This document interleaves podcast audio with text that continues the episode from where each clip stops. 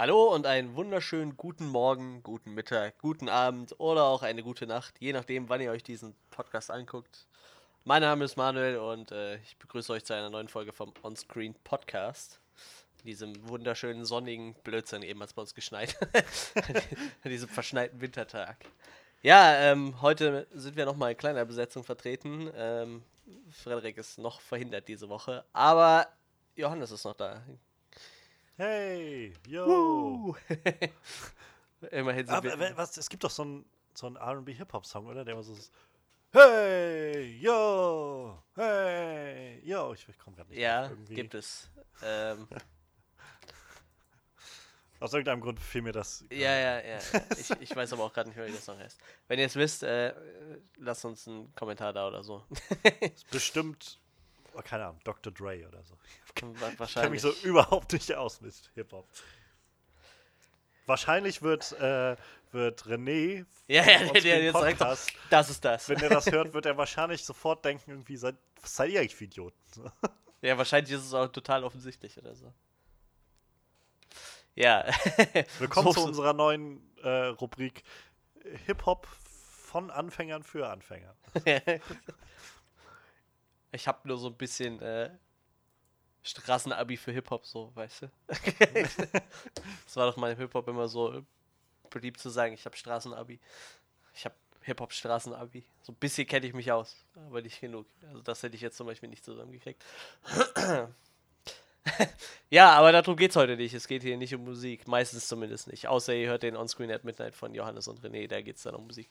Meistens geht es hier um Filme. Musik Eigentlich ist geht's hier- verboten. Genau. Wir haben ja das Tanzverbot, ja? Tanzverbot im Podcast. Tanzverbot ist ein YouTuber. Ich weiß nicht, ob man das so laut erwähnen darf. Vielleicht ist das dann illegale Werbung. Wir müssen jetzt Hashtag Werbung für Tanzverbot noch hinschreiben oder so. Ich, ich wollte eigentlich nur die, die Footloose-Anspielung machen und so ein bisschen das Okay. wieder in die Filmrichtung kriegen, aber Ich okay, habe also wir sind auch gesehen, kein deshalb, YouTuber, kein YouTuber-Podcast. Sollte man vielleicht Ja. auch nochmal sagen. Stimmt schon. Da gibt es äh, auch einen für, der ist, glaube ich, Lester-Schwestern. Die machen einfach nur äh, lästern die über YouTuber. Aber sehr unterhaltsam, vor allem wenn man nicht in der Szene drinsteckt und immer googeln muss, mit wem, über wen die reden. Also das heißt, wir, wir dürfen nicht über Musik reden, wir dürfen nicht über Podcaster reden, äh, über, über YouTuber, wir dürfen über Podcaster reden. Ja, das können Also- wir machen. Also wir haben ja schon René erwähnt, ne? René vom äh, You Know Nothing Podcast. Ach, Mann, ich stelle mir gerade vor, irgendjemand hört gerade zum ersten Mal diesen Podcast. so, was zur Hölle labern die? jetzt schon ausgeschaltet. Wir haben jetzt schon wieder sechs Hörer verloren wahrscheinlich. Vielleicht können wir aber so auch die Spannungskurve aufrechterhalten, so Spannung aufbauen. Ja. So was, worauf wird das wohl alles hinauslaufen? Oder wird das jetzt einfach nur drei Stunden so völlig sinnlos vor sich hingehen? Es, es läuft auf die riesen Review raus, die wir diese Woche gar nicht haben. Denn wir haben alle nicht denselben Film gesehen. Alle heißt äh, wir zwei. Äh, Jeder von uns mit seinen multiplen Persönlichkeiten. ja, 23 an der Zahl und die Bestie. Ach nee, warte, das war wieder ein anderer Film. Ha, da haben wir den, äh, die Überleitung zu Film. So. Ähm, ja, äh, wir haben tatsächlich äh, alle einen anderen Film gesehen, aber wir ähm, haben jeder eine kleine Review vorbereitet. Äh, und zwar hat Johannes The Favorite gesehen. Oh yeah. Und ich Oscar habe mir nominiert. Den, ja, mit, mit ein, ein, zwei Oscars, ne?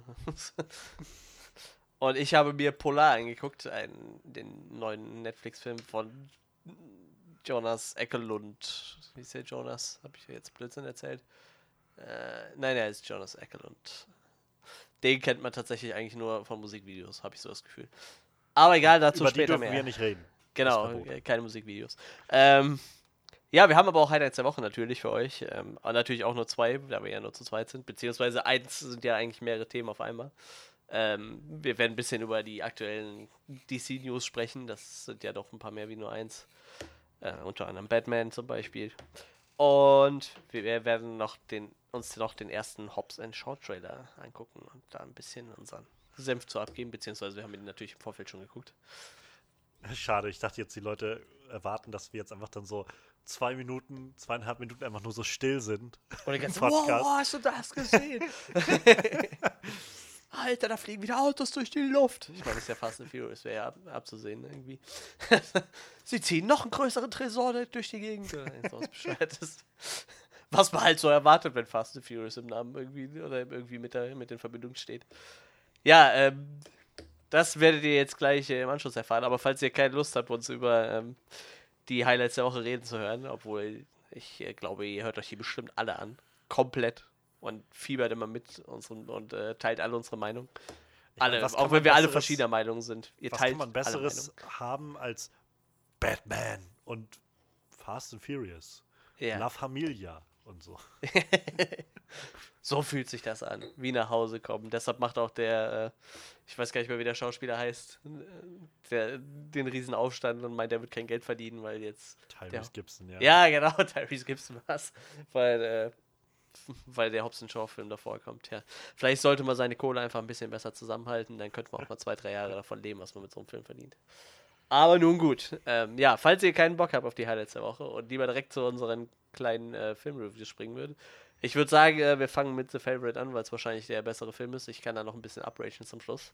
Äh, da würde ich sagen, nach den Highlights der Woche startet dann die äh, kleine Flashlight-Review zu The Favorite bei. Eine Stunde 27 und 4 Sekunden. Und dann im Anschluss gibt es noch eine kleine Review-Flashlight zu Polar. Die startet bei. 2 Stunden, 14 Minuten und 44 Sekunden. Ja, und damit würde ich sagen, starten wir dann noch direkt in unsere Highlights der Woche. Highlights der Woche. Ja, zwei Leute, zwei Themen. Ich würde sagen, Johannes, deins ist so lang. Ich glaube, du, ich gebe dir da den Vortritt. Da gibt es ja Sehr noch ein bisschen mehr zu erzählen. Ja, ähm, es ist mal wieder diese Zeit gekommen, in der wir uns ein paar, äh, ein paar Fragen stellen bezüglich eines der größeren äh, Comic-Universen, die wir so haben in der, in der Kinowelt. Und das ist dieses Mal nicht das Marvel-Universum, sondern äh, das DC-Universum, welches ja nur seit naja, seit vielen, vielen Monaten und eigentlich schon Jahren sehr in der Kippe schwebt, beziehungsweise so im doch sehr unbekannten Raum sich bewegt und wir alle immer nicht so genau wissen, was müssen wir jetzt davon eigentlich erwarten, in welche äh, Richtung wird sich das wohl alles jetzt begeben. Der ursprüngliche Plan, der ja mal vor, vor fünf Jahren oder so rausgegeben wurde, nachdem Man of Steel gerade erst draußen war, ähm, hat sich ja schon längst wieder verworfen, ähm, spätestens seit dem, seit dem, naja, seit der gemischten Aufnahme von, ähm, von Batman wie Superman 2016. Hm. Suicide Squad ist halt auch nicht so der Brenner gewesen. Und dann hatten wir danach dann so Filme, wo wir irgendwie alle so ein bisschen, also wo es mal so, mal so war. Wonder Woman ist sehr, sehr gut angekommen, aber hat halt auch irgendwie einen sehr anderen Ton eingeschlagen, ein sehr anderes Zielpublikum angestrebt. Justice League war so der Überbleibsel von diesem ursprünglichen ja, Wunsch von Zack Snyder, das Ganze auf so eine sehr eigene Art und Weise zu trimmen. Auch das ist nicht so gut angekommen. Tatsächlich irgendwie der finanziell ähm, unerfolgreichste DC-Film aus diesem DC-Universum. Was schon seltsam ist, dass es halt der Justice League-Film war. Und jetzt hatten wir Aquaman, der mittlerweile der erfolgreichste DC-Film überhaupt ist. Also er hat auch äh, The Dark Knight geschlagen, der halt bisher so der, der erfolgreichste Film daraus war.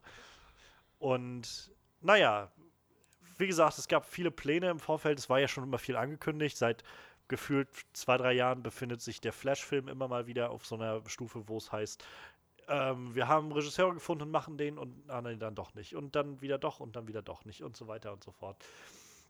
Und äh, selbstverständlich eines der größten Fragezeichen, was wir eigentlich seit Batman wie Superman haben. Was ist jetzt mit Batman? So, wir haben, ähm, also Batman ist nun unweigerlich eine der bekanntesten Heldenfiguren, die es so gibt. Ähm, viele, viele, viele Leute äh, bezeichnen ihn auch als so den ihren liebsten Superhelden und den besten Helden, den es dann so gibt, sowieso aus dem DC-Universum, aber auch so generell. Und ja, mit Ben Affleck war dann 2016 jemand äh, zu sehen in Batman wie Superman das erste Mal in der Rolle, der vorher schon umstritten war, wie das dann aber meistens so ist mit diesen Castings. Und als er dann zu sehen war in Batman wie Superman, waren die Leute auf einmal voll an Bord mit so einem Geil! Batman äh, ist der beste Part in diesem Film. Selbst für Leute, die den Film halt nicht so geil fanden.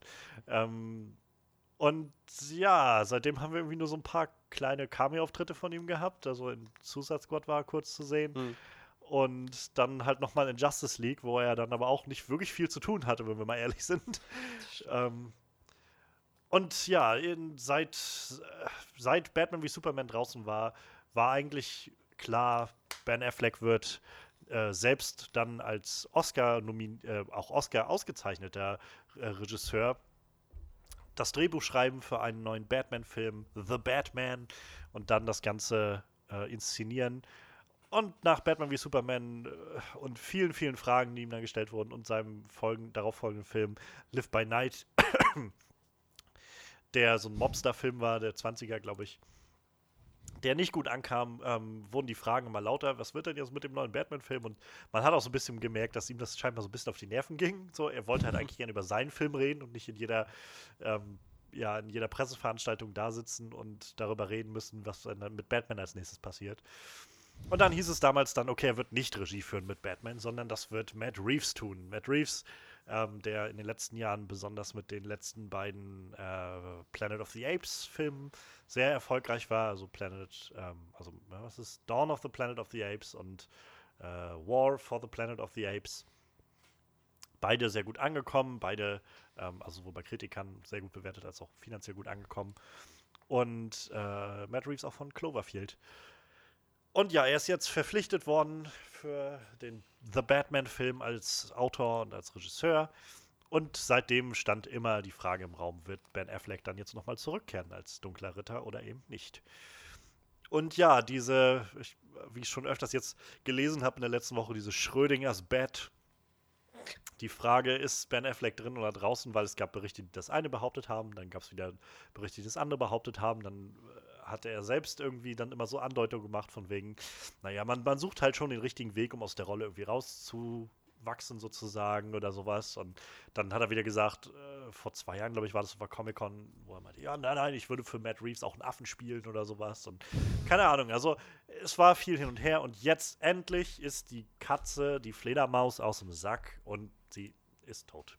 Ähm, denn ja, Ben Affleck, also äh, hat, hat vor ein paar Tagen ähm, einen Artikel relativ schnell äh, retweetet ähm, bei Twitter, der rauskam vom Hollywood Reporter, in dem es halt hieß, dass ähm, der neue Batman-Film jetzt ein.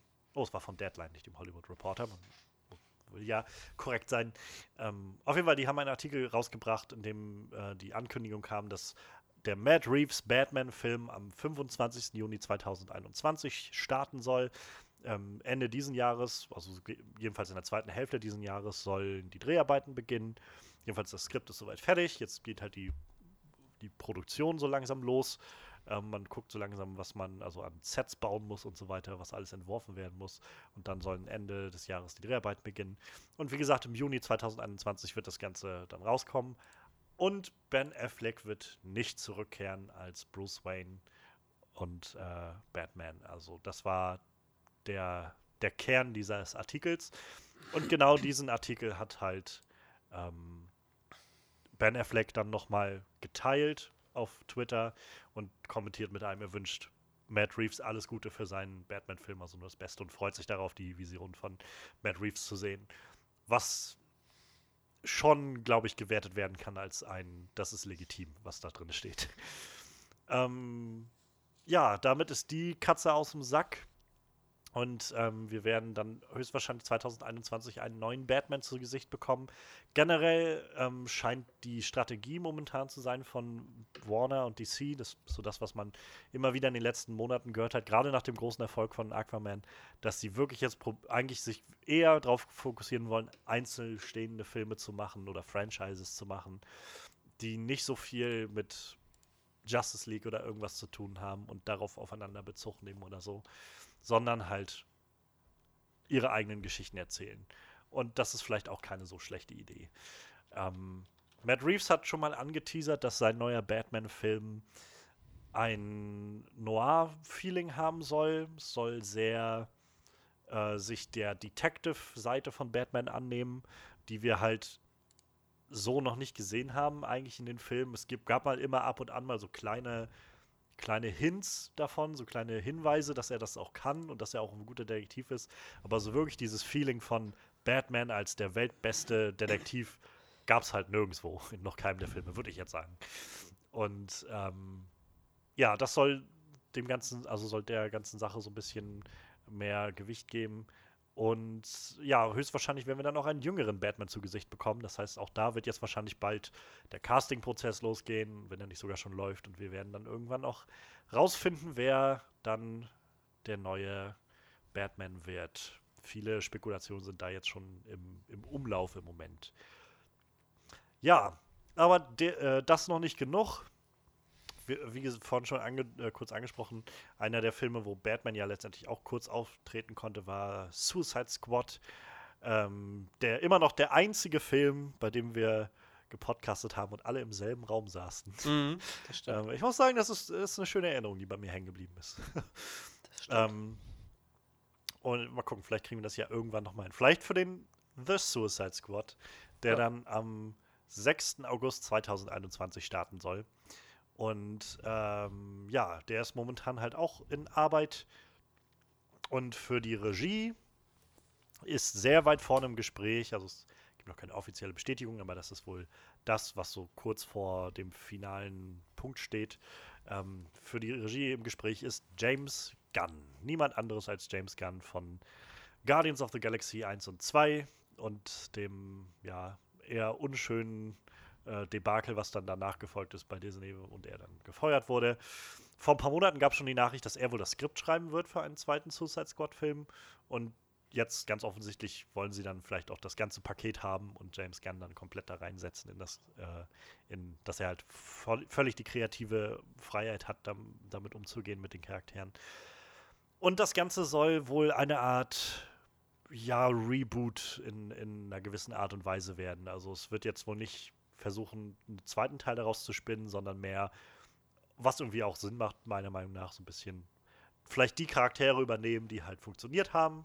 Wahrscheinlich Margot Robbies Charakter und Will Smiths Charakter. Hm. Und ähm, darum dann halt ein neues Suicide Squad-Team aufzubauen. Deshalb heißt das Ganze wohl dann auch The Suicide Squad.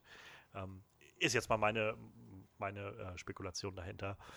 Und ja, interessanterweise ähm, war es wohl so, dass Warner James Gunn wirklich völlig freie Hand gelassen haben. Also sie haben wohl gesagt, was willst du machen? So, du kannst dir aus unserem aus unserer Kiste alles rausnehmen, was noch nicht gerade in Arbeit ist. Unter anderem hätte er auch einen Superman-Film inszenieren können. Das lag wohl auch auf dem Tisch. Aber er hat sich wohl ganz gezielt für Suicide Squad entschieden.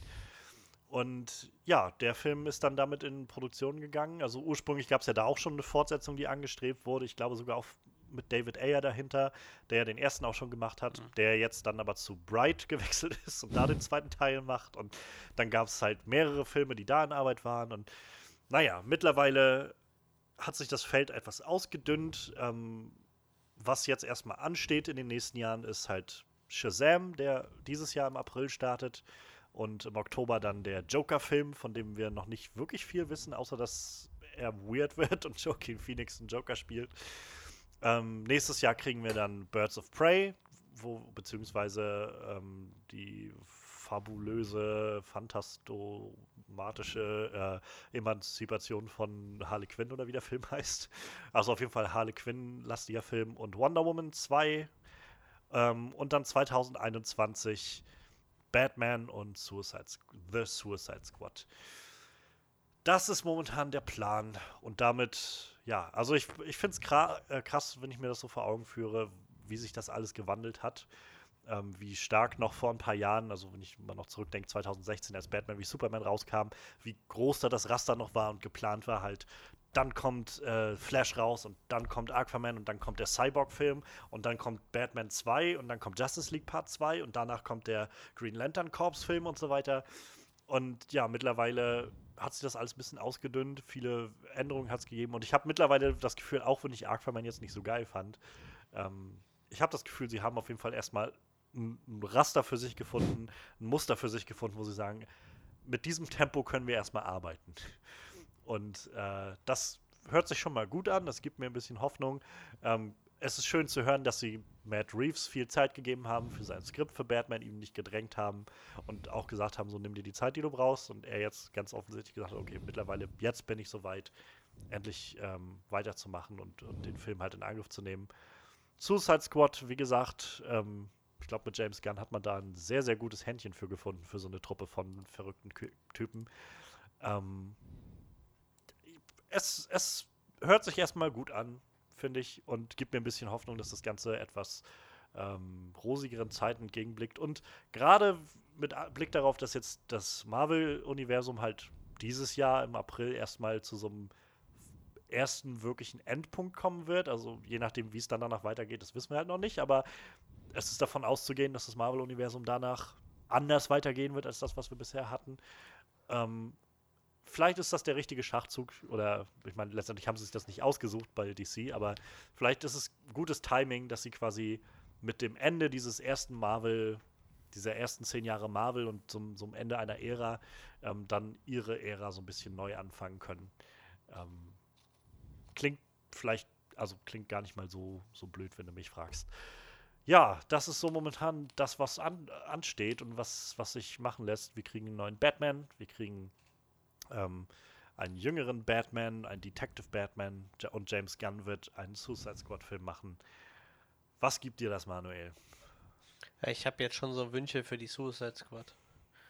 Ich hätte, ich hätte gerne Deathstroke dabei und ich tippe mal drauf, dass wir noch entweder Killer Frost oder vielleicht auch Poison Ivy kriegen, wenn die in Birds of Prey vorkommt und cool ist. Also das sind so meine zwei Vermutungen, die da noch mitspielen könnten. habe ich, habe ich so die Vermutung. Ja, und ich hoffe tatsächlich auch, dass sie äh, Will Smith und Margaret Ruby behalten. Margaret Robbie, Margaret Ruby, egal. Äh, eigentlich mag ich auch noch Boomerang ganz gerne. So, der, der war irgendwie für den Witz zuständig, fand ich. Den fand ich so ganz lustig. Ähm, auch wenn er ein bisschen unnütz war als, als Kämpfer an der Seite, sag ich mal. Aber die, die drei würde ich mir vielleicht wünschen. Und wie gesagt, und, äh, ich meine, Deathstroke wurde ja, glaube ich, schon mal angekündigt. Ich meine, war es bei Justice Bei- League bei- oder Ja, war das? Justice League am Schluss war das. Ja. genau. Also das, den find, äh, was einfach ein cooler Charakter ist und der echt ganz gut mit, mit äh, Deathshot äh, so harmoniert. Würdest, würdest du den dann lieber im Suicide Squad-Film sehen oder als Antagonisten im Batman-Solo-Film? Ah, Ich muss sagen, Batman hat eigentlich andere coole Bösewichte, so, die, die ich da gerne sehen würde. Richtig geil fände ich halt echt so Scarecrow, so, aber so eine richtig anders wie bei bei äh, bei bei bei bei äh, Nolans Nolans, genau, ja, ja. So, so ein, ich weiß nicht, der hatte so, so in den Arkham Arkham-Spielen fand ich den immer ziemlich cool. Hatte so ein bisschen was Terroristenmäßiges. Der Ja. Sieht darum aus wie so ein Typ mit einem Sprengstoffgürtel um und so. so. So in die Richtung, so, so. Und dann so ein bisschen mehr Horror mit drin irgendwie. Es gab jetzt die, also es gibt schon seit längerem die Gerüchte, ähm, und ich meine auch wenigstens irgendwo ein Statement, dass halt in dem Batman-Film mehrere dieser Rogues Gallery von Batman auftauchen werden. Ups. Und eines der größeren Gerüchte ist halt, dass der Penguin eine recht große Rolle spielen wird. Das- das ist jetzt halt unbestätigt, aber das ist halt das, was immer wieder auftaucht, wenn man darüber liest. Das wäre natürlich im äh, Zusammenhang mit Gotham durchaus möglich, weil ich glaube, in Gotham war das einfach ein sehr beliebter Charakter, so der Pinguin. Ich glaube, der hatte einfach so. Ja. Da natürlich wegen dem Schauspieler in erster Linie wahrscheinlich, weil der echt äh, charismatisch und gut war in der Rolle. Aber ich glaube, da hat der Charakter so einen neuen Schwung bekommen irgendwie. Ja, ich, das Ding ist halt auch einfach, so, für mich ist zum Beispiel Penguin so, generell, ich bin halt überhaupt nicht so der mega Batman-Typ. So, ich, ich bin persönlich, für mich ist Batman jetzt auch nicht so der Held, so der, wo ich das Gefühl habe, so der, das ist der Held, der Held schlechthin. So, ich finde ihn halt ganz cool, aber es gibt halt bei weitem andere Helden, die mich irgendwie mehr ansprechen oder wo ich mehr mit anfangen kann. Ähm, und darüber hinaus kenne ich halt die Welt von Batman auch nicht so mega gut. Und äh, mit Penguin habe ich halt sofort eigentlich immer den Danny DeVito Penguin Ja, von Äh, 92 oder wann das Ja, war. der trifft es 91 aber auch so ordentlich gut. Das Und total krass. ja, das, das Ding ist ja bloß, dass, nach dem, was ich jetzt so gehört habe, dass letztendlich ist das ja einfach so, dass wir haben vor, äh, vor der Aufnahme schon drüber geredet, über so ein bisschen über Tim Burton. Das ist halt einfach so eine Tim Burton-Fantasie von halt, er hat den Namen Penguin genommen und Ja, so Grundzüge rumgebastelt, aber ansonsten hat das ja, hat der Charakter ja, nach dem, was ich gehört habe, nicht viel mit, mit dieser Monstrosität von Nee, Danny nee, DeVito zu tun, schon, ja. sondern ist ja eigentlich mehr so ein, so ein, so ein, so ein Boss, halt, so ein Gangsterboss. Aber dieses Bild hat sich so geprägt und ich, ich weiß nicht, ob das schon immer so war. Also, der Pinguin ist halt so rein optisch jetzt schon so, so, so ein Danny DeVito-Typ, weißt du, so, so Ja. ein kleiner Dicker halt. Ne? Natürlich nicht so wie dieser Danny DeVito. Mit komischen aber- Flossenfingern und so. ja, das, das hat er natürlich Nase. nicht. Ne? ja, die Nase hat er tatsächlich auch. Also so eine komische Nase hat er auch. Aber bei Gotham zum Beispiel ist der Typ halt, äh, äh, hat halt auch seine Nase, aber der ist halt vollkommen schlank. Ne? Also es ist ein ganz schlanker Ja. Typ, der immer einen Anzug trägt. Und der geht halt komisch. Die nennen ihn halt Pinguin, weil er halt, äh, ich glaube, ihm wurde ins Knie geschossen. Ich kann mich gar nicht mehr dran erinnern. Und deshalb geht er halt komisch. Er, er hat halt so einen watschelnden Gang irgendwie, weil er so ein Bein ein bisschen hinterher zieht. Und deshalb nennen sie ihn halt Pinguin, weil es so aussieht, als würde er halt watscheln. Ne? Aber äh, Naja. ja, bei Danny DeVito, ich meine, der war ja mehr oder weniger Pinguin. Ich glaube, der wurde von Pinguin großgezogen oder so. Ich weiß es nicht. Ja, ja, das war, in dem Film war das so, dass er vom Pinguin großgezogen wurde. Ja, Deshalb. Ja, wie gesagt, also in, in Gotham ist der Pinguin halt großartig. Was ich aber, das Problem ist, viele gute äh, Bösewichte sind halt auch schon mal irgendwo verwurstet worden, ne? Aber ich würde zum Beispiel auch noch mal gerne einen Riddler sehen, irgendwie. Ich meine, Jim Carreys Riddler war halt irgendwie unterhaltsam so, das passte halt auch irgendwie, aber der Riddler ist ja eher so bisschen mystischerer Naja, Typ, ne? Der Ja, ist ja nicht ist halt so. eigentlich so der durchgeknallte, ne? Ist ja, Ja. eigentlich mehr so, halt einfach wirklich intelligenter Typ, ne? Der so mal fünf Ich Schritte kann auch echt jedem äh, Gotham an die Hand legen. Also ich, allein der, der Riddler und äh, der Pinguin, so die, die rocken da so die, die ganze Show, das ist echt der Wahnsinn, ey. Der Riddler, der ist auch super, der halt einfach nur so ein ganz schüchterner, äh, ähm, ähm, ähm, ähm, so, so, weiß ich, so, so ein Kriminalbiologe oder so ist halt, ne? Der, der guckt sich halt die Leichen an und beurteilt so ein bisschen und, und der dreht nachher so vollkommen durch, der wird einfach vollkommen wahnsinnig, der Typ. Das ist einfach der Hammer. Sehr schön. Ja, also das ist wirklich eine sehr, sehr gute Serie. Und man lernt halt viel über äh, die Entstehungsgeschichte von den Villains auf jeden Fall. Also, aber wie gesagt, also so mein, mein Favorit wäre halt echt so Scarecrow. Ein cooler Pinguin wäre natürlich auch nicht schlecht. Ich bin jetzt echt, jetzt werden ja demnächst irgendwann mal vielleicht ein paar Castings reinflattern, dann wird es echt spannend so. Und dann ziehen sie Christian Bale aus dem Hut. Also, das ist also generell so die Frage, die mir so ein bisschen noch durch den Kopf geht. Sie sagen halt, sie wollen halt, also es soll jetzt wieder auch ein jüngerer Batman werden. Ich frage mich halt, wie jung. Ja, Also, das Ding ist halt ja, dass wir die Batmans, die wir gesehen haben, sind ja alle doch also verhältnismäßig alt gewesen, Ja, ja. sag ich mal. So, ne? Also ich meine jetzt halt nicht, so Ben Afflecks Batman war jetzt so, weiß jetzt nicht, was der Batman im, im Canon war, aber auch wahrscheinlich so um die Ende 40 oder so, Mitte 40 vielleicht. Ähm, man hat es ihm auf jeden Fall angesehen, dass er so ein bisschen der ältere Typ war. Ähm, aber selbst davor, so Christians Bale, Christian Bales Batman und auch so Michael Keaton oder sowas, die sind ja alle irgendwo so, naja, wenigstens Mitte 30 Ja, gewesen, auf sag ich Fall. mal. So, und ich glaube auch im Canon, also in den Comics ist ja das so das Alter, was Batman meistens hat, so um die 30 irgendwie. Aber, also fändest du denn den Gedanken spannend, so einen Batman zu nehmen, der irgendwie so vielleicht Mitte 20 ist oder so? Ich muss das jetzt immer alles auf Gotham beziehen, weil das endet ja quasi in der fünften Staffel. Wird es wahrscheinlich damit ändern, dass sich dann Bruce Wayne seiner Batman-Identität hergibt und der ist halt vielleicht dann so um die 20 halt, ne?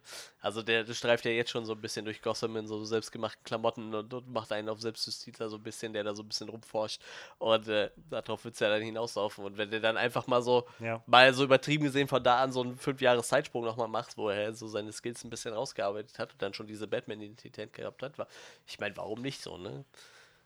Ich meine, prinzipiell die ersten drei Staffeln von Gotham drehen sich fast überhaupt nicht um Batman. Klar, der Charakter ist halt da so. Er ist halt der Waisenjunge, der von Alfred großgezogen wird und er kommt halt auch fast in jeder Folge irgendwo vor so, aber er ist halt auch nicht die Hauptperson. Ich glaube, das ändert sich jetzt in den nächsten beiden Staffeln noch ein bisschen. Ich habe die vierte und die fünfte noch nicht gesehen. Ich glaube, die fünfte läuft ja auch noch, die letzte.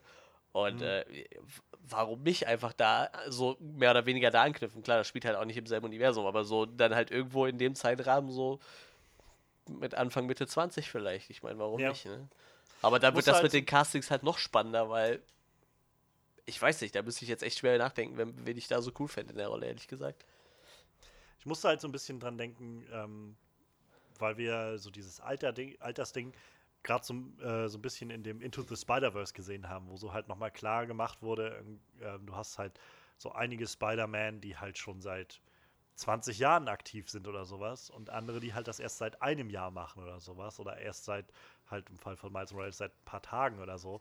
Und das war halt, wo ich gedacht habe, eigentlich interessanter Gedanke, dass vielleicht ähm, naja, dass, dass diese, äh, dass das Batman-Ding vielleicht einfach ganz jung gemacht wird, so und so ein Batman, der das halt auch erst seit ein paar Tagen, äh, paar Tagen, ein paar Wochen oder Monaten oder halt vielleicht einem Jahr macht oder so, so halt relativ früh noch ist, sag ich mal, und auch noch vielleicht noch nicht so erfahren ist oder so. Ja, das ist ja irgendwie, wenn du so Batman Begins nimmst, so als ich wahrscheinlich vermute ich mal da den jüngsten Batman, den wir bis dahin hatten, so. Ja. Aber selbst da, ich klar, du hast halt irgendwie diese Origins so ein bisschen mitgekriegt, wie er halt bei Rasal gut trainiert hat, so, aber so bis dahin muss ja schon irgendwas passiert sein, irgendwie, ne? Der hat ja nicht gesagt, so zack, ich geh jetzt zu Rasal Ghul und werde jetzt hier der große Kriminalkämpfer, so. Also mir, mir fehlte da irgendwie was, ne? Ich meine, die haben es ja auch relativ schnell abgehandelt, so in, Ja. in, in dem Film halt, ne? Und irgendwie, also irgendwo da, da so im Zeitraum ist halt noch Potenzial, denke ich, irgendwas zu erzählen. Und vor allem ist es dann wirklich was, was wir bis jetzt noch nicht hatten, so, ne? Wie gesagt, wir hatten ja jetzt die Story, wie halt der, der ganz junge Bruce Wayne so langsam so seinen, seinen Gotham Beschützerinstinkt entwickelt. Dann hatten wir halt dieses Ja. Christian Bale-Ding, wo er halt so Rasal Ghul geht und halt, ich sag mal, der gut ausgebildete Kämpfer wird, der er dann letztendlich ist, aber irgendwo so, und so dazwischen bis dahin muss da irgendwie noch was passiert sein. So klar, äh, irgendwie bei, bei Batman Begins wurde halt so das auch als Beginn verkauft, aber wahrscheinlich ist es das nicht. Ne? Und gerade diesen detektivischen Spürsinn muss er halt schon vorher irgendwo für mich entwickelt haben. So. Und wenn sich halt darum dreht, ist halt cool. Und für mich ist auch noch nicht mal so eine Konfrontation mit einem mit einem Bösewicht so wirklich das Wichtigste halt, ne? Die könnten halt wegen mir auch drei Stück reinbringen, wenn du einfach nur siehst, wie er die zum Beispiel einfach beobachtet oder irgendwas recherchiert und Ja. noch nicht mal wirklich jeden direkt konfrontiert, sondern die einfach nur so einbaut, so wie Gotham das halt zum Beispiel auch macht. Also da sind halt viele, die kommen halt mal eine Folge vor und dann hörst du die wieder was davon. Du weißt nur, okay, der wird halt irgendwann zu dem und dem Bösewicht, aber wie der Ja. wirklich dazu wird, siehst du manchmal gar nicht oder halt irgendwie drei Staffeln später und er wird halt nicht mehr unbedingt mit denen konfrontiert dann halt, ne? Weil er halt auch noch selber noch nicht Batman ist in dem Fall. Und warum Ich- die da nicht auch so? ich fände halt, also das wird kursiert, oder ist ja viel so ein Wunsch, der immer mal wieder von Fans so rausgebracht wird. Warum nicht so einen Film machen wie so das Arkham Asylum Spiel? Halt, wo du irgendwie, gerade mit diesem Detective-Ding, Batman hast, der Ja. irgendwie im Arkham Asylum festgesetzt ist oder sowas. Da kannst du ihn ja dann, Entschuldigung, da kannst du ihn dann ja auf verschiedene ähm, Villains treffen lassen. Ja. So in, in dem Kontext des Ganzen. Müssen ja nicht alle eine Riesenrolle spielen, aber halt da können sie ja sein. Und äh, ja, da vor allem dann ist er so auf sich alleine gestellt und muss halt einfach wirklich seinen, seinen Verstand irgendwie zum Einsatz Mhm. bringen. Das ist halt, das ist halt das, warum ich dann, dann tatsächlich auch gespannt bin darauf, was das wohl wird. Also ich meine, Matt Reeves ist halt auch einfach echt guter Filmemacher. Ähm, wie, gesagt, die letzten, überhaupt die Planet der Affen-Trilogie ist halt einfach eine der besten Trilogien, die es gibt, finde ich. Also so qualitativ alle stark. Also das hast du ja halt selten, dass eine Trilogie, alle drei Teile einfach wirklich stark und gut sind. Und die beiden Matt Reeves-Teile sind halt so meine Lieblingsteile auch davon. Ähm, deshalb bin ich schon super gespannt, wo der dann hingeht. Und gerade mit diesem Detective-Ding, ähm, ja, wie gesagt, haben wir eigentlich so noch nicht gesehen. So, ich glaube, das eheste, was wir davon hatten oder was mir jetzt einfallen würde, wäre halt ähm, in, in The Dark Knight, wo er dann irgendwie diese, diese seltsame Zaubernummer mit der Kugel da irgendwie macht, die er in die Wand schießt und irgendwas rekon. Das habe ich, also das ist so wieder so ein typisches Ding, wo ich das Gefühl habe, coole Idee, aber da hat Christopher Nolan sich einfach gedacht, ich mache das so kompliziert, dass keiner mehr mitkriegt, dass das überhaupt keinen Sinn macht, was da passiert. ähm, aber selbst das war ja nur so ein, so ein kleines Ding irgendwie, so ein kleiner Moment, wo das mal so durchschimmerte. Ähm, und ansonsten, weiß ich nicht, also so wirklich einen Detective Batman habe ich irgendwie in der Art noch nicht gesehen, habe ich das Gefühl. Ja, das Und das fände ich eigentlich ganz spannend, so mal zu sehen, wie er halt wirklich Spuren verfolgt so und Tatorte analysiert oder sowas in der Art. So, da habe ich das Gefühl, da haben wir mehr Detective Batman im dritten Iron Man-Film gesehen, wenn er da äh, diesen, diesen Bombenanschlag irgendwie rekonstruiert und dann irgendwie Naja. daraus Schlüsse zieht oder sowas. Sowas in der Art könnte ich mir irgendwie vorstellen. Ich meine, bei den Comics dafür. funktioniert das ja auch irgendwo, ne? Ich meine, klar, da Ja. gibt es halt mehrere Reihen. So, ja. Ne? Also gerade bei diesen New 52, da bin ich ja so ein bisschen wieder eingestiegen ins DC-Universum. Da gab es halt Detective Comics, ne? Wo es halt wirklich mehr um diesen Aspekt des Detektivs ge- ging, wo er halt wirklich mehr ermittelt, als dass er kämpft. Dann gab es halt dieses Dark Knight-Ding, was halt so das Brutalste war. Und dann gab es noch eine normale Batman-Serie, die halt so irgendwo so dazwischen die Balance gehalten hat halt, ne? Aber da konntest du halt wirklich das nehmen, was du halt wolltest. Und so wirklich dieses Detective-Ding haben wir bis jetzt halt wirklich noch nie gesehen, ne? Hm. Das ist halt schon spannend. was so die, die Kandidaten angeht, also es gibt halt keine offizielle Liste oder sowas, aber es gibt halt immer wieder Leute, die kurieren oder äh, äh, kursieren so die Namen von, von möglichen Batman und äh, einige davon sind so einfach schon seit langem oder waren schon vor Batman, also äh, vor, vor Ben Affleck irgendwie im Gespräch für andere Sachen. Unter anderem äh, Army Hammer ist so einer der Leute, die, der war ja vorher schon mal kurz sozusagen Batman für diesen ähm, äh, Justice League United oder so. Ich glaube, das war der. Ähm, wie, wie, wie heißt der, der äh, Mad Max Fury Road Regisseur nochmal? Äh, George Miller? Nein, nein, nein. Genau, genau, Doch, genau. doch George, George- Miller? Ja. Irgendein George Miller. Miller, ja, ja. Ne, Mark Miller Genau, war der George. Comic-Typ. Ich, ich wollte nämlich Mark sagen, aber nein, es war George Ja, Miller. genau. Der sollte, war ja vorher verpflichtet, einen Justice League-Film zu machen. Und äh, da wäre Army Hammer dann der Batman geworden, aber das hatte sich dann nicht ergeben. Ähm, Namen, die jetzt so kursieren, gerade weil nur auch ähm, Game of Thrones zu Ende geht, ist Kit Harrington. Ja. Oder, also Ja. Richard Madden ist halt auch, also von, von Rob Stark sozusagen, der Mhm. Schauspieler. Und was so die jüngere Garde angeht, ähm, ich habe jetzt hier gerade einen Artikel von Filmstarts auf, die legen einfach mal so ein bisschen nahe, wer da immer so im Gespräch ist. Unter anderem könnte einfach auch aufgrund der aktuellen Popularität so Leute wie Nicholas Holt, Aaron Taylor Johnson oder Taron Egerton, Kingsman. Egerton wäre cool. Nicholas Holt, boah, Oder- den halte ich für zu, zu dürr und zu schmächtig irgendwie. Bin ich mir irgendwie nicht Ähm, sicher. Aber ich mag den ja. Schauspieler sehr gerne. Also Letztendlich denke also ja, ich denke mir halt so, ja, also wäre jetzt zwar auch meine erste Intention gewesen, aber ähm, dann denke ich auch so, das kann man auch, da kann man dann auch trainieren. So. cool. Ja, sicher, klar. Also ist halt so wie Aaron Taylor Johnson zum Beispiel, den ich irgendwie als erstes als Kick-Ass angetroffen ja, habe. das stimmt. Und dann äh, irgendwie als nächstes als äh, hier als, als Quicksilver, wo er dann schon irgendwie ein bisschen durchtrainierter ist.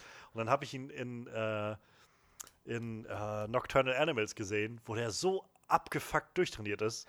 so, und äh, unter anderem, wenn sie hier jetzt noch aufzählen, sind so Leute wie zum Beispiel Ansel Elgort ähm, von Baby Driver oder Logan Lerman, das ist der von äh, Percy Jackson, oder Dylan O'Brien von den äh, Maze Ja, Runner-Filmen. klar. Ja, weißt du, wer das es dann wäre wird? halt so die jüngere Riege. Da, dann wird es halt Zac Efron, weißt du?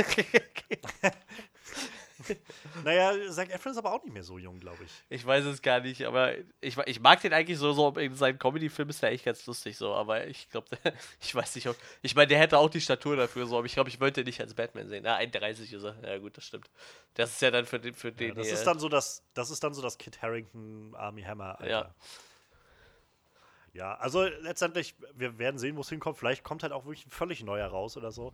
Ich weiß nur, keine Ahnung auch, wie es dir da geht, aber ich weiß nur, ich war damals, als Ben Affleck irgendwie verkündet wurde, war ich einer der Leute, die gesagt haben, was, echt Ben Affleck so? Ja, ich kann mich noch an den, an den Daredevil-Film erinnern und so weiter. Und ich war sehr positiv überrascht und ich habe daraus gelernt und ich weiß, dass ich jetzt auf jeden Fall warten werde, bis ich irgendwas von denen gesehen habe. Also von der, von dem Schauspieler in der Rolle gesehen Ich- habe. ich wüsste halt gerne- darüber urteile. früher, bevor so das Internet so krass war, so.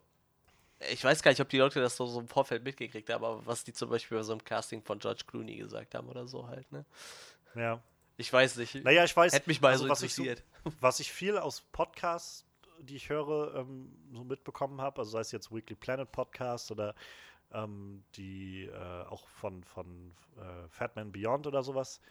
Ähm, was auf jeden Fall sehr kontrovers war, war, als Michael Keaton gecastet wurde, 89 oder halt 88 Okay. oder was dann für den Batman-Film, weil Michael Keaton ja vorher einfach ein, Comedy-Schauspieler war, Ja. also so Beetlejuice oder sowas.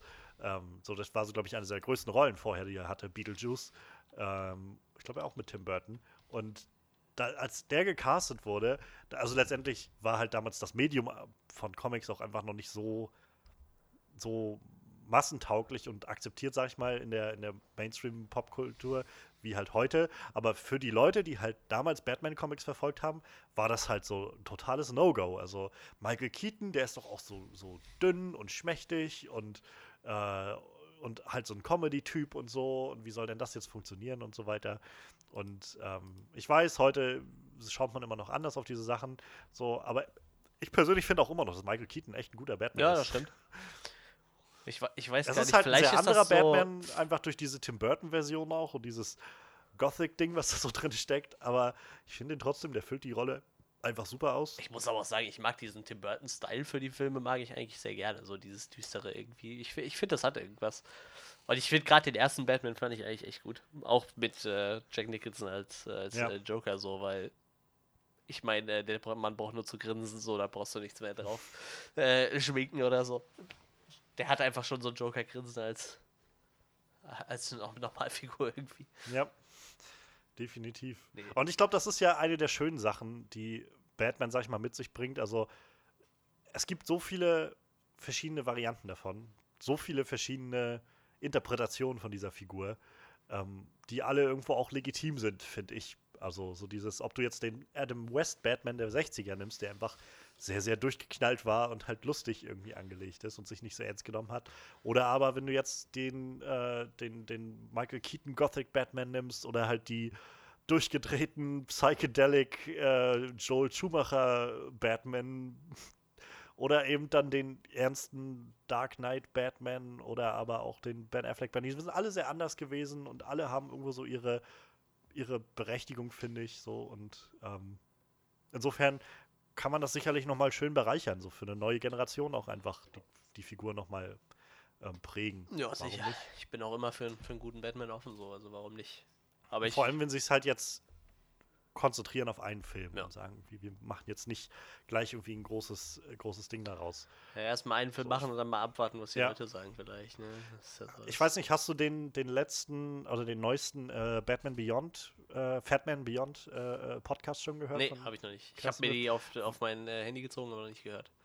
Äh, er hat nämlich zum Beispiel darüber geredet, also Kevin Smith hat darüber geredet, dass er ähm, in London zu Besuch war beim Set von Star Wars von dem neuen vor Mhm. ein paar Monaten und hat da halt mit Leuten gesprochen in der Crew, die halt am Justice League Film gearbeitet haben und die konnten ihm erzählen oder haben ihm erzählt, wie Zack Snyders Version ausgesehen hätte für das, was da gekommen wäre noch. Ach. Und das war ganz interessant. Also er hat das so mal zusammengefasst in dem ersten Film, dem Justice League-Film, den wir jetzt bekommen haben, in der Originalversion, in, dem, in der Zack Snyder-Version, wäre das Ganze darauf hinausgelaufen, dass sie halt gegen äh, Steppenwolf gekämpft hätten. Sie hätten ihn dann halt besiegt.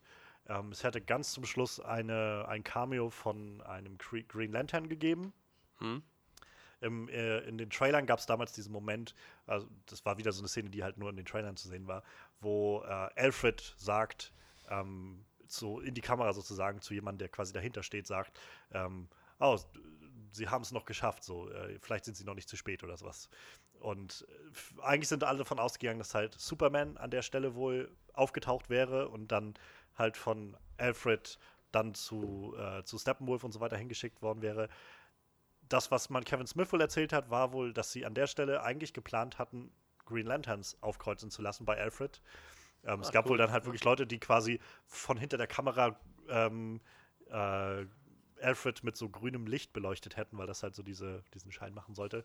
Und der Film sollte wohl damit enden, dass sie halt Steppenwolf besiegt hätten. Dann hätte sich halt eine dieser Boom-Tubes, dieser Motherboxes geöffnet und Portal, also er wäre durchgesaugt worden und auf der anderen Seite hätten sie Darkseid gesehen. Und sie hätten halt quasi als Justice League erkannt, da ist diese Bedrohung da draußen. Ähm, der zweite Film wäre dann darum gegangen, dass sie halt kosmisch gewesen wären. Da wären dann die Green Lanterns halt voll dazugekommen und sie wären ähm, nach Apocalypse, dem, dem Planeten von, äh, von Darkseid, und hätten dagegen gekämpft und dann verloren. Und dann hätte es halt einen dritten Film gegeben, der quasi äh, angeschlossen hätte an diese Dark Knight-Version von, äh, von Batman wie Superman, wo Batman diese, diesen Traum hat von dieser Postapokalypse mit diesem mit den Parademons überall Also, und so weiter. ja, ja, ja. da, das wäre sozusagen der dritte Film gewesen, wo sie dann da in dieser Schluss, äh, so um, um die, in der Welt da das, um die, das letzte bisschen der Menschheit gekämpft hätten oder Hätte sowas. die Szene ja vielleicht von- irgendwie Sinn gemacht. ja. Das war wohl die ursprüngliche Version. Das fand ich dann doch ganz interessant. Ähm, naja. Also ja, äh, kann ich nur empfehlen. Er er geht noch ein kleines bisschen mehr drauf ein. Ähm, aber ja, das, das äh, ist der neue, im neuen Fatman Beyond Trailer. Kann ich, kann ich empfehlen. Er wird jetzt, äh, Kevin Smith wird jetzt auch in der finalen Staffel Big Bang Theory mitspielen, zusammen in einer Folge mit Will Wheaton, was ich ziemlich lustig finde. Wer da so die Serie ein bisschen verfolgt hat, das ist eigentlich ganz lustig. Gibt so eine Podcast-Folge, wo äh, Will Wheaton mit, mit äh, Penny quasi einen Podcast aufnimmt und dann seinen guten Kumpel Kevin Smith äh, anruft und die sich dann die ganze Zeit nur runtermachen während dem Podcast. So. Das ist eigentlich ziemlich lustig. Das, Ich habe ge gestern gesehen, das fand ich ganz, ganz schön. Ähm, ich folge auf Twitter der Deborah Ann Wool, der Schauspielerin von Karen Page aus äh, der Ja. Daredevil-Serie und der Punisher-Serie und so. Und die ist auch große, ähm, große Dungeons and Dragons-Freundin ah, krass. und äh, hat jetzt gerade auf so, so einer amerikanischen Website, wo du halt dann auch, also so monatliches Abonnement irgendwie machst. Ähm, ich glaube, es ist auch so eine Untergruppierung, äh, unter Spin-off-Website von The Nerdist irgendwie, ähm, wo sie quasi ein, ein Spiel hostet, ein Also sie hat jetzt ein Spiel erstellt. Ähm, wie heißt das? Irgendwas and Relics, ich komme gerade nicht drauf. Rarities and Relics oder so. Und äh, sie ist quasi, glaube ich, der Dungeon Master und hat dann cool. gestern, glaube gestern oder vorgestern lief die erste Folge. Jetzt jeden Montag gibt es wohl ein paar und sie hat gestern vorgestellt auf Twitter, wer halt die Gäste sind. Und das fand ich ganz spannend. Also es war so, wo ich gedacht habe, schade, dass ich da keinen Account habe und wahrscheinlich auch in Deutschland kriegst du da bestimmt auch keinen. Das sieht nämlich sehr cool aus, ähm, denn unter anderem ist es halt Charlie Cox dabei, also von also Daredevil-Schauspieler sozusagen, und halt Kevin Smith ist auch dabei, wo ich gedacht habe, das ist irgendwie eine interessante Kombi, so gerade weil das so Witzig. Charlie Cox, was ich bisher so gesehen habe in Interviews, der ist halt auch immer sehr, sehr so, ähm, also ist sehr, sehr offen, aber halt auch immer sehr bedacht in dem, was er sagt und so. Und äh, Kevin Smith ist halt ja einfach immer so dieser Typ von wegen so, well, fuck me. Heißt, I'm gonna fucking kill you. Oder sowas. Und so, der, der hat ja dann sehr loses Mundwerk. Und, Das, äh, das ist total witzig, weil er selber auch damals dem äh, Jason Mewes, also seinem, seinem Jane sein Bob Buddy da, äh, Ja. empfohlen hat, weil der erzählt die ganze Zeit so, ja, ich gehe dann mit meinen Kumpels Dungeons Dragons spielen und Kevin Smith, ich weiß nicht, also ich kann mir das nur so vorstellen, dass er ihn dann so angeguckt hat, ich meine, ich habe nur den Podcast gehört und er sagt so, Alter, wieso stellt ihr nicht einfach nur Mikrofone auf? Das ist doch ein perfekter Podcast, wenn ihr, ihr spielt ein Spiel, was sowieso nur in den Köpfen existiert, wieso nimmst du das nicht auf? Und kurz danach kam dann halt irgendwie so, so ein 8-Episoden-Podcast-Special, wo Jason Mewes halt äh, Dungeons and Dragons mit seinen Kumpels spielt, so. Deshalb ist das echt ganz lustig. Ach ja. Ich, äh, ich mag einfach immer noch gerne ähm, diese Anekdote, die Kevin Smith erzählt hat von, von Dogma vom Film. Also von den Dreharbeiten mit Alan Rickman, der ja dann irgendwie äh, Metatron gespielt hat. Und ähm, er dem Jay, dem Schauspieler von Jay, kennt seinen, hab seinen Namen schon wieder vergessen. Jason Mewes. ähm, Jay, genau. der heißt Ja, ja, wirklich so. ja, ähm, ihm gesagt hat quasi, ähm, ich glaube, für die Szenen, die du mit Rickman machst, wäre es cool, wenn du den Text lernst. So, weil, also der Jay ist wohl auch einfach als Kerl so relativ häufig sehr bekifft, so wie Kevin äh, Smith halt auch. Ja, ja, mittlerweile Aber, nicht mehr. Der, nimmt kein, der ähm, muss der Mann Drogenentzug machen, weil er heroinabhängig war. Aber Ja, frü okay. früher war das so, ja, zu der Also- Zeit auf jeden Fall. er war halt auf jeden Fall sehr, sehr breit, sehr häufig und, und die Dreharbeiten waren halt auch manchmal sehr verplant so. Und er meinte halt, bitte, äh, für die Szenen ne, wäre ganz cool, wenn es lernst. Und ähm, irgendwie hatte der Jay das dann irgendwie so kommentiert mit einem. Er hat dann halt quasi das gesamte Drehbuch auswendig gelernt. ähm, und dann um Zitat, äh, was irgendwie, to not piss off the Rickman dude oder sowas. das war irgendwie, irgendwie sehr schön. Ja, Aber ja, also auf jeden Fall der, der Fatman Beyond äh, ist sehr, sehr schön, der neue. Sehr, in- äh, wieder sehr, äh, sehr informativ. Der neue Er, ähm, er haut übrigens auch immer sehr gerne lustige, lustige äh, Anekdoten zu Ben Affleck raus. Also wenn man sich gerne mal diesen, äh, also diesen Jay and Silent Bob Get Old Podcast sollte man sich gerne mal anhören. Ja, Oder sollte man sich anhören, wenn man da drauf steht, weil die haben halt sehr, sehr viele lustige Stories zu Ben Affleck, weil äh, Ben Affleck halt eigentlich noch ein guter Kumpel von denen ist. Ich meine, die Ja, haben ja. den quasi so in, in den Anfangsjahren begleitet. Ne? Ich glaube, der hat ja fast in jedem Podcast mitgespielt. Äh, äh, in jedem Film mitgespielt, nicht im Podcast und ja. Ah, ich sehe es gerade. Also die der Brian Wolf macht das über Alpha tatsächlich. Ähm, Genau, bei Alpha, Alpha doch kannst du als Deutscher einen Account haben. Ich hatte da sogar einen. Ah. Ähm, und du kannst es sogar theoretisch 30 Tage kostenlos testen. Also wenn die Staffel durch Ah. ist, kannst du es 30 Tage kostenlos testen. Dann Danach werde ich das vielleicht anfangen, mir jetzt mal machen. kostet das halt 5 Monate, äh, 5 äh, Dollar, glaube ich. Also 4,70 Euro oder irgendwie so. Ja. Ich habe das gemacht für Ich- Painters Guild. Also die haben ein paar, das ist ein äh, zusammen, ich muss das jetzt kurz raushauen, wenn wir schon dabei sind. Also Alpha ist ein Zusammenschluss von äh, Nerdist und von Geek and Sundry. Das sind äh, Sundry, das sind so beides zwei, zwei Nerdkultur-Dinger. Geek and Sundry ist, glaube ich, zum Beispiel durch Will Wheaton's Tabletop bekannt geworden. Ist gegründet worden, ich glaube, von Will Wheaton und, und äh, verdammt, wie heißt die Rothaarige? Äh, Ah, Felicia Day. ja, und du? Felicia Day, genau. Die haben das zusammen gegründet und äh, ähm, ähm, ähm, ähm, wie heißt der umstrittene Podcaster? Mein Gott, ich kriege die Namen nicht sagen. Chris Hardwick, hat äh, Nerdist gegründet damals oder hat er erst nur den Podcast gehabt und dann dazu die Seite gegründet. Mittlerweile er raus aus dem Projekt und äh, die haben zusammen dieses Alpha entwickelt. Das heißt, beide Vereine steuern da Serien hinzu, die halt auf YouTube nicht laufen. Aber meistens aufbauend sind auf dem, was auf YouTube eh schon kommt. Also ich, ich glaube, Geek and Sundry hatte so, hat so einen relativ bekannten Host für Dungeons and Dragons, was die immer im Livestream spielen und dann auf YouTube hochladen. Und der hat zum Beispiel nochmal eine extra Serie auf Alpha dann. Also das normale Programm läuft weiter, aber ein bisschen was Erweitertes gibt es dann immer auf Alpha. Und halt unter anderem eine Serie, die ich mir angeguckt habe, die heißt äh, Painter's Guild, wo halt ein sehr unerfahrener Maler als Moderator dann immer von erfahrenen Malern beigebracht kriegt, wie man Figuren anmalt. So. Und die haben halt jede Menge lustige, nerdige Projekte am Start. ja, und da wird das wohl dann laufen. Ja. Ja, genau, Alpha war das. Ja, auch so genau. gesehen. Aber gut zu wissen, dann werde ich da wahrscheinlich mal die Augen aufhalten. So, Ähm, Hashtag Werbung, gibt- obwohl wir kein Geld dafür bekommen. Es gibt halt generell gerade so ein paar Sachen, wo ich immer mal überlege, eigentlich, ach, wenn, vielleicht, ich bin, ich, ich knause immer gerne bei solchen Sachen, ob ich dann, also dann denke ich mal fünfmal drüber nach, ob ich da Geld investieren will oder so. Ja, das stimmt. Ähm, zum Beispiel hat jetzt von College Humor und äh, Dorkly, so die haben halt sich gerade, also das ist ja sowieso so eine Gruppe, die so ein bisschen zusammenhängt. Also Dorkly war so eine Ausklammerung von College Humor.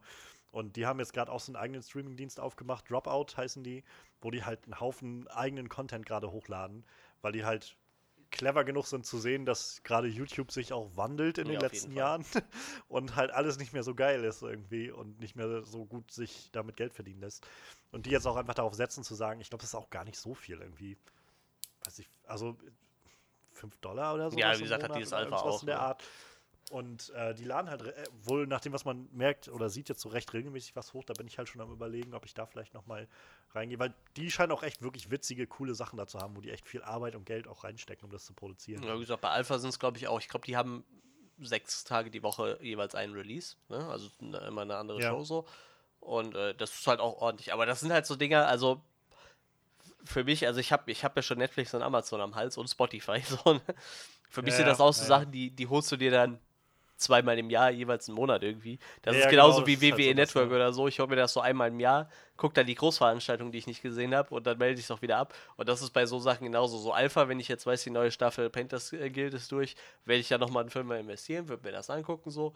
Und so werde ich das halt immer mal wieder machen, wenn mich irgendwas interessiert. Ja. Ne? Aber das ist ja auch das Coole, weil die meisten sind ja echt so, dass du nicht nicht äh, irgendwie ein Jahr dran gebunden bist oder so, ne? Also du kannst da wirklich mal reinschnuppern, bei manchen halt auch Ja, das ist umsonst. echt schön, ne? Und äh, also damals bei meiner ersten Alpha-Account habe ich halt einen Monat äh, auch bezahlt und den ersten habe ich mir halt gratis genommen und dann habe ich halt noch einen Monat bezahlt, einfach weil ich das Projekt gut fand zum Unterstützen so. Und wie gesagt, und dann Ja. habe ich es halt auch wieder abgemeldet, weil dann war so das, was ich gucken wollte, halt auch durch. Ne?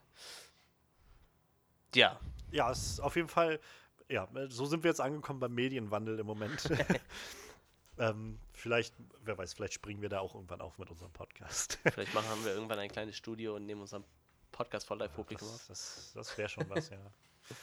Aber ich glaub, generell dafür müssen, glaube ich, Podcasts noch ein bisschen, bisschen mehr Prestige gewinnen. in Ja, aber Deutschland ist, einfach. ist mittlerweile auf dem Vormarsch. Es wird, ne? es wird ja. auf jeden Fall, es wird, ähm, aber ich meine, so generell, glaube ich, muss das noch mehr ankommen im, also so weiß ich, wie jetzt halt der Fatman Beyond, wo sie ja irgendwie immer im, was ist das, Scum and Villainy Club da sind, Hm. im, im Comedy Club oder so. So, ich glaube, das wird schwer in Deutschland. Da musst du halt wirklich, Ja, vor allem also da so regelmäßig. einen Podcast irgendwie ja, Ne? Ja, das stimmt. auszubu zu buchen, so dass, naja. Also es gab jetzt schon so drei, vier Podcasts, wo ich mitbekommen habe, die auch getourt sind damit und das funktioniert wohl auch. Aber das sind dann auch so die größten. Ne? Das ist unter anderem dieser YouTuber-Podcast Lester-Schwestern, die sind mal getourt. Ja. Dieser, äh, wie heißt der, Besser als Sex, mit so zwei Damen, die halt äh, über Sex reden, so, die sind halt mal Ja. getourt und so. Also so zwei, drei große gibt's und es gibt mittlerweile so Podcast-Festivals, wo halt, weiß ich nicht, in irgendeinem Club über eine Woche so jeden Abend irgendwie ein, zwei Leute auftreten und ihren Podcast live machen. Sollten so, wir uns vielleicht auch mal drum kümmern. Ja, vielleicht. Sowas wäre doch mal was. Also ich glaube, so, so mittlerweile jedenfalls, also ich meine, wir sind jetzt da auch kein, bei weitem kein großer Podcast oder so, aber ähm, ich glaube, wir müssen uns auch nicht verstecken mit dem Content, den wir machen. Nee, das das auf jeden Fall nicht. Und wir sind auch vor allem echt lange dabei. Also, um uns Ja. mal selber auf die Schulter zu klopfen, wir machen das jetzt fast drei Jahre so und äh, vor drei Jahren gab es halt, weiß Scheiße, ich nicht, drei Jahre, ey. da gab es vielleicht zehn, zehn große Podcasts. So, ne? Ich glaube hier dieses, äh, ich glaube das Podcast UFO ist sehr lange dabei, die sind glaube ich auch irgendwie bei um die 150 Folgen und äh, äh, wie heißt das vom, von, von äh, Rockstar, das auch so ein Nerd-Ding, äh, Radio Nukular, die sind halt auch ewig dabei, so. Aber das sind so, glaube ich, die größten und die regelmäßigsten, die jetzt auch so über die, den langen Zeitraum mit dabei sind. So, ne? Ja. Das ist halt schon krass, Ja, wenn man ja. mal drüber nachdenkt. Ne? Haben wir, haben wir irgendwas richtig gemacht, glaube ich, bisher. Ja, auf jeden Fall äh, sind wir engagiert. Ich glaube, das ist beim Podcasten wichtig. Man muss es vor allem erst will mal gar zum nicht- Spaß ausmachen. Ich will gar nicht drüber nachdenken, was ich jetzt schon an, an Geld einfach reingesteckt habe in den letzten drei Jahren, um den Podcast selber zu bezahlen. nee, hör auf, das wird beim neuen Projekt ja noch schlimmer. So, ich habe jetzt vier Mikrofone hier und äh, jetzt regel wirklich regelmäßig benutze ich eins. So, ne? Und die anderen sind halt so, die habe ich jetzt halt, die stehen hier aber rum als totes Kapital. So. Aber ja, Naja. was gibt man nicht alles für sein Hobby auf, so, ne? Ich meine, das Wenn ist man- halt, Wenn man es hat, dann hat ja, man das es. sind halt auch nur Hobbys, so, ne? Ich meine, andere weiß ich nicht, die gehen halt äh, fünfmal die Woche abends in eine Kneipe saufen, so, dann kaufe ich mir Ja. lieber ein Mikrofon dafür. Oder rauchen. Ja, oder rauchen einfach. Da hast du wahrscheinlich die Kohle fürs Mikrofon jeden Monat zusammen. Wenn, Ich habe gerade mich vor ein paar Wochen äh, mit einem mit einem alten Freund von mir aus der Band getroffen, also aus unserer alten Band. Ja. Der wohnt jetzt halt auch bei mir hier in der Stadt ähm, seit relativ kurzem. Und äh, der hatte halt auch erzählt so, ähm, also er arbeitet jetzt halt in der Tischlerei meinte halt so nach der Ausbildung, so man ist halt schon schön jetzt irgendwie Gehalt zu kriegen, aber er steht halt trotzdem immer mal wieder da, so gegen Ende des Monats, dass er auf einmal, dass ihm so die letzten drei, vier Tage irgendwie den Geld fehlt. Ähm, und er halt selbst sagt, so wenn ich bloß aufhören würde zu rauchen, so du weißt, du glaubst nicht, was ich verrauche an Geld. Das ist der Wahnsinn. ich habe auch Arbeitskollegen, das- die zwei Schachteln Zigaretten am Tag rauchen. Das sind halt mittlerweile irgendwie 6 Euro pro Schachtel. Ne? Da hast du 12 Euro am Tag und das mal auf 30 Tage im Monat gerechnet. So, ne? Ja. Da geht richtig Geld bei ins Land. Ne? Selbst wenn halt du schon nur eine halbe Schachtel am Tag rauchst, das sind immer noch 15 Schachteln im Monat. Ne? Dann hast du immer noch, weiß ich nicht, äh, 90 Euro verraucht. Ja, Das ist schon zu krass. Definitiv. Also ich bin froh, ich, ich kann mir nicht auf die Schulter klopfen, ich rauche und trinke nicht. Ich habe doch gar kein Bedürfnis nach, so ist mir ja, die vollkommen Latte. Und wahrscheinlich sind wir dann trotzdem die ersten Idioten, die drauf Ja, sind. äh, erstens das und wir, wir kriegen unser Geld halt auch anders los. So, ne? Wie gesagt, ich, Das stimmt, ja. mein Zimmer ist voll mit, mit Scheiß, der hier einstaubt, den ich einfach mal haben wollte. So, ne? Ja. Naja, besser als, als wenn man selbst einstaubt. Stimmt. Ähm, letzter Punkt, den wir jetzt noch nicht, äh, wo ich noch nichts von dir zugehört habe. James Gunn für Suicide Squad oder The Suicide Squad. Ähm, Der macht denselben Move wie Netflix nach der Oscarverleihung. Der rennt jetzt so mit dem Mittelfinger am Marvel-Headquarter vorbei so, und denkt so: Leck mich, Leute. Wenn ihr mich mit meiner Gruppe nicht spielen lasst, dann nehme ich jetzt meine eigene Gruppe. Und wenn ihr mich noch weiter nervt, dann hole ich mir äh, Dave Bautista dabei und dann könnt ihr mich alle mal am Arsch lecken. Ich glaube, wenn der den fragen würde, der wäre wahrscheinlich direkt dabei. So. sofort, Ja. sofort. Ich weiß halt nicht, ob er irgendwie, ob Marvel ihm da so einen Vertrag reingeknebelt hat, dass er es nicht, nicht darf oder so, Ja. aber es wäre auf jeden Fall total gut. Ich finde das super. Ich habe gar nicht, wir hätten mal direkt gucken müssen, nach, nachdem das Gerücht, nachdem das nochmal aufgekocht ist, ob er da was getwittert hat. So. Er ist ja, er hat ja äh, einen losen Finger, so. Er twittert ja direkt alles, was ihm so durch den Kopf geht. Ah, Ja, ich glaube, jetzt erstmal in den nächsten Jahren wird er noch zu tun haben. Also mit, jetzt kommt ja auch bald der, der, ich weiß gar nicht, ich glaube, er ist in diesem Dune Remake auch dabei. das könnte sein. Und wo ist der noch dabei? Den, Mir war so. der hat auch einiges jetzt auf dem. Äh, Ja, Auf doch, Zettel, der, also ne? da war, da war so einiges irgendwie. Ähm, generell, der ist ja nur, also der, der hat sich ja echt gemacht. So, Ja, ja, ne? auf das jeden ist Fall. halt echt krass, äh, wie der, wie der äh, jetzt so, so, also bei anderen, äh, gerade so Wrestler-Schauspielern dauert das halt echt länger, Ja. dass die irgendwie so, so die größeren Rollen, ja doch, in Dune ist er dabei, genau. Ähm, und naja, ich, dann, danach wird ja dann wahrscheinlich irgendwann dann nochmal Guardians 3 kommen. Ähm, mal, mal schauen, wann das dann so wird. Ich glaube, gerade Chris Pratt hatte die letzten Tage irgendwann ein Statement gemacht und meinte halt, der dritte, der ist noch, also das ist noch auf dem Plan und so, und aber wir müssen halt gucken, ne, wann das, also jetzt erstmal kommen halt ein paar andere Sachen, aber ähm, das ist schon noch in Arbeit. Ähm, und Taika Waititi hat dem ganzen, also dem Regie-Ding jedenfalls eine Absage gemacht, jetzt gerade auch vor ein paar Tagen. hm, das habe ich gesehen. Ähm, und meinte halt, ja, nee, er, also ist halt, also er hat auf jeden Fall Bock, mit Marvel nochmal was zu machen, aber ähm, halt, das ist halt James Ding und äh, da jetzt reinzukommen, ich glaube, er hatte das so beschrieben, wie das wäre, als ob ich einfach mal ins Haus reinkomme und sage, so, ich bin jetzt euer Dad und so machen wir heu ab heute Peanut Butter Sandwiches oder so. Ähm, was ich verstehen kann. Ja, auf und. Äh, deshalb mal gucken, wo das hingeht. Aber ja, also auf jeden Fall schön, dass James Gunn auch gleich wieder einen sehr hochkarätigen Job Auf findet. jeden Fall. Und Wenn auch vielleicht Ja, nicht den also- dankbarsten so, weil ich glaube, Suicide Squad ist ein bisschen negativ behaftet jetzt. ja, aber ich meine, auf der anderen Seite, ganz offensichtlich hat er sich das Ding ja selbst rausgesucht. So, das finde ich halt auch Ja, super ja, spannend. Also, dass er halt so, gerade das Ding, was irgendwie so, was ich auch immer wieder mal anbringe, ist halt, wir, wir sind irgendwie jetzt im Jahr 6 nach, ähm, nach Man of Steel und es gibt noch keinen zweiten Superman-Film, obwohl Ja. Superman eine der, also wenn nicht die ikonografischste Figur aller Zeiten ist. Das stimmt. So, und, und ganz offensichtlich gibt es keine Pläne, das weiter zu verfolgen im Moment. Und äh, ja, war jetzt auch nichts, dass James Gunn scheinbar gesagt hat, ist, dass er das jetzt unbedingt Ich glaube, das ist möchte. so ein bisschen so eine Mischung aus. Ich habe das jetzt schon mal geschafft mit so einer großen Truppe. Wahrscheinlich hat es ihm auch ordentlich Spaß gemacht. Und, Ja, ich hat halt sagen, es liegt funktioniert, wahrscheinlich ne? auch einfach an seiner Ader Ja. so, ne? Das, das zu und vielleicht ist auch noch ein bisschen mit bei, ja gut, wenn ich bei, bei, bei Marvel nicht mehr mitspielen darf mit meiner Truppe, dann mache ich mir halt eine neue Truppe. So. Vielleicht ist das so ein bisschen mit drin. Ich weiß es nicht. Wer weiß. Also ich weiß, ich, generell, ich bezweifle halt, dass der, sag ich mal, gegen die Marvel-Leute so wirklich jetzt einen Groll hegt. Ich weiß es nicht. Nee, Ma- vor, vor allem Marvel hat ja auch, war ja auch ein bisschen andre, anders eingestellt wie Disney, so, ne? Muss Ja. man ja mal so. Also ich, Kevin Feige wurde, glaube ich, vor ein paar Wochen drauf angesprochen, so wie das ist, das zu sehen mit, mit Kevin Fe äh, mit James Gunn dann jetzt auf der anderen Seite und so. Und er meinte tatsächlich dann, also er meinte so, es ist halt ein bisschen bittersüß, so das ne, zu sehen, weil er einfach ein toller, also es hat viel Freude gemacht, mit ihm zusammenzuarbeiten, so. Aber davon ab, ähm, also wir wünschen ihm alles Gute, so. Ja, klar. Und er ist, und er, so wie Kevin Feige das eigentlich immer sagt, es ist halt, es gibt da jetzt gerade auf diesen höheren Etagen nicht so groß dieses Konkurrenzdenken, weil du ja, also vielmehr dieser Gedanke ist von, wir wollen einfach nur, dass die Filme alle gut sind, weil für den generellen Zuschauer spielt das keine Rolle, ob das jetzt DC oder Marvel oder, oder Fox oder irgendwas ist, solange die Filme nur gut sind. Wenn du erstmal anfängst, so hintereinander so ein paar echte Stinker dabei zu haben, sowohl, egal aus welchem Hause, aber so generell, dann, dann fängt halt einfach der an, der generelle Gedanke überzugehen, die, die aktuelle Mentalität auf einen, oh nee, diese Superheldenfilme, du, nee, so, da habe ich jetzt nicht so Bock drauf.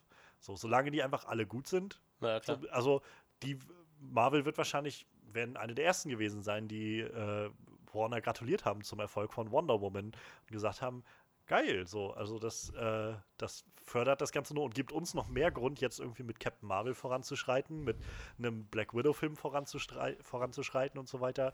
Ähm, Leute wollen einfach weiter das sehen und wir kriegen neue, neue Möglichkeiten und ich denke, ähnlich wird das da auch sein. Also es ist halt einfach, Ja, und Konkurrenz belebt halt das Geschäft, ist halt einfach so, ne? Muss man ja auch mal so sehen.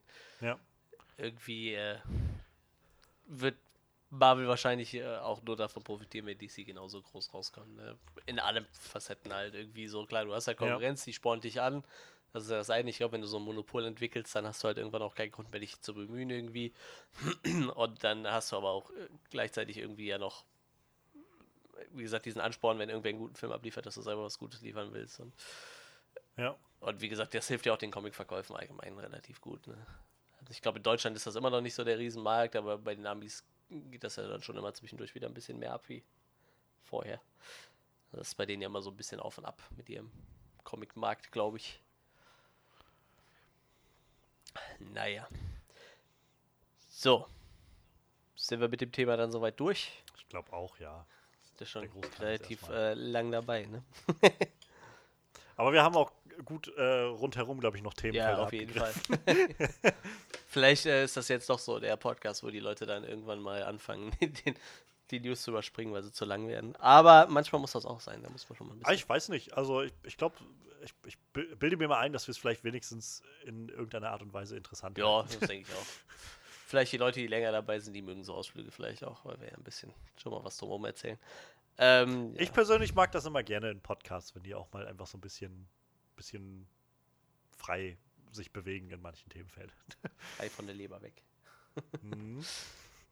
So, ja, dann äh, wären wir schon beim letzten Thema, denn wir haben ja nur zwei. Und zwar gab es einen ersten Trailer zu Hobbs und Shaw, dem neuen Teil im Fast and the Furious Universum, einem Spin-off quasi, was sich nur um die Charaktere des Luke Hobbs und des Deckard Shaw drehen, also quasi Dwayne Johnsons und Jason Statham's Charakter. Äh, David Leitch wird da äh, Regisseur sein. Der hat, was sehe ich gerade, John Wick gemacht vorher. Ja, sehe ich das richtig? Sein Debüt war Genau, John Wick, ja. Das war der, das war einer der, also John Wick hatte ja Co-Regisseure, äh, Chad Stahelski und halt David Leach und David Leach hat danach dann halt äh, Deadpool 2 gemacht und Atomic Blonde. Ja. Und ja, wir haben jetzt den ersten Trailer bekommen und sehen da auch das erste Mal, kriegen wir einen, einen Eindruck von äh, vom, vom Counterpart, vom Bösewicht. Nämlich, äh, der wird gespielt von Idris Elba, heißt wohl Brixton, Brixton Law steht hier. Und äh, ja, ich weiß nicht, ähm, also den, den, äh, die mussten es ja immer weiter übertreiben in den Fast and Furious Teilen. ich meine, das kann man nicht leugnen, dass es da immer abgefahren wurde so. Und jetzt kommt halt nochmal so eine ordentliche Prise irgendwie Science Fiction mit rein, mit so einem Typ, der irgendwie kugelsicher ist und äh, Super Soldat. super Soldat, ja, der irgendwie dann irgendwie mit ganz komischen Apparaturen da rumhantiert und äh, ja, und äh, das ist so der Aufhänger, warum sich dann äh, Hobbs und Shaw zusammentun, die sich ja eigentlich so nicht wirklich äh, leiden können. Und aber tatsächlich im letzten äh, Fast and the Furious war es der achte? Achte war es, ne? Ja. Fate, Fate of the Furious, genau. Die sich da, äh, die da eigentlich so den lustigsten Part hatten in dem Film, so, ne? Also ich glaube, die, der, also die Chemie zwischen den zwei war so eigentlich mit das, das Interessanteste an dem Film, kann man wahrscheinlich so sagen. Und äh, ja, äh, die zwei krieg, müssen sich jetzt halt zusammentun, um diesen Brixton aufzuhalten. Was ich äh, noch weiß, ist ähm, Roman Reigns, das ist ein, ein Wrestler, der aktuell pausieren muss, weil er an Leukämie erkrankt ist, wird ein äh, Part spielen. Hier steht auch, er spielt Duke Hobbs, den Bruder von Luke. Was lustig ist, ich glaube, das ist eigentlich der Cousin von Dwayne Johnson so. Also die kommen auf jeden Fall alle aus derselben Wrestling-Familie so. Das ist ja so ein riesen Clan da bei denen in der Ecke irgendwie, wo jeder mit jedem verwandt ist und alle irgendwie Wrestler sind so. Also so, das klang jetzt irgendwie nach Inzest, ne? So hier Bruder und äh, Opa und äh, äh, Vater ist dieselbe Person. Nee, so nicht, aber so diese ganze Familie, da wie der Cousin wrestelt und der Onkel wrestelt und so. Ich glaube, Dwayne Johnson ist auch irgendwie dritter Generation schon Wrestler und so. Und Ja, irgendwie ja. ist da Roman Reigns, der gehört da auch noch mit rein. Ich glaube, ich meine, der wäre der Cousin oder irgendwie so. Also irgendwie geh- gehören die da alle zusammen. Und äh, ja, der wird da auf jeden Fall auch sein Filmdebüt führen. Ich, äh, sein Filmdebüt haben. Ich glaube, der hatte vorher noch in keinem mitgespielt. Was ich eigentlich ganz nett finde. Wie gesagt, der ist halt an Leukämie erkrankt und muss halt leider seine Wrestling-Karriere im Moment auch ruhen lassen deshalb.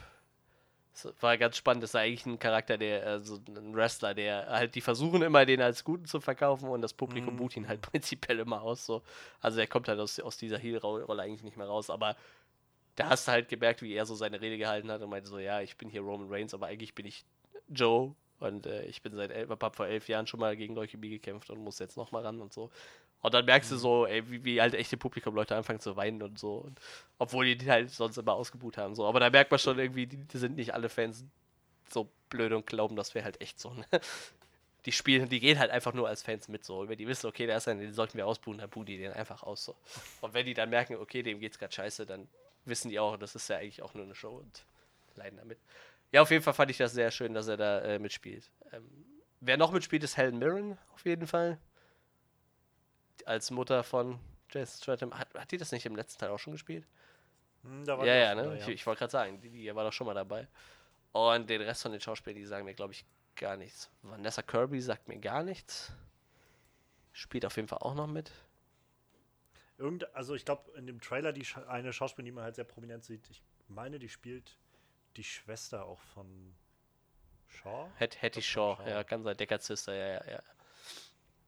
Ja, die, die, das ist die, das ist diese Vanessa Kirby. Ich guck gerade mal, wo die noch so mitgemacht hat. Mission Impossible, gut, habe ich nicht gesehen.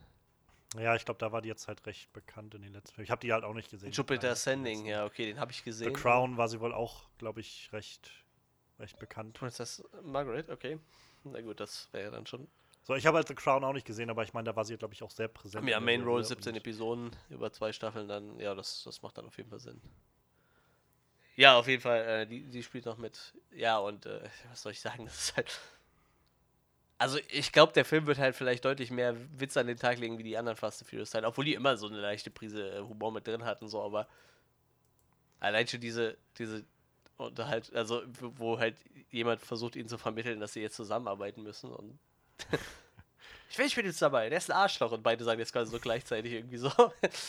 Und äh, ja, ich glaube, witzig wird der Film schon, aber allein schon durch dieses Science-Fiction-Ding, äh, ja, die, die, müssen halt, die müssen halt immer noch eine Schöppe drauflegen, so. Weil keiner will jetzt nochmal so einen Film sehen, wo Vin Diesel in seinem Garten grillt und, und äh, die machen nachher ein Rennen mit seinem 600 PS-Auto, was er von seinem Funny bekommen hat, so. Das will halt keiner mehr sehen, irgendwie so ein Viertelmeiler-Rennen. Die, die wollen jetzt sehen, wie die, weiß ich nicht, Tresore durch die, durch die Gegend ziehen Ja. mit Autos und keine Ahnung was machen und fliegen und U-Boote über U-Boote fahren und so. Die Leute wollen es halt sehen. Ne? Einzige Chance, die man findet, um äh, jemanden wie Dwayne Johnson und, oder, oder Jason Statham irgendwie was anzuhaben. Man muss halt den Gegenspieler zum, zum Übermenschen machen. Ich finde eigentlich, Idris Elba finde ich eigentlich immer ganz cool so, den Schauspieler, den mag ich eigentlich, auch. aber ich weiß nicht. Also manchmal, manche Sachen sind halt auch zu albern so. Also Mich hat der Trailer halt auch nicht mehr gecatcht, als weiß ich nicht. So, die letzten and the Furious Trailer waren halt auch so, ne, irgendwie. Nur wie gesagt, dass du halt echt bei dem Trailer extrem gemerkt hast, dass sie nochmal eine Schippe drauflegen mussten, irgendwie. Also irgendwie, das ist. Das geht, glaube ich, anders gar nicht. Man muss da eine Schippe drauflegen. Also ich muss sagen, ich bin äh, auf jeden Fall mehr interessiert daran als an einem neuen Fast and Furious Film. ähm, denn Aber die Familie. Und ganz ehrlich, das ist halt genau das, was ich gerade sehr schätze an dem ganzen Ding. Dass es halt nicht die ganze Zeit um, also ist so mein Eindruck jedenfalls, dass es nicht wieder um äh, Familie und alles so geht. Also machen wir uns nichts vor, diese Filme sind halt, also jetzt schon seit ein paar Filmen jedenfalls, ich meine, die ersten wahrscheinlich noch nicht, aber seit ein paar Filmen, das sind halt einfach nur noch Cartoons mit lebendigen ja, Menschen. irgendwie halt. So. Und das ist ja nichts Schlimmes. So, das ist halt auch eine interessante, also auch eine, eine, eine Art von, von Actionfilm, die total ihre Berechtigung hat. So. Es muss ja nicht alles ähm, halt John Wick Action sein oder so, so, sondern das kann ja auch völlig abgedreht sein. Das kann ja auch unterhaltsam Ja, sein. Was mein Problem halt immer ist, gerade, also ich meine, wir haben, ich habe halt Fast 8, also den letzten, den wir jetzt Mhm. auch damals im Podcast hatten, war halt der erste, den ich seit dem zweiten oder so gesehen habe. Ähm, und mein Problem ist halt viel mehr daran, dass sie halt zum einen auf der einen Seite diese unglaublich unrealistische, abgefuckte Action haben wollen, aber auf der anderen Seite sich auch, also vor allem Vin Diesel nimmt sich einfach immer so unfassbar ernst in Ja, diesen ganzen Sachen. ja. Und das ist halt das, was ich einfach nicht, was für mich überhaupt nicht funktioniert, wo ich dann das Gefühl habe, gerade bei dem 8, wo ich so denke, was soll, was, was soll das jetzt irgendwie? Also ihr, ihr macht irgendwie die unrealistischsten Stunts und lasst irgendwie Autos in der Stadt vom Himmel regnen, so ungefähr. Und äh, dann als nächstes muss ich irgendwie Vin Diesel sehen, der irgendwie sowieso schon meiner Meinung nach nicht wirklich gut schauspielern kann und glaubt, er, er, er liefert da jetzt gerade ähm, Oscar-Material ab und so. Und dieser Trailer sagt mir einfach nur, wir haben den ganzen Familienkram, diesen ganzen Kram, der, der uns immer so ein bisschen so, wir nehmen uns viel zu ernst mäßig äh, festkettet, weggeschoben und machen jetzt einfach nur so eine Buddy-Cop Action-Comedy. Mit zwei Buddies, die gar Halt keine mit- Buddies sind. Ja, mit den zwei Typen, die halt dieses ungleiche Team, ungleiche Paar, wie man das halt so oft kennt, ähm, was schon im letzten Film halt der beste Part in dem ganzen letzten Film war, meiner Meinung nach. Ähm, und lassen die einfach mal so ihre, ihre gesamte äh, Bandbreite irgendwie abspielen an Action-Sachen so. Und keine Ahnung, also ich, ich finde, der Trailer an sich hat ein sehr seltsames Pacing. So der, ich finde, er ist, also er fühlt sich sehr lang an. Er ist jetzt auch, glaube ich, recht lang mit zweieinhalb Minuten oder so. Aber er fühlt sich auch echt lang an, so wie so, als wären das so eineinhalb Trailer plus ein Clip plus nochmal so ein, so ein nach dem Titel irgendwie so ein kleiner Clip oder so. Sehr seltsames Pacing. Aber davon ab, also es gibt, weiß ich nicht, also allein die beiden zu sehen, finde ich irgendwie schon cool. So, also äh, finde der schönste Moment ist eigentlich dieses, wo sie äh, in diesem Hochhaus stehen und äh, Idris Elba irgendwie, die, die entführen da die, die Frau und flüchten dann da so senkrecht am Haus runter und sie stehen dann da oben und es ist so ein, okay, bei drei springen wir. Okay, eins, zwei, drei und so in Zeitlupe siehst, wie Dwayne Johnson einfach springt und, und Jason Statham stehen, stehen bleibt und ihm einfach so hinterher winkt. So. Das ist halt, das sieht das ist witzig irgendwie. Da, da denke ich dann so, okay, klar, gerne, wenn das so, so weitergeht mit den beiden. Ähm, ich glaube, das kann sehr witzig werden. Und so die Hand-to-Hand-Action sieht jetzt irgendwie schon mal nicht verkehrt aus. So ich, ich könnte, glaube ich, verzichten auf die Autos, die irgendwie halt aus dem Fenster fliegen und sich einmal so um 360 Grad um die eigene Achse drehen und dann halt wieder gerade landen oder sowas. Ähm, aber halt so, weiß ich, zu sehen, wie halt Dwayne Johnson, also dieser einen Clip, der am Anfang ist, wo er, ich weiß gar nicht, was er im Deutschen sagt, im Englischen sagt er halt irgendwie, I'm what you call a nice, nice cold can of whoop ass. Und dann ähm, haut er halt Leuten irgendwie Tabletts um die Ohren und, und so. Das, das sieht ziemlich fett aus. Das ist auch das, was ich von David Leach erwarten würde, der, wie gesagt, also gerade bei Atomic Blonde und John Wick irgendwie gezeigt hat, dass er sehr krasse Hand-to-Hand-Action machen kann. Und auch Jason Statham, der irgendwie das Champagner-Problem da ist und mit der Champagnerflasche irgendwie Leute verprügelt. So. Das halt, ich weiß, ich glaube, bei Screen Junkies hatten sie es gesagt, so hatte äh, der eine das gesagt gehabt. So, das, ist, das wirkt so ein bisschen, als hätten sie einfach, als hätten Dwayne Johnson und, äh, und Jason Statham einfach aus den ganzen Filmen, die sie bisher gemacht haben, die nicht funktioniert haben, ein paar Elemente zusammengesammelt. Also, weiß ich, hätte Jason Statham so ein bisschen was aus den Transform äh, Transporter-Filmen mitgenommen und, und weiß ich, was, was Me Mechanic-Filme oder sowas, die nicht so funktioniert haben. Und Dwayne Johnson hat was aus G.I. Joe Cobra mitgebracht und was weiß ich. Ähm, aber ja, ich, ich weiß nicht, hat, hat so einen Charme irgendwie.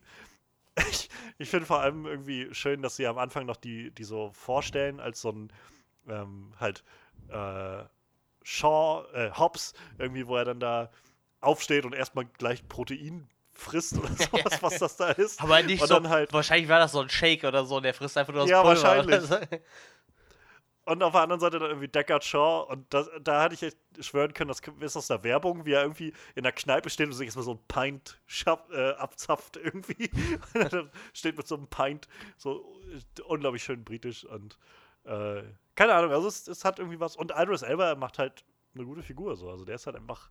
Idris Elba ist sowieso einer der krassesten Schauspieler momentan, Ja, finde ich. Also ich, ich finde den so großartig. Ich wenn der Bond werden würde, hätte ich sogar mal Bock, mir einen Bond-Film anzugucken, muss ich sagen.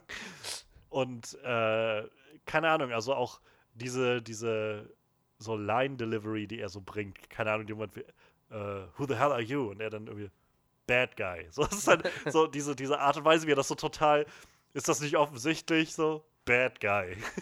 fand, ich, fand ich sehr schön. Und äh, ja, also keine Ahnung, das könnte tatsächlich das sein, wo ich das Gefühl habe, vielleicht klammern sie halt den ganzen, wie ich finde, sehr viel zu ernsten und lahmen Kram aus Fast and Furious aus und machen irgendwie einfach ein Action-Franchise. Ich meine, es ist sowieso schon ein Action-Franchise, aber halt völlig alleinstehendes Action-Franchise draus. Und ähm, naja, nach dem, was äh, Dwayne Johnson gesagt hat, ist er jetzt ja auch beim nächsten Hobbs Shaw-Film nicht da, äh, beim nächsten Fast and Furious-Film nicht dabei, bei dem neunten. Ja. Und dann ist halt, dann wird es halt spannend, ob diese Filme auch noch ohne ihn funktionieren. Ja, ich glaube halt echt, dass die einfach immer noch viel zu viele Fans haben. So, ne? Ich meine, ich glaube auch viele Leute mögen Vin Diesel einfach, weil er Vin Diesel ist. So. Es ist so, denen ist auch egal, ob das ein guter Schauspieler ist. Die, die denken einfach nur, Vin Diesel, da gibt es wenigstens gute Action zu sehen. Ich glaube, das reicht den meisten Leuten schon so. Ne? Also mir kann halt kaum einer erzählen, dass er die Filme guckt, weil er die Story so geil findet. So, ich meine, vielleicht gibt es so Leute auch, aber äh, ich weiß nicht. Also das werden halt die wenigsten sein, behaupte ich jetzt einfach mal. Ja. Und äh, ja, ich weiß nicht. Also ich, ich bin eigentlich schon lange ausgestiegen. So, wie gesagt, für mich war halt so, so Teil 7 nochmal so ein Lichtblick so. Ich finde, James Wan hat da noch einiges richtig gemacht, aber so richtig gecatcht hat mich. Ich mochte den ersten und den dritten eigentlich sehr gerne. So, das waren so meine Favoriten. So, auch, auch wenn der in Japan total zerrissen wurde, aber ich glaube auch eher, weil die Leute da wieder so ein 0815 Action-Drive mit Vin Diesel erwartet haben und das war es halt nicht so. Aber ich mochte den sehr gerne. Ich mochte auch das Setting sehr gerne, aber danach, ich, ich glaube, die ersten vier habe ich sogar noch auf DVD oder Blu-ray und ja, irgendwann hat es halt auch aufgehört. So, ne? Ich habe die auch nachher nicht mehr im Kino geguckt, so. Und dann letztes Jahr halt wieder den Achter habe ich dann im Kino geguckt, den Siebener habe ich irgendwann mal irgendwo geguckt und ja, ich weiß nicht. S sind halt okay, ne? Wenn man aber halt ein bisschen Action Ja. will, dann so. Und das Schlimme ist halt immer so, ich glaube auch, wenn Diesel ist nicht der beste Schauspieler, aber der hat halt echt unglaublich viel Ahnung von der Materie. So, er kann es halt nur selber nicht so. Der könnte wirklich so, der könnte sich hinsetzen und Leute dafür kritisieren, dass sie nicht schauspielern können, obwohl er das selber nicht kann. Aber er könnte es auch so kommentieren, dass du glaubst, dass er wirklich Ahnung davon hat. So. Weil ich habe so ein paar Podcasts mit ihm gehört und Interviews mit ihm gesehen und du merkst halt echt, der hat halt Ahnung davon, so, weil der halt früher auch Naja. andere Sachen neben der Schauspielerei gemacht hat. So, ne? Also von der Materie hat er echt einen Plan, aber wie gesagt, das macht ihn halt nicht zu einem guten Schauspieler. So. Ja. Ja, also wie gesagt, das. Keine Ahnung, also jedenfalls diese Rolle von, von was war, wie, wie heißt seine? Dominic Toretto, Toretto. ja. So, das überzeugt mich halt bisher einfach nicht. So. Ich weiß halt, wie gesagt, den ersten habe ich damals irgendwann gesehen, als der. Naja, als, da war, glaube ich, der dritte gerade erst draußen oder sowas. Halt, da waren diese Reihe, da war diese Reihe wirklich noch bekannt als einfach diese Street Ra- Racer, illegale, Ja, genau, äh, genau, genau. illegale Straßenrennenreihe so. Und da haben wir den dann halt damals irgendwann so bei uns im Freundeskreis ab und an mal irgendwann geguckt. So, und das war halt irgendwie, also so als Jugendlicher findest du es halt cool irgendwie. Sogar ich, der irgendwie nicht viel mit Autos oder sowas anfangen kann. Es hat irgendwie, ja, fette, fette, fette Karren und so und weiß ich, was, was Vin Diesel da für ein Auto hatte, irgendwie mit 900 PS oder was das war. Ja, so, ja, genau. so eine Nummer so und aber davon ab, also je mehr ich darüber, also darauf zurückblicke, denke ich halt so, ja, keine Ahnung. Ja, das war halt auch damals so so die viel. Zeit, ne? Also ich glaube, da war Hip-Hop gerade so echt in der Aufschwungphase so. Das passt halt vom Soundtrack immer ganz geil. Dann ist halt auch äh, so Sachen wie das Need for Speed Franchise äh, bei Videospielen ist halt Ja, ja, voll genau, auf den das- Film aufgefahren. Das so. hatten wir halt damals auch so. Ich hatte äh, Midnight Club 3. Ja, Midnight Club, so. genau, Also die das ging ja auch in so eine Richtung. Ich hab, war halt eher so der Need for Speed-Fan, aber ich glaube, Midnight Club hatte ich nachher auch gehabt. Und äh, also bei mir hat das halt echt so einen Impact gehabt, so dass ich unbedingt das Auto haben wollte, was, äh, was, was Brian in dem ersten Film fährt. Und den Wunsch habe ich mir dann nochmal erfüllt. So. Also ich habe das Auto ja vor sechs, sieben Jahren gefahren, so den, den Mitsubishi Eclipse. Gut, der war halt, ich glaube 99 kam Fast and Furious raus, da war die Karre gerade brandneu so. Ich glaube, der wurde irgendwie von 97 bis, bis 2002 gebaut oder so und ich hatte dann einen Baujahr 97, also und da war ich auch echt stolz drauf so. Also so einen Impact hatte der Film auf mich. Ich wollte das Auto haben, seit ich den Film gesehen habe so und habe mir tatsächlich dann irgendwann auch gekauft. Was äh, im Mensch, Nachhinein betrachtet auch nicht das beste Auto, wo ich je gefahren habe, aber ich fand die Karre trotzdem unglaublich cool. Und die hat auf jeden Fall immer ein bisschen Eindruck hinterlassen, auch wenn der überhaupt keine Leistung hatte und einfach nur fett aussah. So. Mit seinen Ja. 120 PS oder was er hatte. Aber ich, ich habe die Karre echt gemacht. Und wie gesagt, so ein Impact hatte damals dieser Film auf jeden Fall auf mich. Und ja, mittlerweile denke ich halt auch eher, ein praktisches Auto ist halt besser so. Gerade wenn man vom Land kommt. So. Tief. Das mag sein. Ja, ich weiß nicht, der war ja tiefer gelegt bis hinten gegen und ist ständig an jedem Bordstein aufgesetzt und so. Und ich hatte keinen Kofferraum drin, weil halt einfach eine fette Anlage drin war. So. Ich meine, klar, irgendwie ist das geil, aber irgendwie denke ich mir so, ich habe ja eine Kamera und ein Stativ, die muss ich noch Rücksitz legen, weil mein Kofferraum voll ist. So. Und dann fährst du irgendwo hin und so, ja, ich würde hier gerne irgendwo parken, aber die Bordsteine sind alle so hoch, so ich komme da nicht drauf. Das ist halt echt, äh, ja. Aber wie gesagt, äh, ich, Ja. einmal muss man das gemacht So weit reichte dann meine Autofaszination halt schon nicht mehr. So, ich, ich, einfach durch Midnight Club konnte ich dann so ein bisschen unterscheiden, also oder konnte ich dann so ein bisschen erkennen, was, was sind bekannte Sachen. Also ich, was ich, ich konnte dann was mit dem Begriff äh, Nissan Skyline Ja, ja, ja, sowas ja. anfangen. So, aber das war halt trotzdem irgendwie nie was, wo ich so, ah ja, unbedingt, bloß muss ich jetzt äh, Au- Autos irgendwie nachverfolgen. So. Und keine Ahnung, deshalb hat das Franchise mich damals schon nicht interessiert. Und je mehr ich dann irgendwie von den anderen Sachen mitbekommen habe, äh, habe ich dann immer mehr so gedacht, ich glaube, das nee, ist mir einfach zu doof irgendwie. Und ja, der achte Teil hat mich einfach dann zu sehr. Ja, ich war einfach, der war einfach dumm. So, so ich meine, die sind sowieso, ich, es ist ja nichts gegen dumme, dumme Actionfilme auszusetzen, aber es gibt halt dumme Actionfilme, die halt Spaß machen und irgendwie dann wenigstens so in sich logisch sind, dass du dem Ganzen zugestehen kannst, okay, es reicht, um mich irgendwie durch diese abgedrehte Action zu tragen. Oder eben nicht. Ich habe am Wochenende jetzt zum ersten Mal am Stück Jurassic World Fallen Kingdom gesehen. Und ohne Witz, ich finde, das ist der schlechteste Film in dem ganzen Franchise. der ist ja so dämlich. Das ist da, das, und dann dafür macht er ja nicht mal irgendwas wett mit guter Action oder so. So, das ist einfach nur ein richtig dummer Film. So. Ja, Und- das, ja. und, und dann dauert der auch so ewig. Dann geht der irgendwie zwei Stunden noch was. So, wenn der dann wenigstens bloß 90 Minuten gehen würde oder sowas.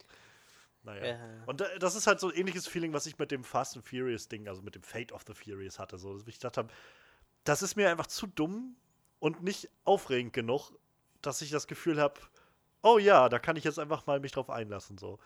Dann kann, da, da würde ich mir einfach lieber, weiß ich, die Clips angucken, die halt cool waren. So, Jason Stathams äh, Fight da in dem Flugzeug, wo er irgendwie das Baby die ganze Zeit im Arm hat. So. Solche Sachen. So, das, oder, oder, oder halt seinen Ausbruch da, wo er und Dwayne Johnson ausbrechen aus dem Knast. So, das sind die Sachen, wo ich denke, ja, gut, Ja. das, das gucke ich mir an.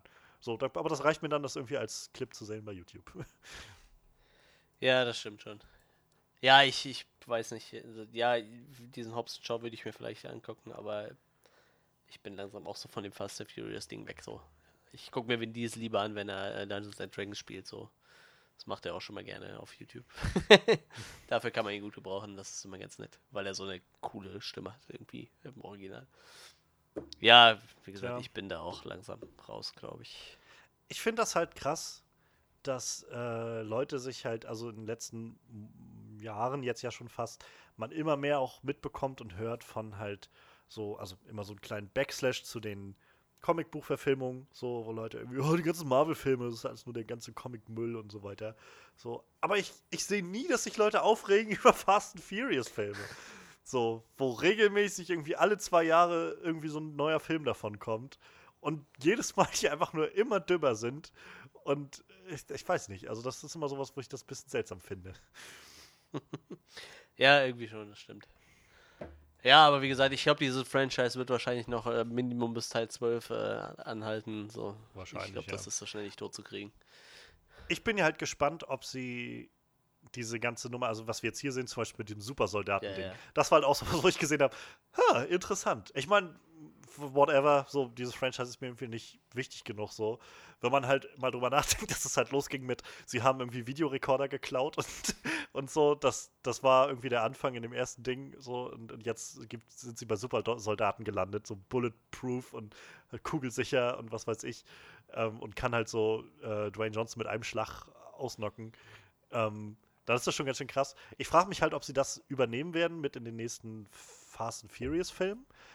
Ich, nach allem, was man hier so mitbekommt, scheinen Vin Diesel und, und Dwayne Johnson jetzt ja nicht so auf dem allerbesten ja, Stand zu sein miteinander. Ja, irgendwie so. So, äh, kann, also eventuell soll das halt auch wirklich das einfach so ein bisschen trennen, sodass er jetzt halt, also Dwayne Johnson so das wirkliche Action-Ding daraus machen kann, was er ja sowieso bei fast allen Ja, seinen Filmen macht. Und Vin Diesel vielleicht wieder mehr sein Familiending machen kann, zum neunten Mal dann.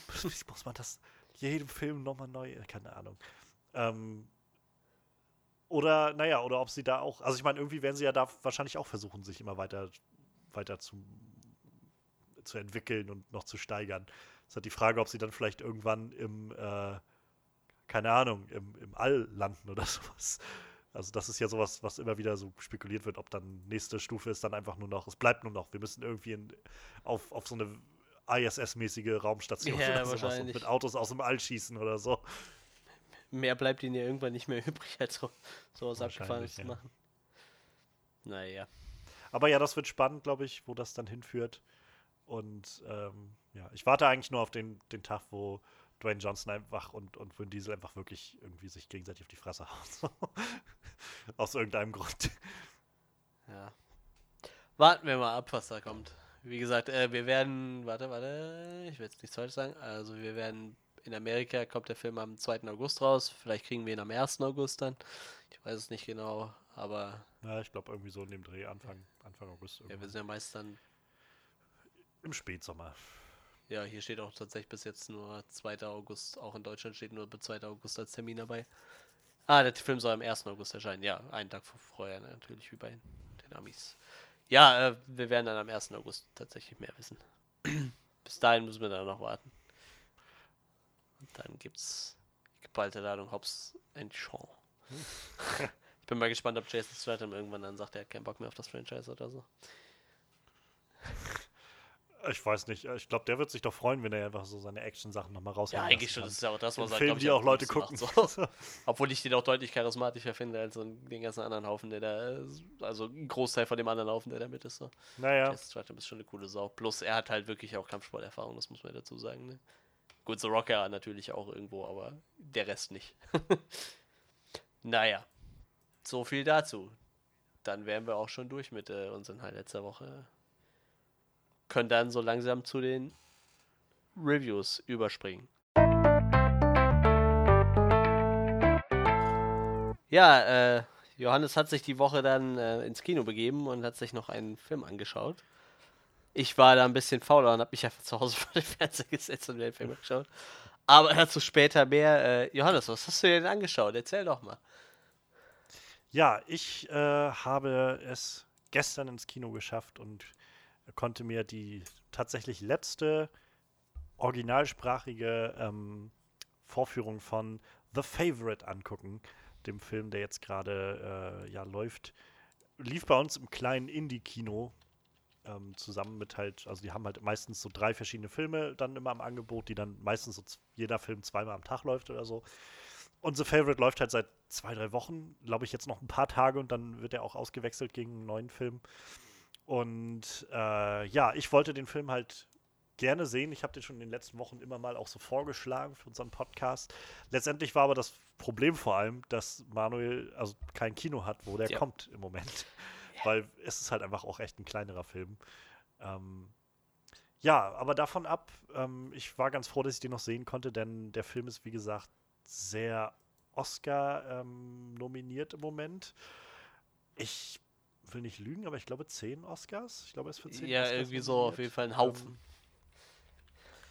und ähm, ja, also um jetzt vielleicht. Ich glaube, also generell, wir haben so ein bisschen überlegt im Vorfeld, wie wir das Ganze, ähm, naja, wie wir das Ganze jetzt heu heute durchführen wollen. Ich würde sagen, ich werde jetzt erstmal so ein bisschen spoilerfrei frei bleiben.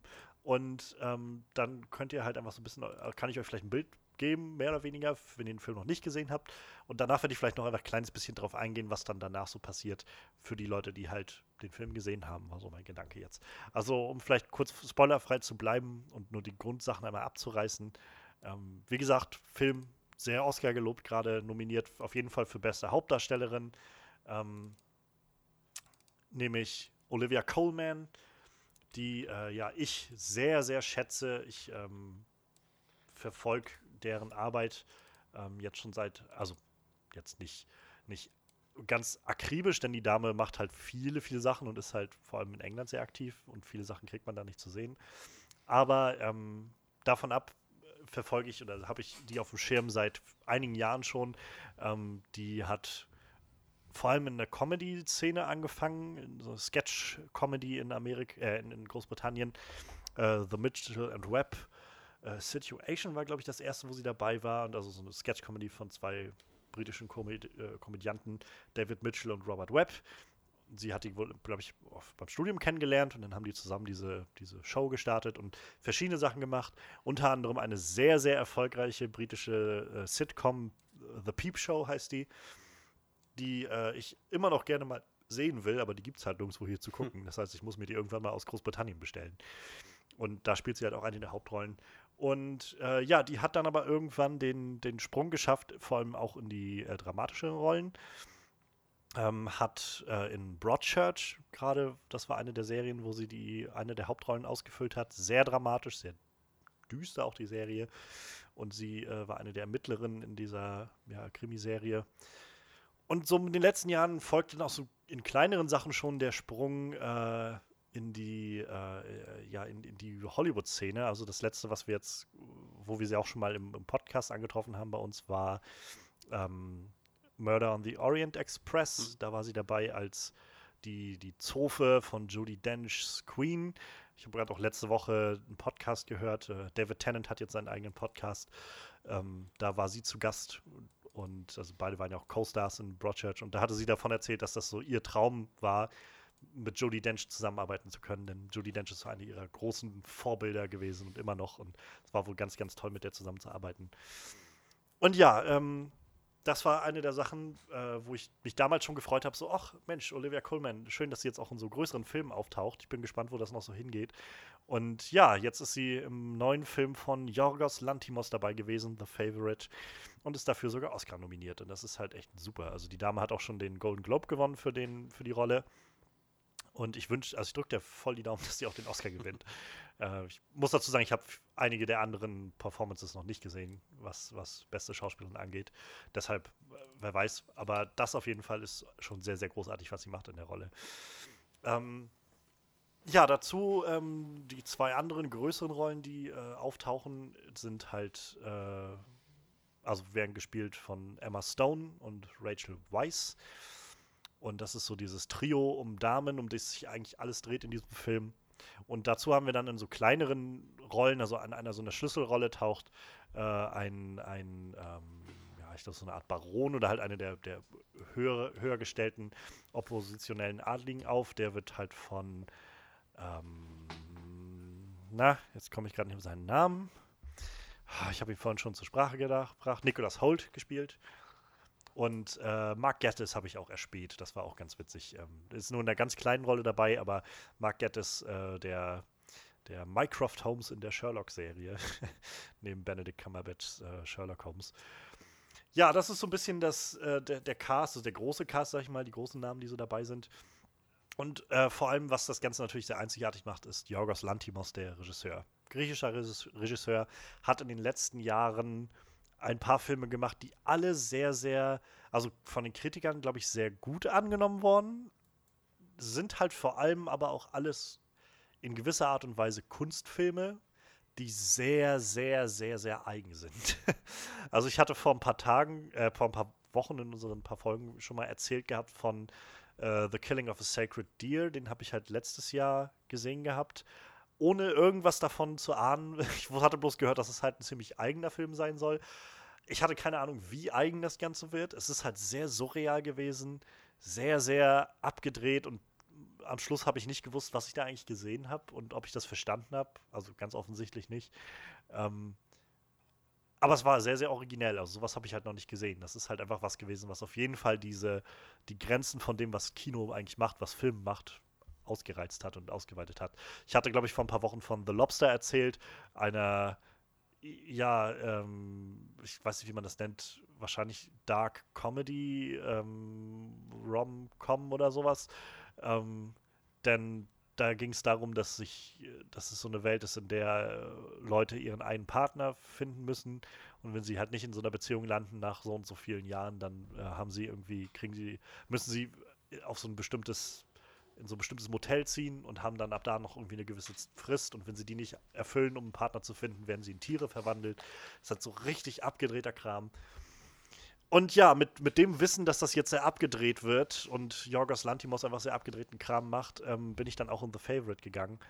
Und ja, um erstmal den Sch äh, schon mal vorwegzunehmen, so jetzt, oder so einfach mal zu sagen, was ich davon halte.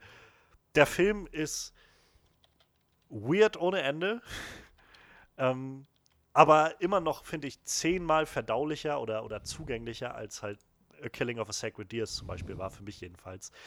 Ähm, wo Killing of a Sacred Deer so surreal war und wirklich einfach du dich gefragt hast, was ist das? Warum, warum passiert das jetzt? Was ist das? Oh Gott, ich verstehe das alles nicht.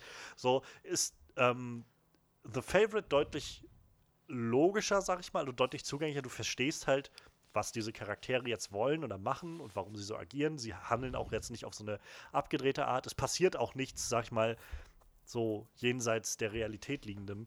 Vielmehr spielt der Film einfach mit so der Abstrusität am Hof. So mit, mit, keine Ahnung, Leuten, die auf einmal, also so Adlige, die auf einmal mitten im, im Raum irgendwie ein Entenrennen machen oder sowas und einem Adligen, der irgendwie ständig seine eigene preisgewinnende Ente dabei hat und mit der Gassi geht und solche Geschichten so. Es ist sehr weird einfach aber irgendwie de deutlich greifbarer. Und das vor allem, weil im, im, Zentrum diese Charaktere einfach so viel mehr und diese Beziehung der Charaktere mehr im, im Zentrum steht.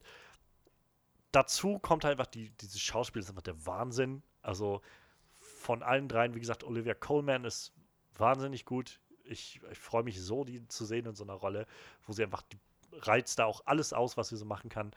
Emma Stone ist, also ich bin sowieso großer Fan von Emma Stone, spätestens seit La La Land, aber eigentlich schon seit Zombie-Land. ähm, und die hat auch in diesem Film mal wieder sowas, wo sie eine ganz andere Seite von sich ausreizt und einen sehr als Zuschauer so aufs, aufs Glatteis führen kann.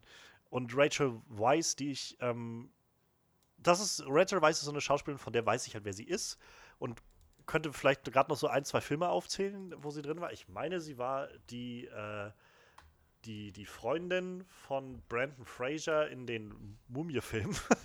Aber auch das ist schon ganz schön her. Ähm, und ab da weiß ich halt nur, dass sie ständig in verschiedenen Sachen mitspielt und auch immer sehr, sehr gute Leistungen wohl abliefert. Aber ich habe nie so wirklich was von der gesehen. Und auch die ist einfach großartig in diesem Film. Und ja, also ich kann den Film sehr empfehlen. Ähm, wie gesagt, er ist deutlich verdaulicher als äh, als Killing of a Sacred Deer. Was nicht heißen soll, dass er nicht weniger weird ist. Er ist immer noch sehr, sehr weird, sehr einzigartig in der Art und Weise. Unglaublich clever geschrieben. Die Dialoge sind wahnsinnig also so richtig schneidend präzise an vielen Stellen und sehr, sehr doppeldeutig an vielen Stellen. Also man kriegt so das Gefühl, also ein großes Thema, worum es halt geht in diesem Film, ist halt so ein, sind so diese Intrigen, diese Ränkespiele, die so stattfinden, gerade zwischen Emma Stone und Rachel Weisz. Und viele dieser Dialoge, die sie miteinander tauschen, ähm, funktionieren halt, sag ich mal, auf dieser Ebene, auf der gerade, in der sie gerade sind.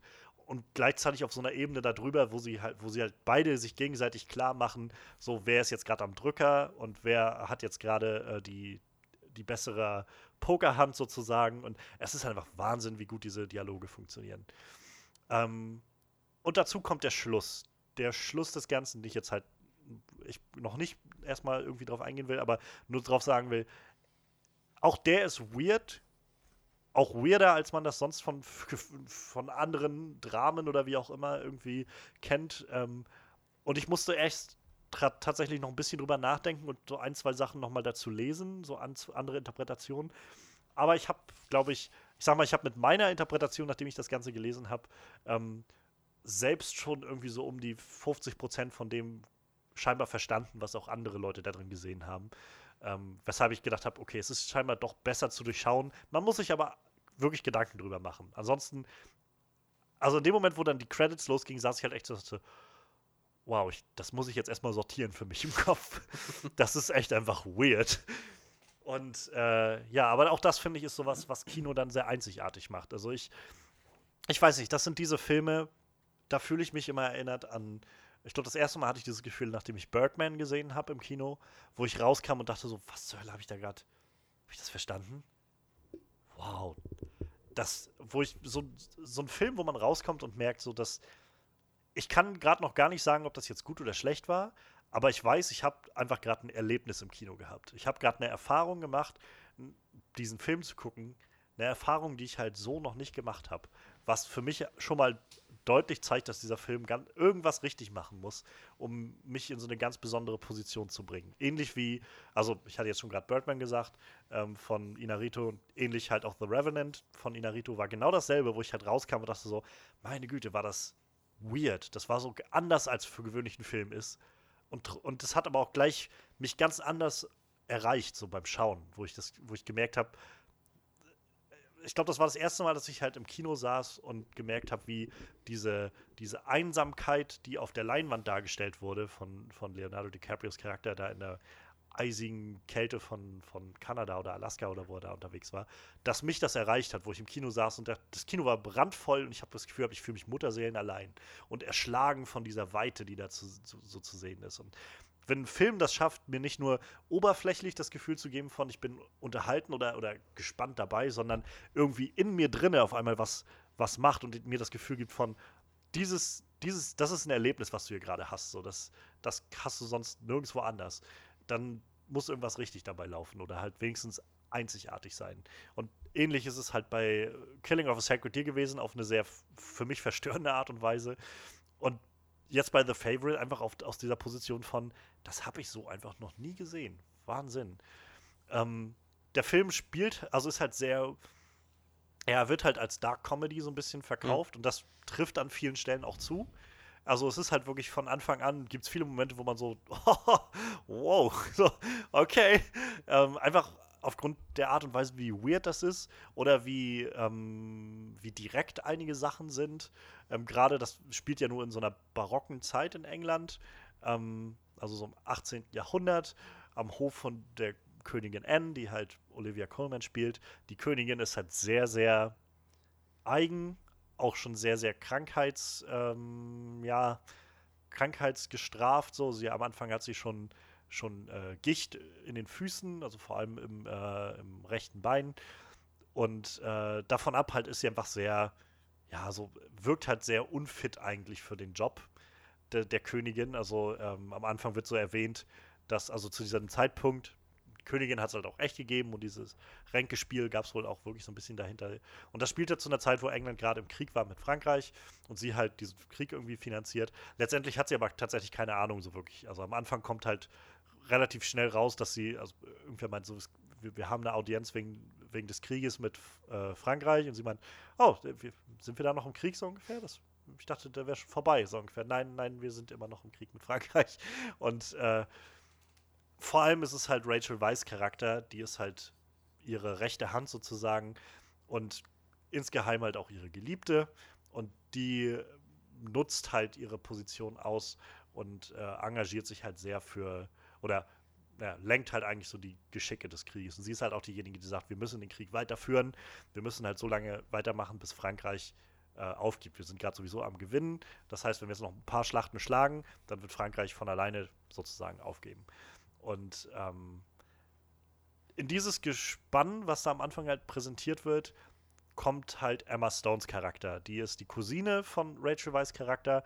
Sie ist ähm, auch Adelige ursprünglich, hat aber ihren Adelstand mittlerweile verloren. Sie wurde von ihrem Vater, ähm, der auch schon mal sehr durchgeknallt war, ähm, mehr oder weniger verkauft an einen deutschen Soldaten, der sie dann geheiratet hat, für fast nichts so ungefähr. Dadurch hat sie dann jeglichen Stand verloren. Ihr Vater hat sich dann auch umgebracht und das äh, dabei das, das äh, Anwesen, was sie da hatten, verbrannt.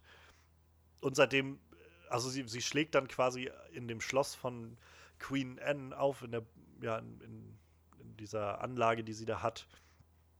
Und bittet halt bei ihrer Cousine, halt Rachel Weiss Charakter, um irgendwie eine Position, um irgendeinen Job da drinne. Und sie taucht halt auf und hat quasi zerrissene Kleider, sie hat Dreck und, und Matsch und Scheiße im Gesicht, so ungefähr. Und ähm, naja, es wird halt, man, man kriegt halt sehr, relativ schnell Sympathie mit ihrem Charakter. Und äh, sie ist aber sehr clever, also es wird halt sehr schnell klar, dass sie, wie gesagt, aus hohem Hause kommt. Sie kann lesen, sie kann halt, ähm, sie ist oft zu sehen in dem Film, wie sie einfach Bücher liest oder Bücher sucht oder so. Und sobald sie irgendwie an diesem Hof ankommt, fängt sie eigentlich fast sofort an, sich einen Plan zu überlegen, wie sie eigentlich äh, ihren, ihren Adelsstand wiederherstellen kann, wieder aufsteigen kann, sozusagen. Und da dann so ein bisschen zwischen die Königin und ihre, äh, ja, ihre, ihre Vertraute sozusagen zwischenkommt, so ein Keil zwischen die treibt und dann entspinnt sich halt so dieses, dieses Machtspiel zwischen Rachel Weisz und Emma Stone, die beide um Olivia Coleman irgendwie sich ähm, ja, so, so prügeln im übertragenen Sinne. Und Queen Anne, die dann mittendrin ist und ab und an ihre, ihre eigenen Intentionen nochmal raushängen lässt. Überhaupt die Queen ist halt sehr, wie gesagt, sehr, wirkt sehr kindlich an vielen Stellen, also so von ihrer Art und Weise, wo sie auf einmal sehr bockig ist oder so, oder sehr, sehr, ähm, sehr, weiß ich nicht, impulsiv reagiert und auf einmal, ähm, weiß ich nicht, dann auf einmal brüllt sie so durch, also sie sieht dann irgendwie durch, durchs Fenster auf dem Hof in ihrem Schloss äh, so, so, eine Gruppe von Musikern sitzen, die irgendwie was musizieren. Und dann guckt sie die irgendwie ein paar Minuten an oder ein paar halbe Minute oder sowas. Und auf einmal brüllt sie die dann an, verschwindet, haut ab! Und so ist halt, es ist halt echt surreal. Und äh, je weiter der Film voranschreitet, kriegt man aber auch immer mehr ein Gefühl dafür, dass diese Frau auch einfach echt kaputt ist. So. Und ähm, das macht diesen Film tatsächlich sehr, sehr sehenswert, weil es einfach es ist so, es ist wirklich klar, oder es wird über diesen Film hinweg immer klarer, was diese einzelnen Figuren eigentlich antreibt, das zu tun und was sie eigentlich sind, also wie sie wirklich ticken.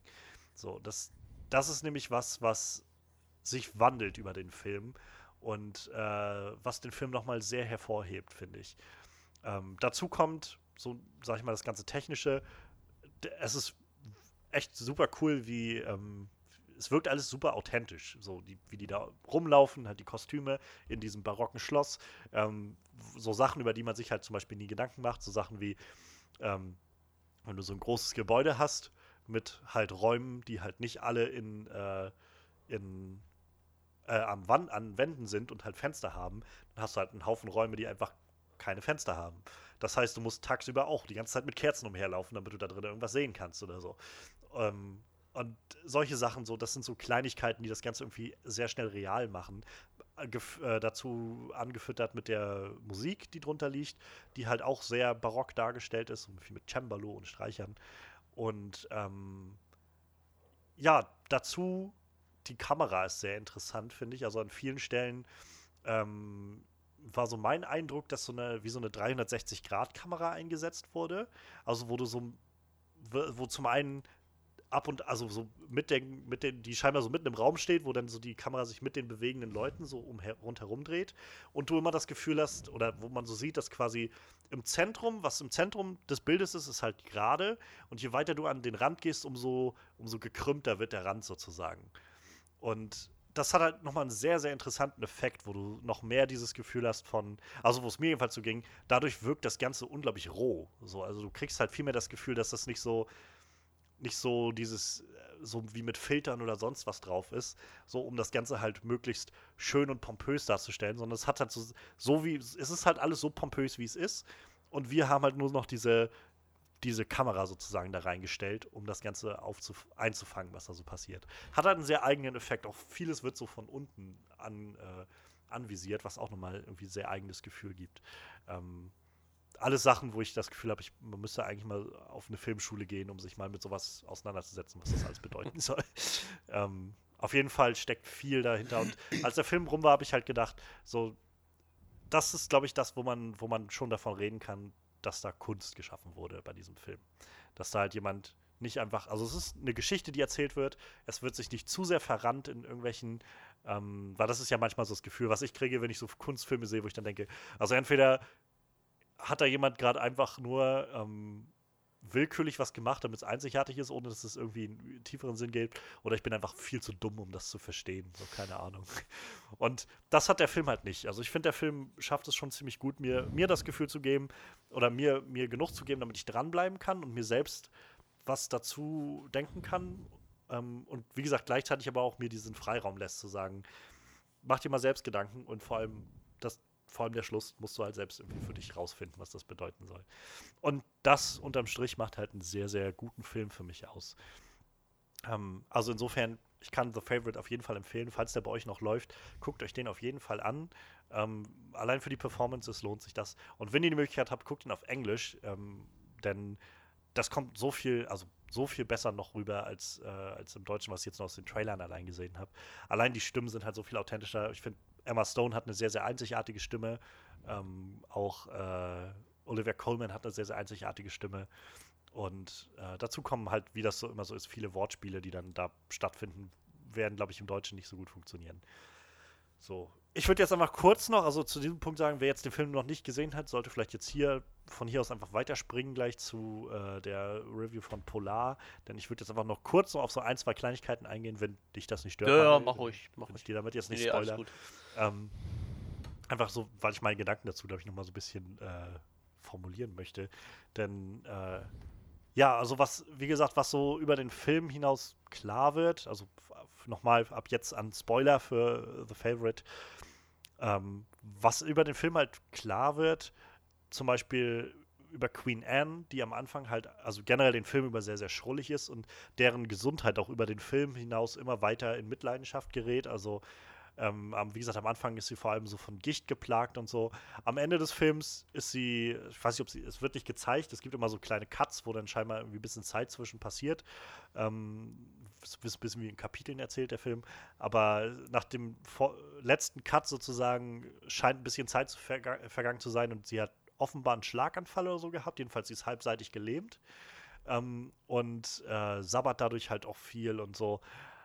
Sieht halt einfach echt nicht angenehm aus. Aber jenseits von diesem körperlichen Verfall, den man so mit beobachtet, wird halt relativ, also über den Film halt relativ gut klar, wie, wie innerlich geschunden sie einfach ist.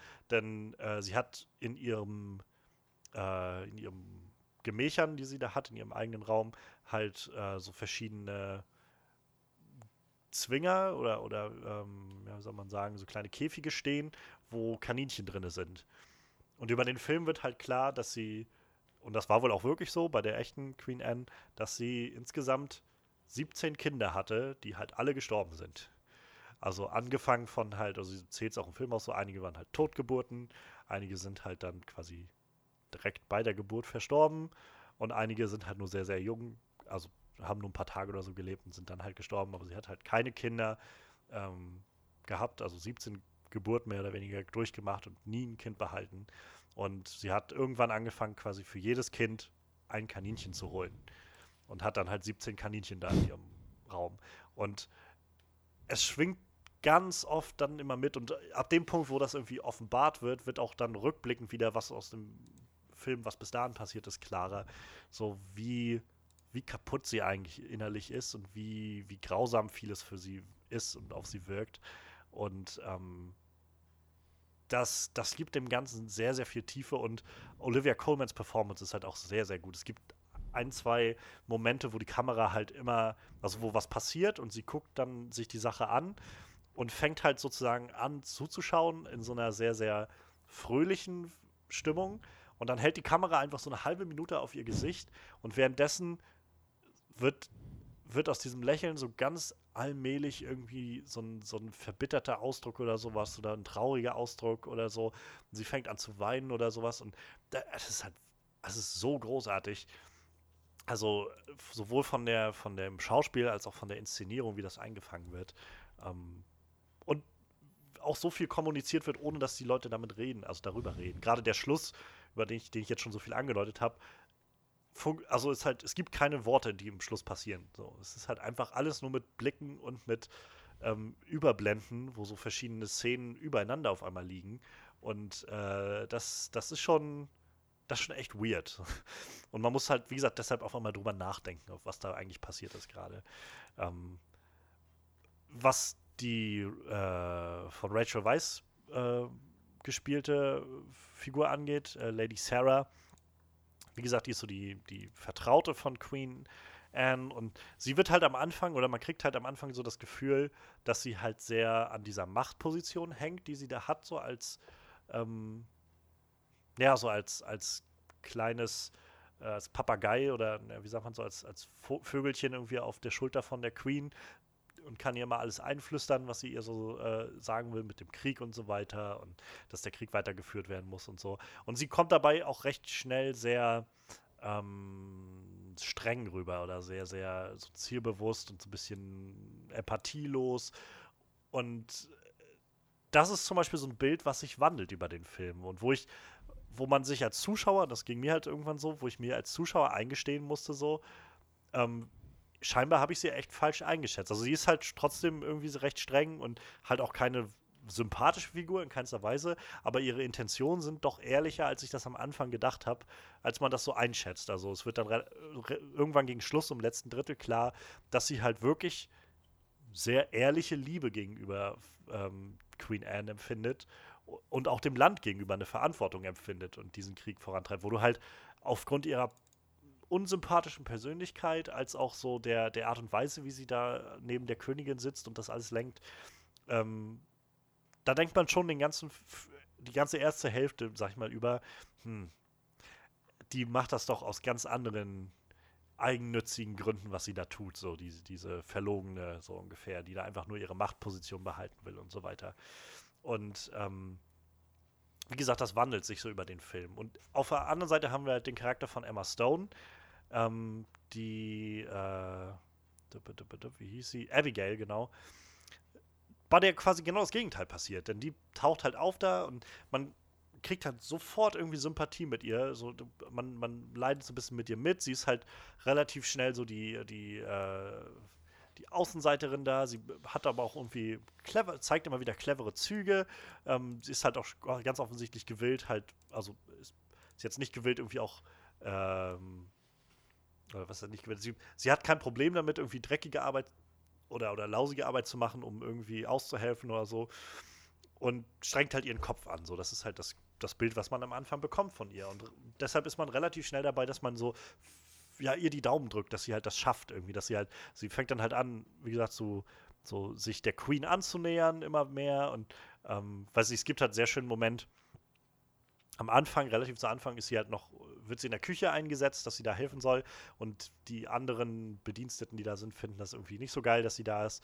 Und dann gibt es halt für sie die Aufgabe, sie soll den Boden schrubben. Dann greift sie halt in den Eimer mit dem Lappen rein und da war halt irgend so eine Lauge drin und dadurch wird ihr, ihr ihre Hand halt so ein bisschen verätzt. Und dann äh, geht sie in den Wald und, und sammelt so ein, so ein Kraut, irgendwie so ein äh, verschiedene Kräuter und macht da so eine Paste draus und das hilft halt beim Abheilen. Und eben diese Paste benutzt sie halt, also schleicht sie sich dann abends in den, äh, ins, in den Schlafraum der Queen, die halt da liegt und schläft und äh, trägt dann das auf ihr Bein auf, so auf die Wunden von der Gicht. Und dann geht es der Queen, die hat nicht mitbekommen, was da passiert ist, aber am nächsten Tag merkt sie halt, dass es besser geworden ist. Und daraufhin ähm, wird sie halt ein bisschen befördert, Abigail, und dann gibt es halt danach so eine Szene, wo die Queen dann auf dem Rollstuhl von, von äh, ihrem Diener irgendwie durch den, äh, durch den Palast da ge geschoben wird. Und dann stehen die alle so rum und warten irgendwie, dass die Queen ähm, halt ihre Rede hält oder halt weiterzieht oder sowas. Und in dem Moment, wo sie halt an ihr vorbeifährt, steht sie halt da und fängt an, so sehr, sehr auffällig zu husten. Und so dann guckt die Queen sie halt an und man sie halt irgendwie, du bist doch die, die äh, die Magd meiner, meiner Vertrauten so ungefähr. Und dann meinte sie, ja, ja, ich, es tut mir leid, ich, äh, ich glaube, ich habe mich nur etwas erkältet, als ich die Kräuter für ihre Paste gesammelt habe, für ihre Gicht. So, es ist halt so, diese Sachen, wo so ganz klar wird, irgendwie, sie bringt sich geschickt ins Gespräch und macht so den, lässt den Eindruck da, dass sie halt, naja, dass, dass sie halt selbst was getan hat, aber sie ist halt clever genug, es so zu machen, dass es halt nicht zu aufdringlich oder zu aufgesetzt wirkt oder so. Und das wird immer mehr in diesem Film. Also immer weiter ähm, ist sie halt clever genug, sich in den, äh, in, das Leben der Queen zu drängen, eine, eine Position an, der Seite der Queen einzunehmen, so als gute Freundin und als auch Liebhaberin und äh, immer mehr auch der Queen sozusagen zu vermitteln, ja, ohne es halt auch wieder direkt zu machen. Das ist halt so clever, dieses Writing. Ähm, ohne es so direkt zu machen, zu sagen, naja, aber guck doch mal, Lady Sarah, so die ist halt immer nur so mies drauf und, und lässt dich nicht die ganzen schönen Sachen machen und so weiter. Die ähm, ganz offensichtlich kann die dich nicht so gerne äh, haben, wie ich dich gerne habe, so ungefähr. Und je weiter das halt fortschreitet, umso mehr, also man kriegt halt besser mit, dass sie, ähm, dass sie ganz offensichtlich angetrieben wird von halt ihrer Vergangenheit, von diesem Gefühl von, naja, mein Vater hat mich verkauft und ich war halt immer auf mich alleine gestellt und so und ich, äh, ich werde mein Leben halt selbst in die Hand nehmen so und das als selbst äh, wieder gerade biegen und Moral ist dabei halt nichts, was eine wirklich große Rolle spielt. So, das bringt mir halt am Ende auch nichts, wenn ich auf der Gosse ende mit Syphilis, weil ich mich irgendwie als Hure verkaufen muss. Ähm, und ab einem gewissen Punkt wird halt klar, dass da nicht nur nicht, äh, also für, sag mal, die Hälfte des Films hast du das Gefühl, dass sie jetzt trotzdem immer noch so für den, für die, den kleinen Mann, schrägstrich die kleine Frau aufsteht sozusagen und auch da irgendwie anderen Leuten nochmal wie so ein bisschen äh, zur Hilfe kommt oder so. Und ab einem gewissen Punkt wird aber klar, dass da hinter dieser ganzen Fassade eine sehr, sehr grausame Persönlichkeit steckt, die wirklich skrupellos vorgeht. Und umso faszinierender ist halt dieser Schluss, bei dem ähm, auf einmal dieses Machtgefüge, was sich so gewandelt hat über den Film zwischen Rachel Weisz und Emma Stone, nochmal auf den Kopf gestellt wird, dadurch, dass die Queen erkennt, was, mit was für Leuten sie eigentlich umgeben ist. Und äh, dieser letzte Part des Ganzen ist halt, also Rachel Weisz Charakter hat halt versucht, so dann, sie hat sich mit der Queen so ein bisschen überworfen, als sie halt ähm, versucht hat, sie von Emma Stone wieder wegzubringen und wurde letztendlich, obwohl sie halt ganz offensichtlich, wie es rauskommt, ehrliche Liebe gegenüber der Königin äh, empfindet und dem Land gegenüber, das Richtige tun will, wird sie letztendlich aus dem Land verbannt von der Königin durch Emma Stones Einspielen, wodurch sie halt dann, ich glaube, nach England zieht oder sowas. So genau wird es, glaube ich, gar nicht, äh, nach, nach Frankreich zieht, so genau wird es, glaube ich, gar nicht aufgeklärt, aber sie verlässt auf jeden Fall England.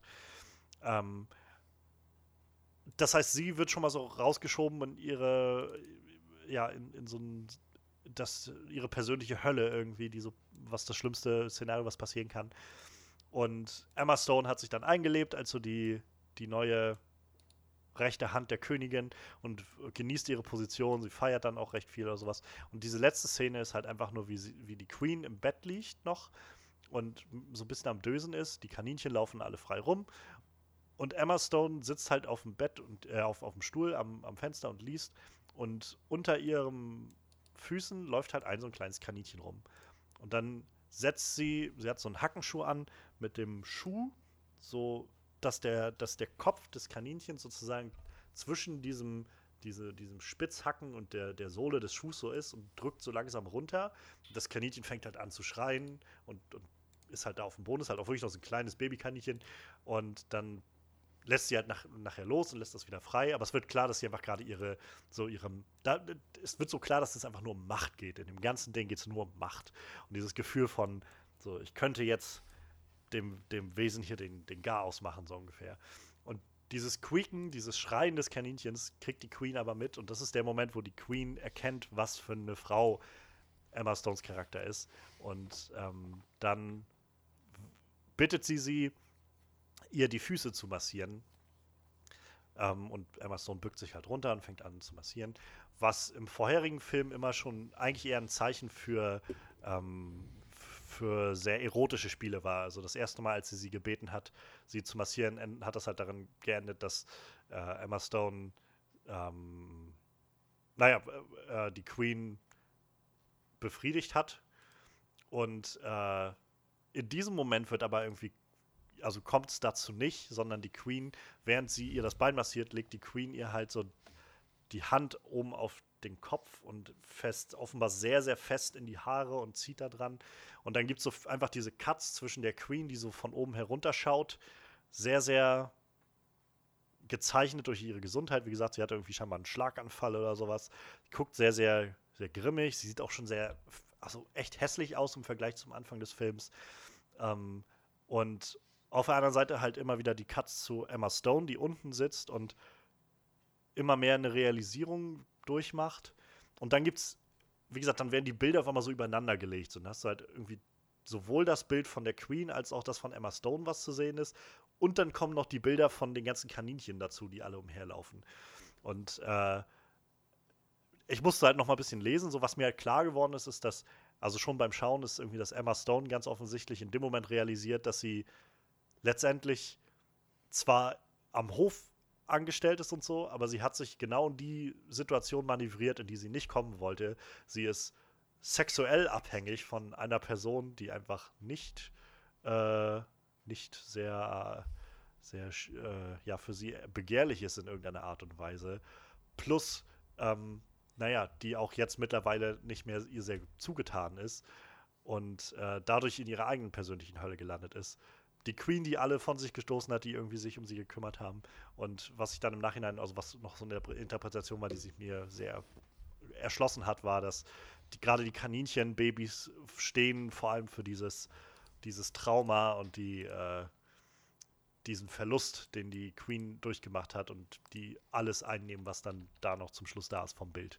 Und äh, ja, also das war, wie gesagt, sehr, sehr weird, aber auch sehr, sehr interessant. Und ich mag das, wenn ein Film mich mal auch zum Nachdenken anregt bei solchen Sachen. So ein bisschen was abverlangt von seinen Zuschauern und gleichzeitig, selbst wenn man da aber keine Lust drauf hat, unterhaltsam genug ist, dass man dran bleibt die ganze Zeit. Denn jenseits von dem weirden Aspekt des Ganzen steckt einfach eine interessante, ein interessantes Ränkespiel dahinter, so mit interessanten Figuren. Es hat mich an einigen Stellen so ein bisschen an die an Game of Thrones erinnert, nicht so in der Ernsthaftigkeit, ähm, sondern vielmehr in diesem selbst wenn man halt so Leute wie Cersei Lannister nicht mag in, in Game of Thrones, weil ich, wer mag schon Cersei Lannister, so die ist halt einfach sehr skrupellos, macht halt alles, was sie will, so ungefähr. Aber man kann verstehen, warum sie das tut, weil sie eben gezeichnet ist von all dem, was da passiert ist, was ihr passiert ist, was sie durchgemacht hat und dass sie halt nie wieder ähm, ihr, ihr Schicksal in die Hände anderer Leute legen will oder sowas. Und ganz ähnlich ist es in diesem Film. Also die, die Intention und so wandeln sich über den Film, jedenfalls dem Zuschauer, das Bild, was der Zuschauer hat, wandelt sich, aber es hängt halt viel damit zusammen, dass, im, dass eigentlich immer klar ist, warum diese Charaktere das tun. Es ist halt an, an wenig, also eigentlich nie so, dass du das Gefühl hast, manche Charaktere machen das jetzt einfach nur weil, so, weil das halt gerade vorgesehen wird oder so. Es wird immer Wert darauf gelegt, das zu begründen. Und das macht das Ganze trotz allem Abstrusen rundherum. Und es geht auch so abstrus in diesem Film zu. Es wird so viel darauf auch immer wieder gezeigt oder darüber geredet, wie sehr das eigentliche Volk gerade leidet. Das sehen wir nicht im Film, aber so, dass die halt unglaublich hohe Steuern zahlen müssen und dass da Unruhen sind und so.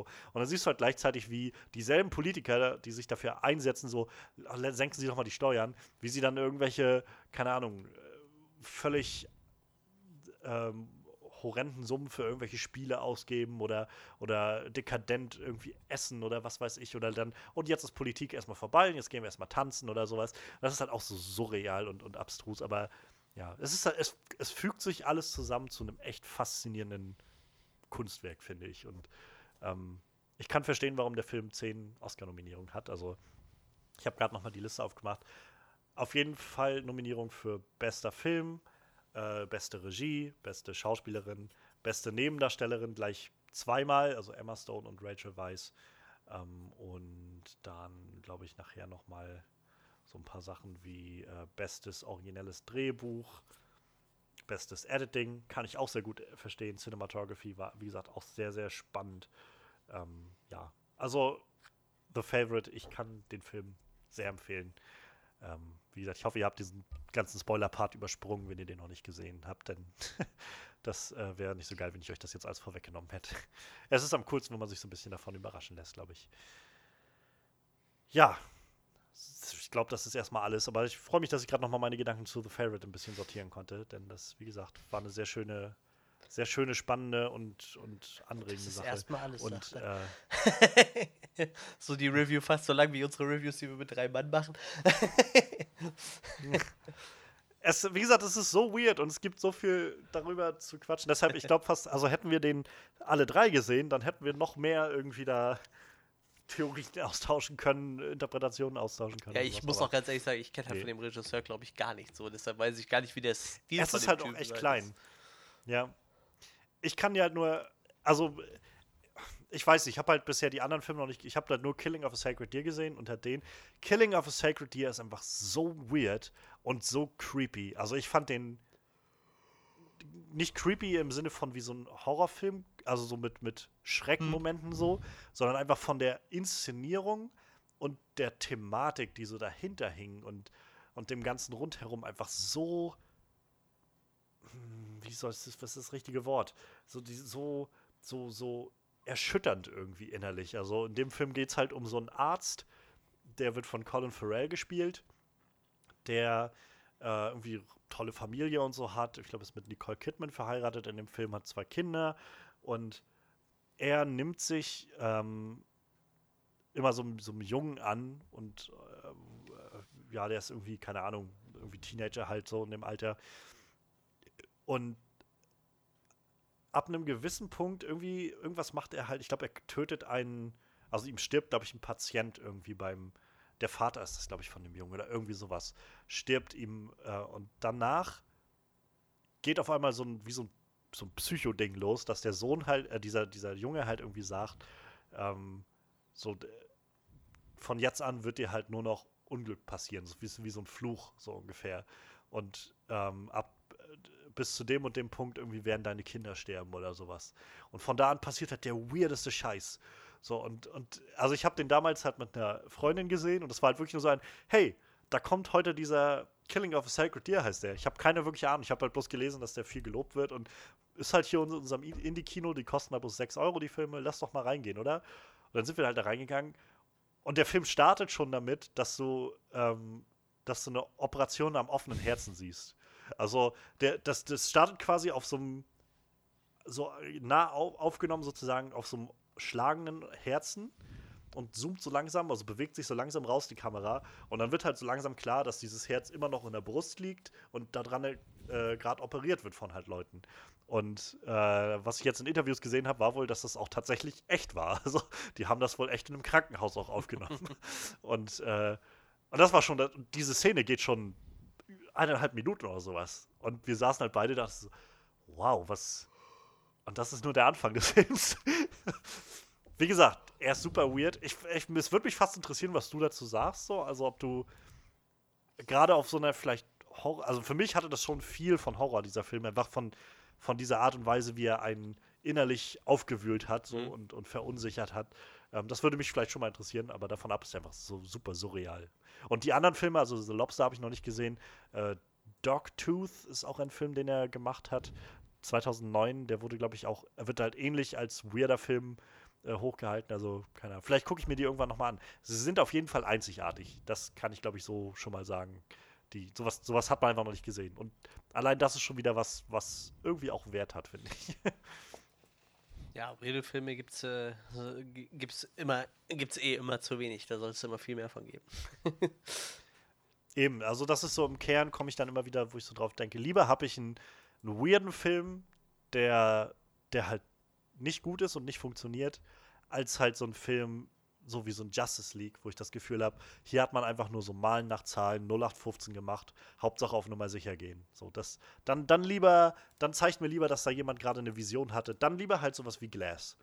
Dann gibt mir lieber sowas wie Glass, wo ich merke, Ja. M. Night Shyamalan hat halt eine Vision gehabt. So, das war halt nicht, der wollte nicht einfach das übliche Standardschema machen. Der wollte wenigstens was ausprobieren. Es hat nicht hingehauen und der Film ist nicht gut geworden. Aber ich habe Respekt davor, dass er gesagt hat, ich will mein eigenes Ding damit durchziehen. Und im Nachhinein habe ich jetzt gehört, zum Beispiel, der hat ja auch den Film komplett alleine finanziert. So. Und auch wenn ich den Film halt nicht gut finde, freue ich mich jetzt gerade dafür, dass er halt den Schritt gewagt hat, zu sagen, ich finanziere das selber. Ich äh, werde das Ganze ähm, selbst in Produktion geben und so und dadurch auch einen Großteil der Einnahmen wieder selbst einstreichen und äh, in meine, meine Vision verfolgen. Und wie gesagt, ich fand den Film nicht gut, aber er ist erfolgreich genug gewesen, dass sich das wieder ausgezahlt hat für ihn und er sein, sein Zeug wieder reinbekommen hat. Und dann denke ich so, gerne. Dann, dann finde ich es auch nicht verkehrt. So ist jetzt nicht so, dass sich da irgendeine, irgendein Scheinstudio oder so dahinter ähm, bereichert hat, so, sondern Das ist halt wirklich einfach der Macher selbst, der für seine, für seinen, seinen Mut und irgendwie seine Vision so ein bisschen entschädigt wurde dahinter. Ja, das ist auf jeden Fall, wie gesagt, manch, manchmal muss man, glaube ich, so einen Sch- Schritt aber auch wagen. Äh, wo wir eben bei Kevin Smith waren, der hat ja auch theoretisch einen Film selber finanziert, dann Ja. zwischendurch mal. Ne? Einfach weil er sich dachte, Ja, ich vielleicht finanziert es keiner, dann mache ich es lieber selber. Ne? War nicht das Ding, dass er nach, ähm, ich glaube, Cop Out war das so der Film, wo, nachdem er quasi dann gesagt hat, ab jetzt will ich eigentlich lieber meine Hat er ja machen, vorher also eigentlich auch, wirklich- das ist eigentlich der einzige Film, den er äh, fremd gemacht hat, quasi, ne? Mal abgesehen von den Serien, die er jetzt so zwischendurch immer macht. War Cobalt der einzige Film, den er nicht selber geschrieben hatte und dann hat er die Schnauze voll auch schon gehabt. er fand das Projekt eigentlich gut und wollte sehr gerne mit Bruce Willis zusammenarbeiten und dann, ja, ja. Die Story kann man in diversen Podcasts nachhören, wenn man will. Ja, Ja, auf jeden Fall. Äh, ja, genau, seitdem macht das auf jeden Fall wieder alleine und ja, hatte die Schnauze halt voll irgendwie. Ähm, ja. So, du bist soweit durch mit deinem Film, denke ich mal. Gut. Ja. Dann darfst du dich jetzt zurücklehnen. Meine Review wird ein bisschen kürzer, weil tatsächlich finde ich, der Film verdient nicht so viel Zeit.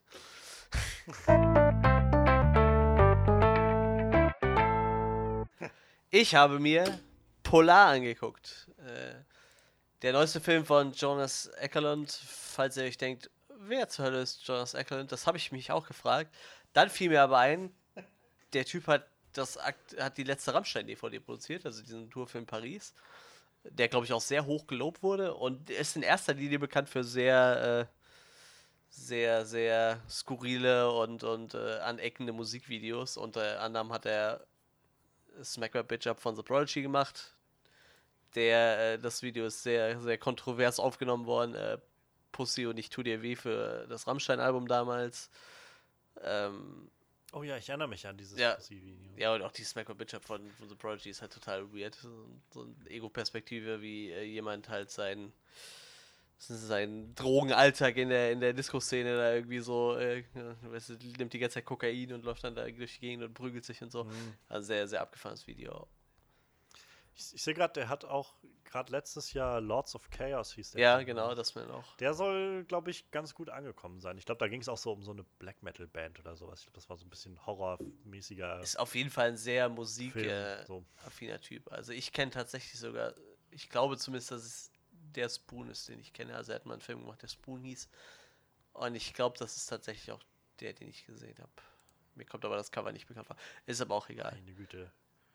Ich scroll hier gerade mal so durch bei IMDb. Der hat aber auch echt eine Menge gemacht. Ja, ja, auf jeden Fall. Also bei Musikvideos ist der, der ist auch echt beliebt so, ne? Ich glaube, der war mal äh, jahrelang für Madonna so der, der Standard-Regisseur für die Musikvideos. Roxette Ja, genau. ja auch ganz viel. Kommt ja auch aus der Ecke, ne? Ich glaube, er ist ein, äh, ja, ist ein Schwede auch. Ich glaube, Roxette sind auch Schweden oder kommen auf jeden Fall auch da oben aus der Ecke. Iggy Pop viel, Ozzy Osbourne, alles mögliche hat er gemacht auf jeden Fall. Also wie gesagt, Musikvideos, also bei, in dem, im Musikbusiness ist er auf jeden Fall sehr bekannt. Ich kann mich ja nur an, an so ein paar Szenen aus dieser Rammstein-DVD erinnern, ne, die er jetzt gemacht hat. Ich glaube, letztes oder vorletztes Jahr, die war halt ziemlich abgefahren so. Da hat er auch ziemlich viel Lob für bekommen. 2016 kam die raus. Ähm, ja, und er hat sich jetzt äh, eine, einen Comic vorgenommen, und zwar den Comic Polar von. Ich hätte es noch eben noch offen. Wo ist es denn? Da ist er. Von Victor Santos. Hat mir gar nichts gesagt. Ist halt äh, gut bei, bei Comic-Autoren immer schwierig. Also, er hat halt schon natürlich wie jeder Comic-Autor irgendwie auch für Marvel und DC schon gearbeitet. Und äh, Ah, Dark Ja. Horse. Ah. der, der Comic kam bei Dark Horse raus. Ist, glaube ich, ein Graphic Novel und ein Webcomic. Also ich glaube, den konnte man zuerst online lesen und der kam dann als, als Graphic Novel irgendwie raus. Oder es sind mehrere Graphic Novels sogar. Und äh, die dringen sich wohl alle um einen, einen, einen Kopfgeldjäger mit dem Namen Kaiser oder Kaiser Black. Ich glaube, im Film hieß dieser Black Kaiser. Ja, und äh, dieser Black Kaiser wird im Film gespielt von Mats Mikkelsen. Sein Gegenspieler, Mr. Blut, wird gespielt von Matt Lucas. Den kennt man, glaube ich, in erster Linie von Little Britain. Was das Ganze schon irgendwie ziemlich absurd macht. Aber ähm, Ich kenne ihn von Dr. ja, stimmt. Ja, ja. Da, In der neuen, also in der ich wollte sagen, ne, in der Staffel hat er so ein bisschen Companion. größere Rolle, oder? Ist öfter zu sehen, ne? Mhm. Naja, da war der, der Ja. Companion von, Capaldi-Doktor. Vanessa Hutchins in einer sehr großen Rolle. Übrigens, äh, wo ich gerade wo ich gerade Dr. Who erwähne, ähm, Ja, ja genau. falls ihr Lust habt und die neue Staffel Dr. Who gerade verfolgt, gibt es bei uns jetzt auch äh, im, im Podcast-Channel Genau, Johannes äh, hatte so Rededrang und hat ein bisschen was zu seinem, so zur neuen Doctor Who-Folge erzählt. Ich glaube, das wolltest du jetzt auch eventuell öfters machen, ne? Wenn die Folgen das hergeben, ja, ja. wenn, sich das, wenn sich das Zeit, ja, wenn sich zeitlich ergibt, dann war so mein Plan, das jetzt wöchentlich, also im Idealfall wöchentlich zu Sind machen. wahrscheinlich auch ein bisschen kürzer dann, ne? Oder sowas. Ja, die erste war jetzt ein bisschen länger, weil ich halt noch am Anfang ein bisschen mehr drüber geredet habe, über so, wie ich auf Doctor Who gekommen Okay. bin und wie ich die letzten Staffeln so fand und so. Aber ja, also ich denke, das wird irgendwie so Ja. halb Stunde. Also wenn ihr mal eine halbe, dreiviertel Stunde Auto fahrt, so, dann könnt ihr euch gerne mal Johannes äh, Reviews zu, zu der aktuellen Doctor Who-Folge auf euer Handy laden und ein bisschen mit ihm drüber philosophieren und so. Ja, äh, so viel dazu, genau, das, hätte- das hätte ich auch komplett vergessen, dass, dass da noch so ein Projekt dabei war. Ähm, ja, Vanessa Hutch- Hutchinson hat auf jeden Fall noch eine große Rolle in dem Film. Äh, der Rest von den Schauspielern hat mir gar nicht so viel gesagt. Catherine Winnick äh, ist wohl aus Vikings relativ bekannt, habe ich nie gesehen, muss ich gestehen. Ähm, ja, Johnny Knoxville hat noch eine kleine äh, Rolle. Gut, den, den kennt man halt. Aber wie gesagt, äh, ist jetzt auch nicht die größte Rolle, aber dazu kommen wir gleich. Ähm, ich ich werde wahrscheinlich mich nicht mit Spoilern zurückhalten, weil ich muss ganz ehrlich sein, ich würde den Film nicht weiterempfehlen. Also ich habe ich hab den geguckt, der so, so das Bild hatte mich einfach interessiert. Ich mag halt Mats Mikkelsen sehr gerne und äh, ich kannte gar nichts und ich hatte halt einfach mal Nachmittag Zeit und dann habe ich mir halt Polar angeguckt, weil ich dachte, kommt ein neuer Netflix-Film, man kann es ja mal versuchen. Dass es eine Comic-Verfilmung war, wusste ich da noch gar nicht. Das habe ich so während dem Gucken, habe ich so ein bisschen im Internet rumgesurft und habe ich das dann mitbekommen. Und äh, ja, wie gesagt, äh, ich kann den Film auf jeden Fall nicht weiterempfehlen. Ich gehe da gleich im Näheren noch drauf ein, aber ich reiß mal kurz den Plot. Aber es gibt halt so zwei Handlungsplots. Also der erste ist halt Mats Mikkelsens Charakter, der heißt Duncan oder halt in, in seinen, sei, seinen Arbeitskreisen ist er halt der Black Kaiser. Er möchte, äh, der soll sich zur Ruhe setzen. Also mit 50 ist das so, dass man in dieser Organisation äh, quasi in Zwangsruhestand versetzt wird, weil die wollen halt keine, wie sagen sie im Film öfters mal, sie wollen keine, äh, keine Kopfgeldjäger mit Demenz, so, das können sie sich nicht leisten. Deshalb werden die halt alle in Ruhestand versetzt und die haben halt ein, so eine Art Fonds, wo du einbezahlen kannst und da kriegst du halt so deinem Rentenantritt einen ordentlich, nochmal einen ordentlichen Batzen Geld. In seinem Fall wären es halt 8 Millionen. Äh, das ist so der eine Plot. Also er will sich eigentlich zur Ruhe setzen in seinem kleinen Haus. Er hat ein paar Häuser und ein Haus steht halt irgendwo, wo es kalt ist. Wird gar nicht so genau erwähnt. Ich glaube, irgendwann später wird es mal erwähnt. Und ähm, da möchte er sich eigentlich gerne zur Ruhe setzen. Und ja, das ist der eine Plot. Äh, er möchte sich zur Ruhe setzen. Und obwohl das, der, warte, ich muss das ein bisschen weiter ausholen. Also er möchte sich zur Ruhe setzen, landet dann in seinem kleinen Örtchen, wo er eigentlich, wo er sich zur Ruhe setzen will, in so einem kleinen verschneiten Dörfchen. Und ihm gegenüber wohnt eine junge Dame, mit der er sich dann so nach und nach anfreundet. Sie hat, die wird gespielt, das ist die Dame, die von Vanessa Hutchins gespielt wird. Camille heißt sie, hätte ich jetzt auch schon nicht mehr gewusst, weil mir das irgendwie im Film nicht so oft präsentiert wurde. Und äh, er freundet sich so ein bisschen mit ihr an und sie hat halt auch irgendwie Probleme, merkt man so, sie hat halt, äh, kommt halt so nach und nach raus, auch in ihrer Kindheit was Schlimmes erlebt, ihre Eltern sind ziemlich früh gestorben, so und sie hat halt so ein bisschen Rachegedanken an, an, an, denjenigen, der das ihrer Familie angetan hat, so und äh, wie gesagt, sie ist halt psychisch etwas labil, also sie, sie erschreckt sehr schnell und kriegt halt schnell so, so, so kleine Nervenzusammenbrüche, sage ich mal, ne. So, das ist so der eine Plot. Der andere Plot ist, ähm, dieser Mr. Blut, der, das ist der Chef von dieser Kopfgeldjägerorganisation, der möchte gar nicht, dass die Leute in Rente gehen, sondern der will eigentlich, dass die Leute vorher kalt gemacht werden, bevor sie in Rente gehen, weil es gibt so eine kleine Vertragsklausel, wenn die Person, die die ganze Zeit in diesen Fonds eingezahlt hat, stirbt, bevor sie in Rente geht, geht die ganze Kohle an die Firma zurück.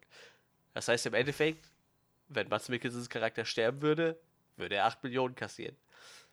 Das ist so der andere Plot. Also diese zwei Plots sind so die Hauptplots. Der eine, dass er eigentlich sich zur Ruhe setzt und dann diesen, diesen Plot mit Vanessa, Vanessa Hutchins Charakter hat, was so ein bisschen an Equalizer erinnert, würde ich sagen. Also es hat ein bisschen was von Equalizer. Gut, sie ist halt keine Prostituierte wie bei Equalizer damals. Äh, der Charakter, aber es geht halt in eine ähnliche Richtung und wie gesagt, dann dieser psychische Feind. Ja, und so fängt der Film halt auch an. Man sieht halt äh, Johnny Knoxville, wie er mit einer, einer leicht bekleideten Dame Party macht und äh, seinen Ruhestand genießt und dann äh, ziemlich blutig niedergeschossen wird von seinen ehemaligen Arbeitskollegen. Einfach aus demselben Grund. Er hat halt die 50 erreicht und äh, will sich jetzt zur Ruhe setzen.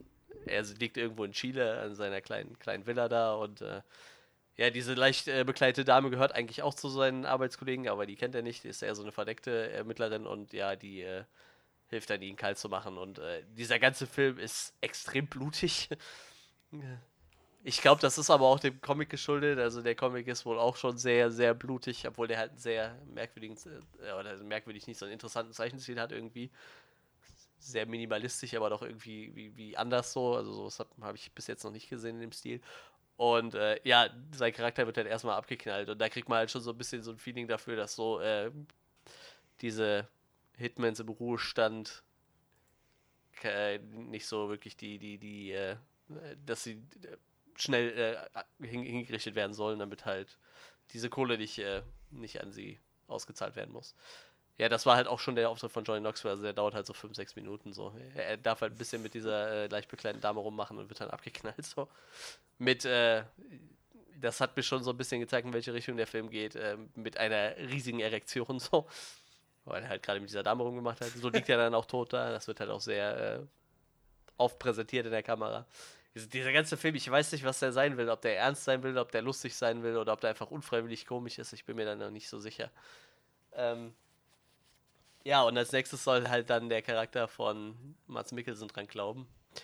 Erst versuchen sie es noch ganz geschickt zu lösen. Sie schicken ihn nach Russland, äh, weil er hat ja noch 14 Tage bis zu seiner Pension und äh, sie wollen ihm da halt so einen Job geben, wo er äh, ja, ja, ja, so, so in etwa. Oder sie, sie, wollen ihm da halt eine Falle stellen, was halt überhaupt nicht funktioniert, weil er ist ja so der beste Hitman, den die haben und äh, gibt dann auch wieder so, so, sein Ziel wird dann auch auf sehr fiese Art und Weise hingerichtet. So, er hat halt eine Nagelpistole und nagelt den dann erstmal damit an die Wand und, und hält ihm die auch ein paar Mal in den Schritt und äh, an den Kopf und äh, so, wie, wie, man das halt so erwartet, wenn man die erste Szene schon gesehen hat.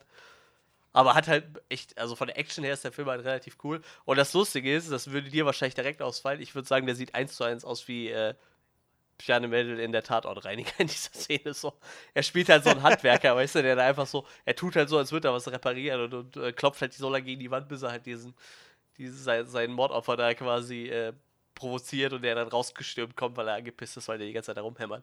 Und er sieht halt echt ja. aus wie der Tatortreiniger, auch mit so irgendwie so, so einem Bart und dann immer so eine, hat er so eine Mütze auf und so seine Arbeiterklamotten. Ich dachte so, okay, das ist schon echt sehr Tatortreiniger-mäßig. Auf jeden Fall, äh, ja, massakriert er den Typ dann halt, ja, und lässt sich dann sein Geld noch auszahlen für den Job. Also er soll da nochmal zwei Millionen für kriegen, weil es halt ein schwerer Job ist. Und dann möchte er gerne seinen Ruhestand genießen. Ja, und äh, da das halt so, so fehlgeschlagen ist, sagt dann der Mr. Blut so, ich setze mein A-Team auf dich, so, also sein, sein, sein Spitzenteam und also die Charaktere, die sind alle so schräg und überzeichnet, da ist halt so eine, so eine richtig krasse Heroinabhängige, die sagt doch die ganze Zeit nichts anderes wie so, findet so einen Scheck, 250.000 Do äh, Dollar. Wisst ihr, wie viel Heroin wir damit kaufen können? Also die ganze Zeit bringt die nur so Sprüche. Dann diese eine, die halt echt immer nur so leicht bekleidete Damen spielen soll und dann aber in einem komplett falschen Kontext. Also sie geht halt um Unterschrift zu sammeln, so in extrem knappen Hotpants zu so einem Typ und will da eine Unterschrift sammeln und der Typ hat sie aber dahin bestellt und glaubt halt, sie wäre eine Prostituierte, weil sie halt auch so aussieht. So, die, die rettet die ganze Zeit nur so in Hotpants rum und äh, muss halt irgendwie die Leute locken so und ist dann auch dementsprechend, wie, wie das meistens in so Filmen dargestellt wird, halt auch strunzend blöde so. Und, und, dann hast du halt so zwei, drei eiskalte Killer. So die, die äh, Hauptdame, ich weiß gar nicht, wie die hieß, äh, die, die Anführerin war halt eine Frau, war halt so die Gespielin von Mr. Blut und so die, die beste Killerin, die er so offen hat. Ja, und äh, die metzeln sich dann so durch alle Bekannten von Mats Mikkelsens Charakter auf, auch wieder auf die banalsten Art, auf die banalsten Art und Weise. Das ist so schräg alles. Erst gehen sie zu seinem Immobilienmakler quasi, also zu dem Typ, der so seine seinen Finanzen verwaltet. Machen den komplett alle, weil er denen nichts sagen kann. Das ist noch relativ human. Ich glaube, dem schießen sie nur in den Kopf. Dann gehen sie halt zu einem, ähm, dann wissen sie halt, welche Häuser ihm gehören und dann klappern sie die ganzen Mieter ab. Das ist halt einmal dieser eine Typ, der die Prostituierte bestellt hat und die direkt verprügelt so. Der macht ja so die Tür auf. Komm rein und klatscht dir direkt erstmal eine so. Und auch so ein richtig schräger Charakter der wird dann total blutig niedergemäht, also den schießen sie richtig zusammen. Und äh, die, die Prostituierte, weil er sie direkt gehauen hat, oder die, sie ist ja keine Prostituierte, diese Undercover-Agentin, springt dann auf ihn drauf und sticht ihm bestimmt so drei, vier Minuten den Film lang die ganze Zeit nur in die Brust, bis dann irgendeiner zu ihr sagt, hey komm, da hinten gibt's äh, Rührei und Speck, komm, wir gehen was essen. Oh ja, Rührei und Speck, dazu habe ich Lust, lässt das Messer fallen und geht einfach weg. So, auch so eine total absurde Szene. Der nächste Typ ist dann stark übergewichtig, hat halt so, weiß ich nicht, locker 220 Kilo oder so und sitzt halt nur so einem Stuhl rum. In den schießen sie irgendwie vier, fünf Magazine rein, weil er einfach nicht stirbt, weil er so dick ist. Und es ist einfach so ganz schräge Sachen und alles halt nur, weil sie, weil sie halt Mats Mikkelsens Charakter suchen. Ja, und er ist halt dann, er kriegt natürlich davon nichts mit. Er denkt halt, er, er hat zwar irgendwie so den Verdacht, dass was nicht stimmt, aber er landet halt dann in seiner, seiner Ruhestandswohnung und dann kommt halt dieses Mädchen. Und ich sag mal so, als das Mädchen das erste Mal erwähnt, dass ihr was Schlimmes als Kind passiert ist, wusstest du auch schon, worauf der Film hinausläuft? Weil äh, er, er hat immer so Flashbacks die ganze Zeit. Er kriegt immer so, so kleine Vietnam-Flashbacks, wenn irgendwas getriggert wird. Und er sieht halt immer wieder so eine Szene, Ja, wo er äh, okay, zwei Erwachsene abknallt und ein Mädchen im, im Fahrzeug zurücklässt. Ne? Und das war so offensichtlich, als sie dann irgendwann so meint, ja, meine Eltern sind früh gestorben und so. Also wer das nicht geschnitten hat, was da am Ende mal rauskam, so, der wusste es auch nicht. Und das Geilste ist, er hat es scheinbar nicht geschnitten. So als einziger Mensch wahrscheinlich, der den Film sieht, hat äh, der Hauptcharakter es nicht geschnitten. Und hilft ihr noch so ein bisschen, weil er, er versucht sie ein bisschen aufzubauen, weil sie ja noch so labil ist und äh, schenkt ihr dann nachher auch eine Knarre und versucht mit ihr Schießübungen zu machen und, und erklärt ihr das und, und sie sagt dann auch noch sowas wie, ja, also wenn ich den Typ irgendwann, wenn ich ihm mal gegenüberstehe und so, ich werde, ich, ich will ihm einfach nur eine Knarre ins Gesicht halten und abdrücken, so, damit ich damit abschließen kann. Ja, ich meine, mehr braucht man da schon gar nicht mehr zu spoilern von der Story eigentlich, ne? Also das ist, das ist ja schon so, naja, und äh, es kommen halt noch so ein paar übertrieben lustige Szenen. Also er erzählt dann so, dass er in seinem Job viel gereist ist. Er erzählt ihr natürlich nicht, dass er Kopfgeldjäger ist. Er sagt, ja, ich bin viel in der Welt rumgekommen. Und sie meint dann so, echt? Also, hier ist so eine Schule. Du kannst doch den Schülern mal ein bisschen was erzählen von deinen Reisen so. Und er geht dann halt aber noch voll in seiner Rolle als Kopfgeldjäger einfach so in diese Schule rein und erklärt dir dann erstmal, wie man mit so einem Kukiri-Kampfmesser am besten Leute tötet, so und präsentiert das dann so einem kleinen Jungen und dreht dann so das Messer rum, also mit der Schneide nach außen, dass er ihn nicht verletzen kann und zeigt ihm dann so, zeigt den Kindern so, wie man ihm dann schnell die Kehle durchschneiden kann und so, so, so total absurd und gibt ihnen dann auch das Messer und sagt, hier, guckt euch das mal an. So, aber passt aufs Schaf und die Kinder spielen dann mit diesem Kampfmesser die ganze Zeit darum.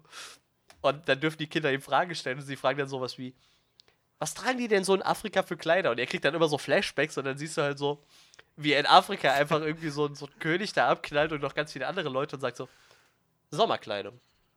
Weiß mit viel Rot. Und dann siehst du wieder so eine Rückblickszene, wo da jemand steht in einem weißen Hemd und komplett Blut verschmiert. Und das geht halt die ganze Zeit so weiter. Äh, Reden die in England viel, äh, können die äh, richtig Englisch reden oder reden die eine andere Sprache? Und dann siehst du halt, wie er so ein Typ in einem Auto erwürgt in England. Und dann sagt er so, ja, die reden nicht so viel, weil der Typ halt keinen Ton mehr rauskriegt, wenn ihr seht.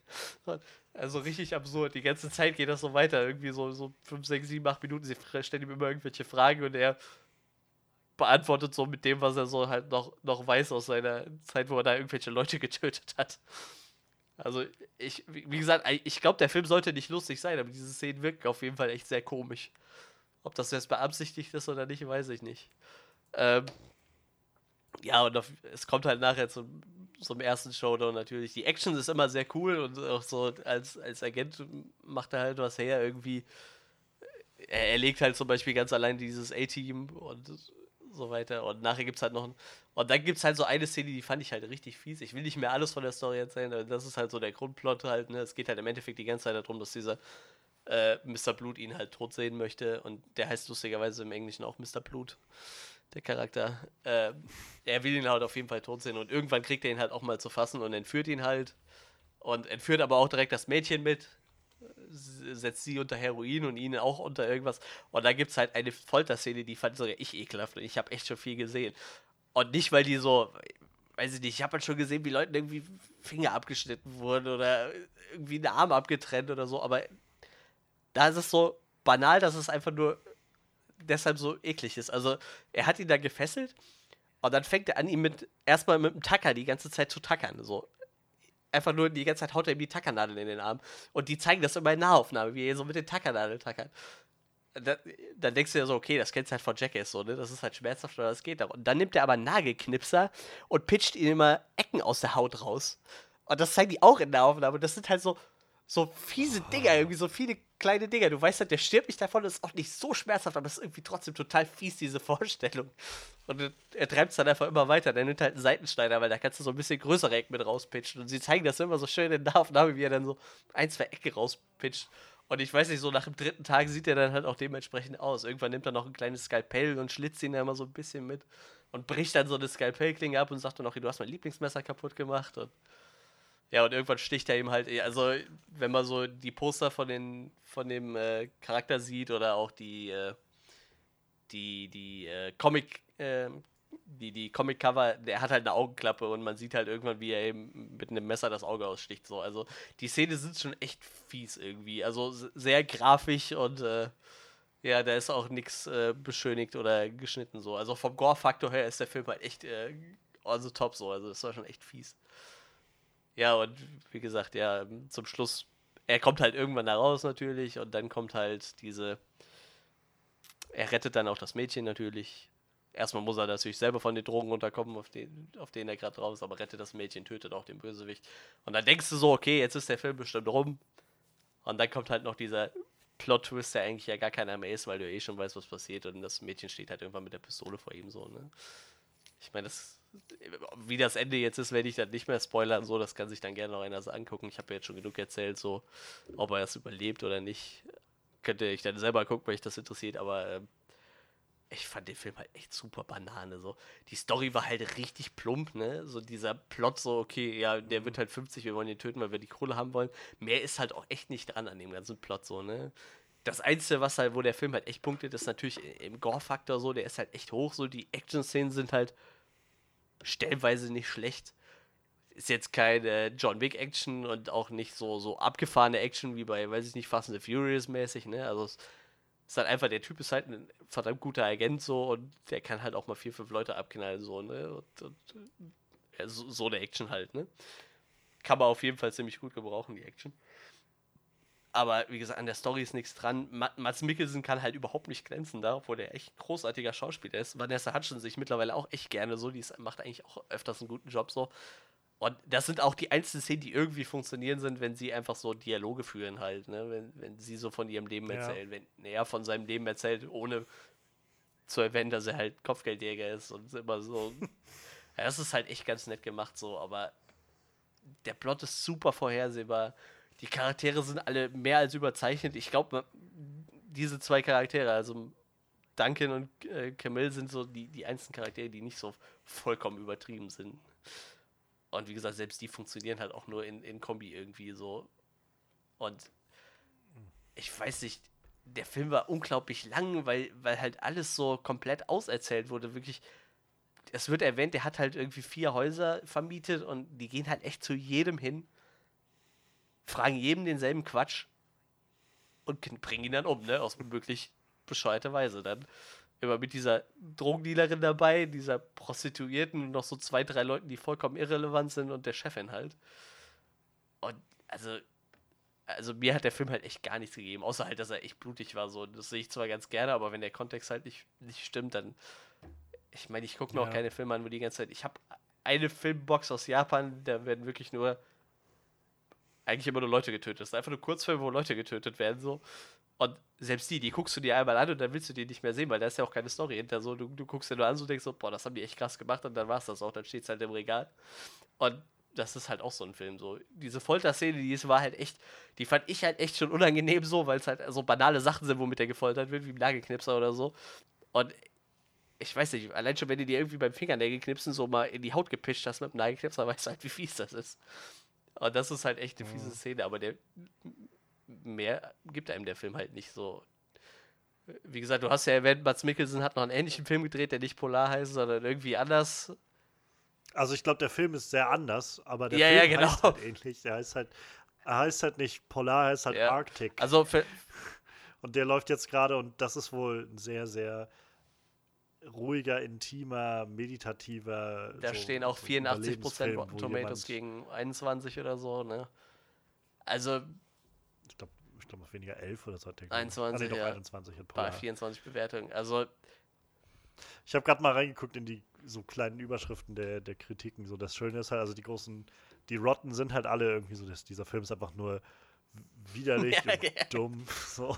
Und vor allem, viel wird gesagt, also steht aber, es ist einfach hässlich, so scheinbar. Also, keine Ahnung, ähm, Ich frage mich halt auch, was sie. exzessiv wird halt an ein, einigen Stellen so kommt so ein bisschen durch, dass es sehr Ja, exzessiv ja, ja, scheinbar auf jeden ist, so Fall, ja. Dieses, So, als ob halt ein Teenager, ein Teenager-Junge irgendwie so einen Film dreht, halt so einfach Ja, ja, mehr ja, machen. genau. Und das Schöne ist, wenige, einige der, der wenigen positiven sind halt so, die geht halt schon mit so, Polar ist pure Trash. So, das ist halt einfach nur Trash. Aber einfach durch Mickelson ist es halt immer noch auf der guten Seite von Trash, wo es irgendwie unterhaltsam ist. Ist so das, wo die, die, äh, die, die äh, nicht, also die fresh sind. Die, Das Problem ist, ich kannte halt die Comic-Vorlage nicht und also auf Netflix hat das nicht so den Eindruck erweckt, als wäre es ein Trash-Film so, ne? Weil dieses Plakat ja auch irgendwie so, ja gut, wie willst du so einen Trash vermitteln halt, ne? Aber ich glaube, wenn du mit so einem Gefühl schon da dran gehst, okay, ich glaube, der Film, der ist echt, das, wird einfach nur richtig bescheuert so. Wenn du vielleicht den Comic kennst, dann denkst du dir so, ja, die haben das gut getroffen oder so, aber also ich habe schon gehört, der Comic äh, stand wohl öfters mal, äh, der muss wohl gut sein, aber steht halt öfter in der Kritik, weil er sehr, sehr äh, blutig ist halt, ne? Sehr, sehr gory auf jeden Fall und äh, ja, ich weiß nicht, vielleicht kann man da dran was finden. Ich meine, ich bin ja auch dem trashigen Film nicht abgeneigt, aber der Film weiß halt auch nicht, was er sein soll. Der hat halt diese, diese ernsten Naja. Szenen, wo die sich unterhalten und dann diese Szenen, die so vollkommen überdreht sind irgendwie. Entweder weil jemand total bescheuert stirbt oder weil diese Charaktere einfach so voll den Sockenschuss haben, alle durchweg. Wirklich wie Comic-Charaktere halt so, aber auch überhaupt nicht bemüht, die irgendwie für einen Film so greifbar zu machen. So einfach nur vollkommen durchgeknallt. Und das, das wird dann untermalt von einem Soundtrack, den hat halt Deadmau5 gemacht, was halt eigentlich irgendwie so ein, so ein Haus- oder Techno-DJ ist und der in seinem ganzen Leben, glaube ich, noch nie Filmmusik gemacht hat. Das ist halt, das ist halt, ich weiß nicht, der hast du vielleicht schon mal gesehen, dass dieser Typ, der halt immer so einen Mäusekopf auf hat, so einen Helm, der aussieht wie eine Riesenmaus. Also ganz absurd gesehen. auf jeden Fall. Und äh, ja, diese Musik ist halt auch total hektisch und anstrengend irgendwie. Ja, wie gesagt, ich, äh, ich, ich würde den Film nicht weiterempfehlen, hat- tatsächlich. Er hat scheinbar auf jeden Fall was zum Soundtrack von Ghost in, in the Shell hin- Ja, okay. Ja. Und Fast and Furious Ja, 6. das, äh, gut, aber Aber ich glaube, das sind dann, glaube ich, mehr Genau, so einfach ja. mal ein, zwei Titel, die da auftauchen. Bei Polar scheint er halt wirklich äh, der. ich, ich glaube, er ist halt tatsächlich gewesen. auch eigentlich ein guter Mu Musiker in seinem Umfeld. Also so, ich glaube, der zählt schon zu den erfolgreichsten und besten Haus- und elektronischen Musikern, die wir so aktuell haben halt. Aber das macht dann halt nicht zu, zu einem guten äh, äh, zu einem guten Designer für den Soundtrack so. Ich meine, das hat halt bei, bei äh, Ja. Junkie XL ganz gut funktioniert. Ich glaube, der kommt eigentlich auch so aus der House- und Techno-Szene so. Aber der hat halt irgendwie so seinen, seinen Partner gefunden und der macht ja auch eine gute Arbeit. Aber ich meine, für den Film passt dieser Soundtrack vielleicht. Ich meine, dieser Film ist ja eh schon total überdreht und dann hast du halt noch so eine total überdrehte Mucke dabei. So. Ich, ich denke mal, der hat das schon irgendwie so gefühlt, was der Film ausdrücken will. Nur, ich weiß halt echt nicht, was für ein Publikum der ansprechen möchte. Die, diese Mischung aus total überdreht und, und zwischendurch aber diesen ruhigen Passagen und diesen Charakteren, die irgendwie ernst wirken, ist halt total absurd. Vor allem, wenn du dir denkst, so, Ja. die casten halt Matt Lucas als, als Bösewicht. So, ich ich meine, ich bin immer ein Fan davon, wenn du mal einem, einem Comedian so die Chance gibst, eine andere Rolle zu spielen, aber äh, Ist schon auf jeden Fall dann eine. eine ja, genau, Wahl, genau. Vor allem, du verbindest den halt immer mit irgendwas Lustigem so, ne? Ich meine, allein schon, dass er halt, du weißt halt, der Typ hat halt keine Haare, der hat halt wirklich keine Haare mehr so, ne? Und die gibt's halt eigentlich auch fast immer ohne Haare. Und er hat halt eine echt schlechte, komische, hochstehende Perücke auf, so, ne? Wahrscheinlich, was so dem Comic Ja. nachempfunden ist. Und allein das ist schon total falsch, wenn du den Charakter halt einfach, oder den Schauspieler halt kennst, ne? Yes. Und äh, zu- zudem, ich glaube, die haben alle Jawohl. nicht ihren deutschen Stammsprecher, wenn ich mir. Ich bin mir aber gerade nicht sicher, aber ich glaube, Mats Mikkelsen hat auch nicht seinen Stammsprecher gehabt. Das ist, das ist allgemein so ein Netflix-Problem. Also ich muss mittlerweile echt sagen, ich glaube, wenn ich Netflix-Filme gucke, dann werde ich wahrscheinlich demnächst auch immer auf die Original-Synchron switchen, weil mich das echt nervt. Das hatte ich schon bei, bei diesem iBoy, wo halt äh, Maisie Williams mitspielt. So. Gut, die hat jetzt noch nicht so viel gemacht, äh, was in Deutschland rausgekommen ist, aber ich weiß nicht, wenn du halt über äh, eine Serie schon fünf Staffeln lang irgendwie denselben Sprecher hast. Ich glaube, Netflix wird sich kein Bein ausreißen, wenn sie den Sprecher dann nochmal engagieren, so irgendwie, ne? Und das passiert denen halt ganz oft, dass du halt nicht die Stammsprecher hast. Manchmal funktioniert es so bei Jonah Hill in, in diesem Maniac zum Beispiel und, und äh, wie hieß die Dame nochmal, die da mitgespielt hat? Emma Stone, genau, Emma ja. Stone Die haben halt ihre Originalsprecher, aber wie gesagt, manchmal legen sie da nicht so viel Wert drauf. Und ich glaube, hier war das auch so. Das ist halt immer nur so eine Kleinigkeit, die stört, wenn man dann die deutsche Synchro guckt. Ne? Ja.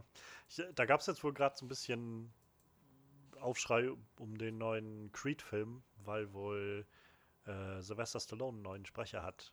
Oder halt einen anderen Sprecher hat Ach, als krass. den Thomas Dannenberg, den er sonst immer hat. Weil Thomas Dannenberg wohl momentan sehr krank ist.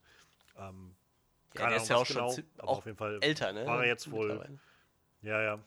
Aber er war jetzt wohl auf jeden Fall kränker, also zu krank, als dass er das Ja. hätte aufnehmen können. Und jetzt hat, äh, ich habe den Namen vergessen, aber auf jeden Fall der Sprecher übernommen, der hat Sylvester Stallone auch schon öfters gesprochen. Zum Beispiel auch in Rocky Ja, 1 das ist dieser 2 Jürgen und ab Proschnow 3 hatte dann wahrscheinlich, Thomas ne? Sandbeck. Genau, genau, ich glaube, der war das, ja.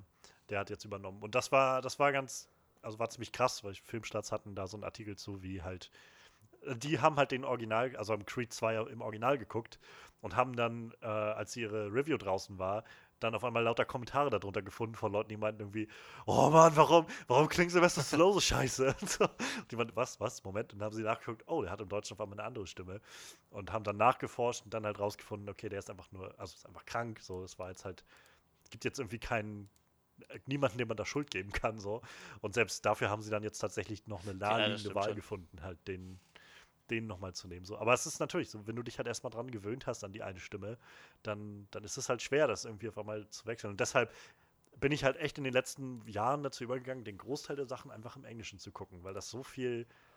Da läufst du halt nicht die Gefahr, dass die Stimme mal wechselt, weil die Leute ihre eigene Stimme haben. Ich muss da halt immer so ein Ähm, bisschen die deutsche Synchronsprecher schon so loben, weil wir haben halt diese, wir haben, Ja, wir haben halt schon eine relativ natürlich. große Synchronsprecherdichte und halt gut, ja. gute Leute und halt meistens haben wir halt auch Stammsprecher so, ne? Das ist halt schon ganz cool. Wenn es so. halt um, äh, wenn es so um Animationsfilme geht oder so, dann oder Zeichentricksachen oder so, dann gucke ich halt auch meistens, also auch eher im Deutschen dann, weil dann Ja, spielt es halt keine Rolle so wirklich.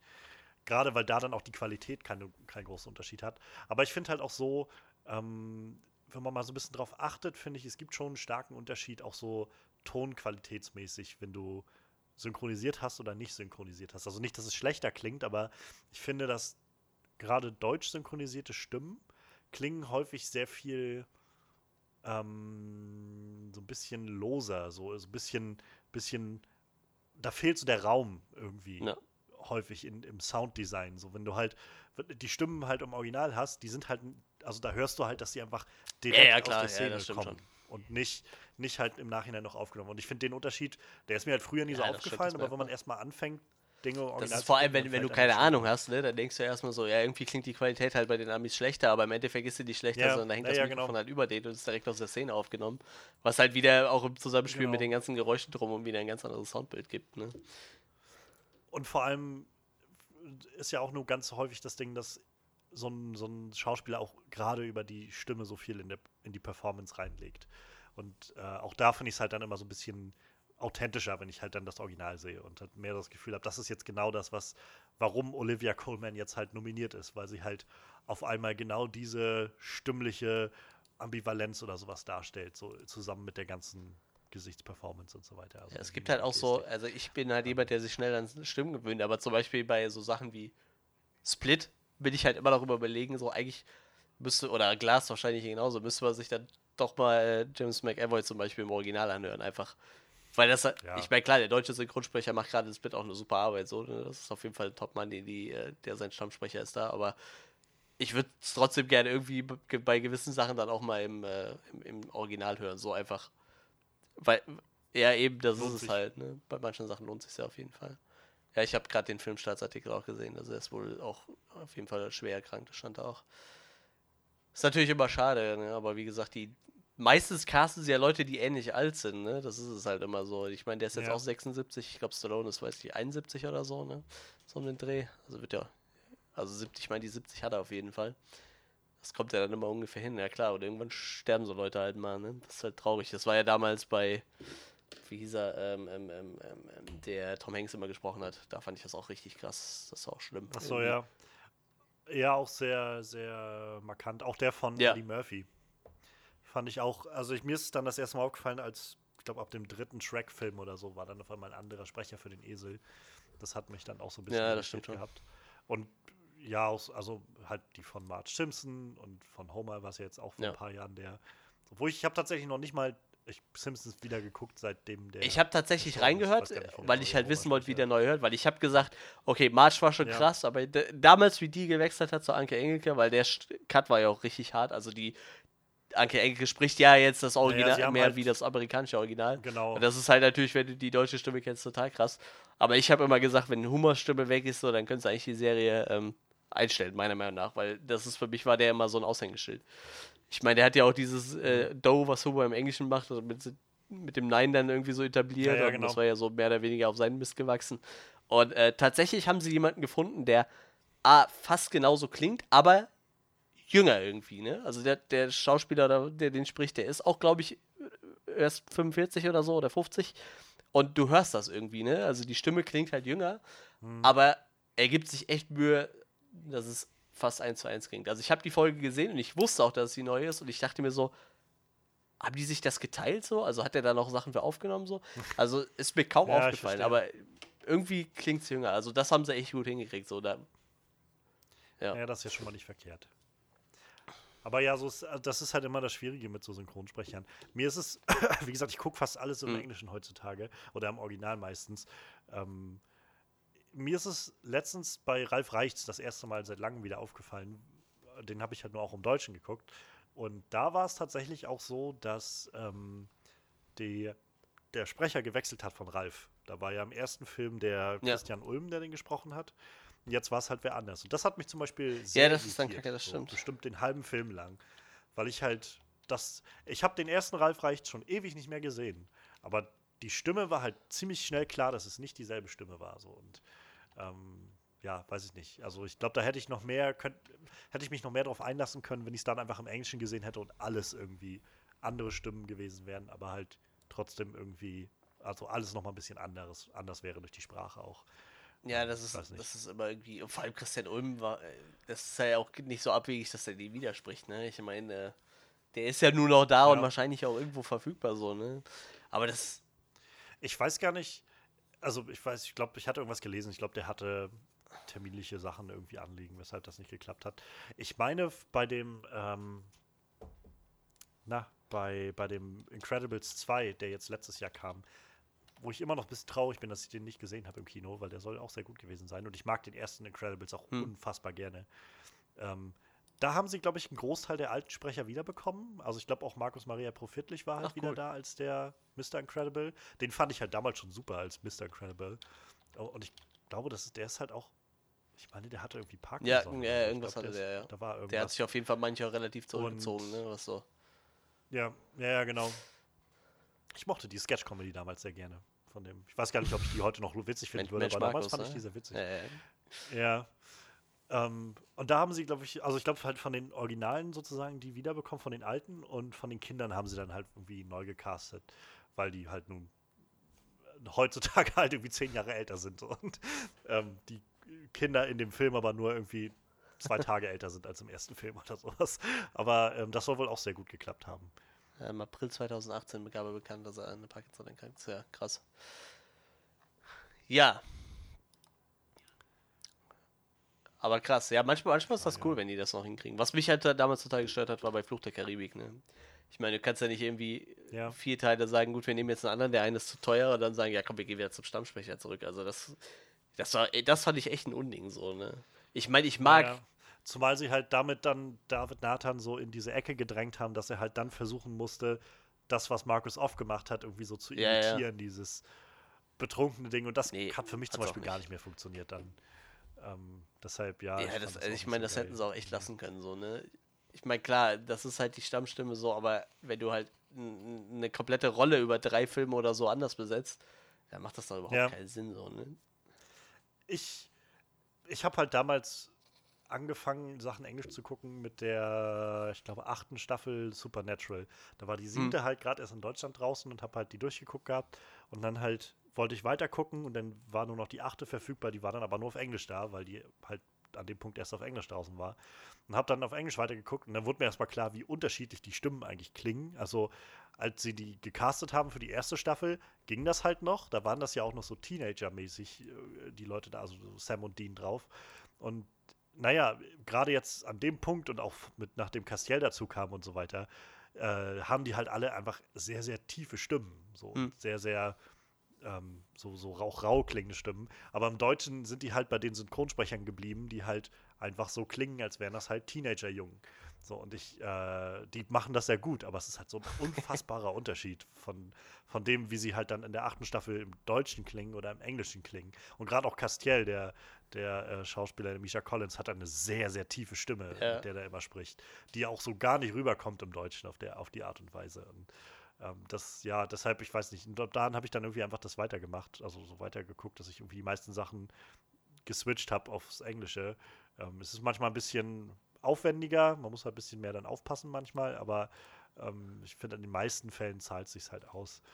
Ähm, wo ich mich aber gefreut habe, vielleicht ganz zum Schluss jetzt, ich glaube, so langsam können wir Mhm. dann auch zum, zum Ende kommen, aber ähm, ich habe vor ein paar Jahren mal, äh, ich glaube, bei Netflix war der damals greifbar, ähm, den, den Dragon Ball Z, äh, ich weiß nicht, Kampf der Götter oder wie der hieß, quasi der erste Film, der dann in der neuen Generation wieder rauskam, wo sie dann auf den Berus getroffen sind, auf den, den Gott und so.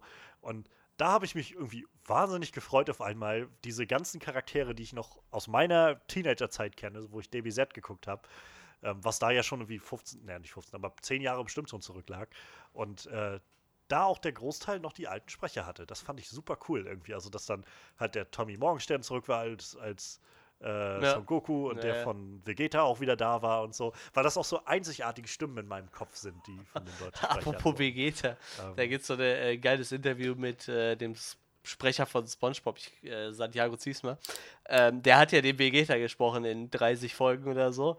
Und die Fans Ja, waren ja so ja, ich- richtig ich mich abgefuckt davon, so, ne? weil viele das japanische Original konnten und meinten so, das ist die schlimmste Stimme, die sie dafür wählen konnten. Und äh, dann haben sie ja gewechselt, den Sprecher. Auf, auf Fandrängen Ja. hin so. Und äh, in dem Interview spricht ihn einer drauf an so. Und, und du siehst so, wie so seine ganze Mine so richtig finster wird, so. Und der so richtig, richtig wütend ist irgendwie da drüber so. Und, aber irgendwie noch versuchst du so einfach normal zu, zu reden dabei, aber du merkst so, boah, der ist richtig böse gerade, so richtig angefressen. Ja, der hätte die Rolle wahrscheinlich gern behalten, aber ja, ich muss auch sagen, er passt da nicht so gut dazu. Ja, naja, ich glaube an dem Punkt, ich glaube, er hatte den Vegeta gesprochen äh, noch in Ja, der genau, Saiyajin-Saga am Schluss und ab der, ab der Freezer-Saga war es Ja. dann der, der neue. Und ich glaube halt, als sie angefangen haben, das zu synchronisieren für die Saiyajin-Saga, da war das, da machte das noch mehr so den Eindruck, weil ja Nappa noch da war, dass er so der, dieser fiese, gerissene, ähm, ja, Strippenzieher Mhm. hinter Nappa ist so, der halt, und dafür passte die Stimme eigentlich ganz gut. So dieses, so, ja, dieses hohe und so ein bisschen, ja, ja, ja, so. Und naja, nachdem dann Nappa weg war und er dann irgendwie so eine eigene größere Rolle einnimmt, dann machte das auf einmal Ja. viel mehr Sinn mit dem. Also rückblickend so habe ich das Gefühl, macht es dann viel mehr Sinn für mich, das zu hören mit dem, naja, mit, mit dem, mit der tiefen Stimme, die er eben hat. So. Ja, das war schon irgendwie ein bisschen. Naja. Gut, dann würde ich sagen, kommen wir auch zum Schluss. Äh, wie gesagt, äh, meine Empfehlung ist, guckt euch Polar nicht an. Die Soforter-Szene könnt ihr euch angucken, wenn ihr auf sowas steht. Die war echt äh, kreativ oder irgendwie fies. Aber äh, prinzipiell nichts, was ich euch unbedingt weiterempfehlen würde. Ja, ähm, Im, Im Notfall müsst ihr wenigstens nicht dafür bezahlen auf Netflix. Dann könnt ihr vielleicht einfach zehn Minuten Genau. reingucken und dann merken, ja, okay, es ist halt mein, mein Style oder eben nicht. Und dann muss ich meine Zeit jetzt nicht da rein Genau, so sieht das aus.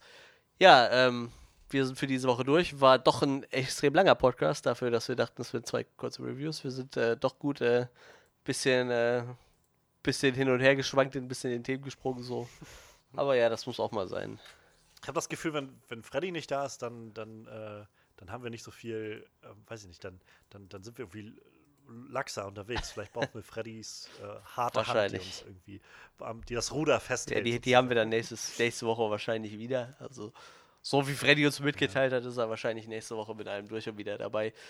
Ähm, ja, was wir nächste Woche gucken, wissen wir noch so gar nicht, noch gar nicht so genau, ne? Das werdet ihr dann irgendwann spätestens nächste Woche Ja. mitkriegen, wenn wir dann den neuen Podcast aufnehmen. Ähm, ja, sonst würde ich sagen, besucht uns gerne mal äh, auf diversen Social Media Kanälen im Internet auf unserer Homepage, Onscreen Review, Twitter könnt ihr Johannes finden, äh, mich auf Instagram, uns wie gesagt überall.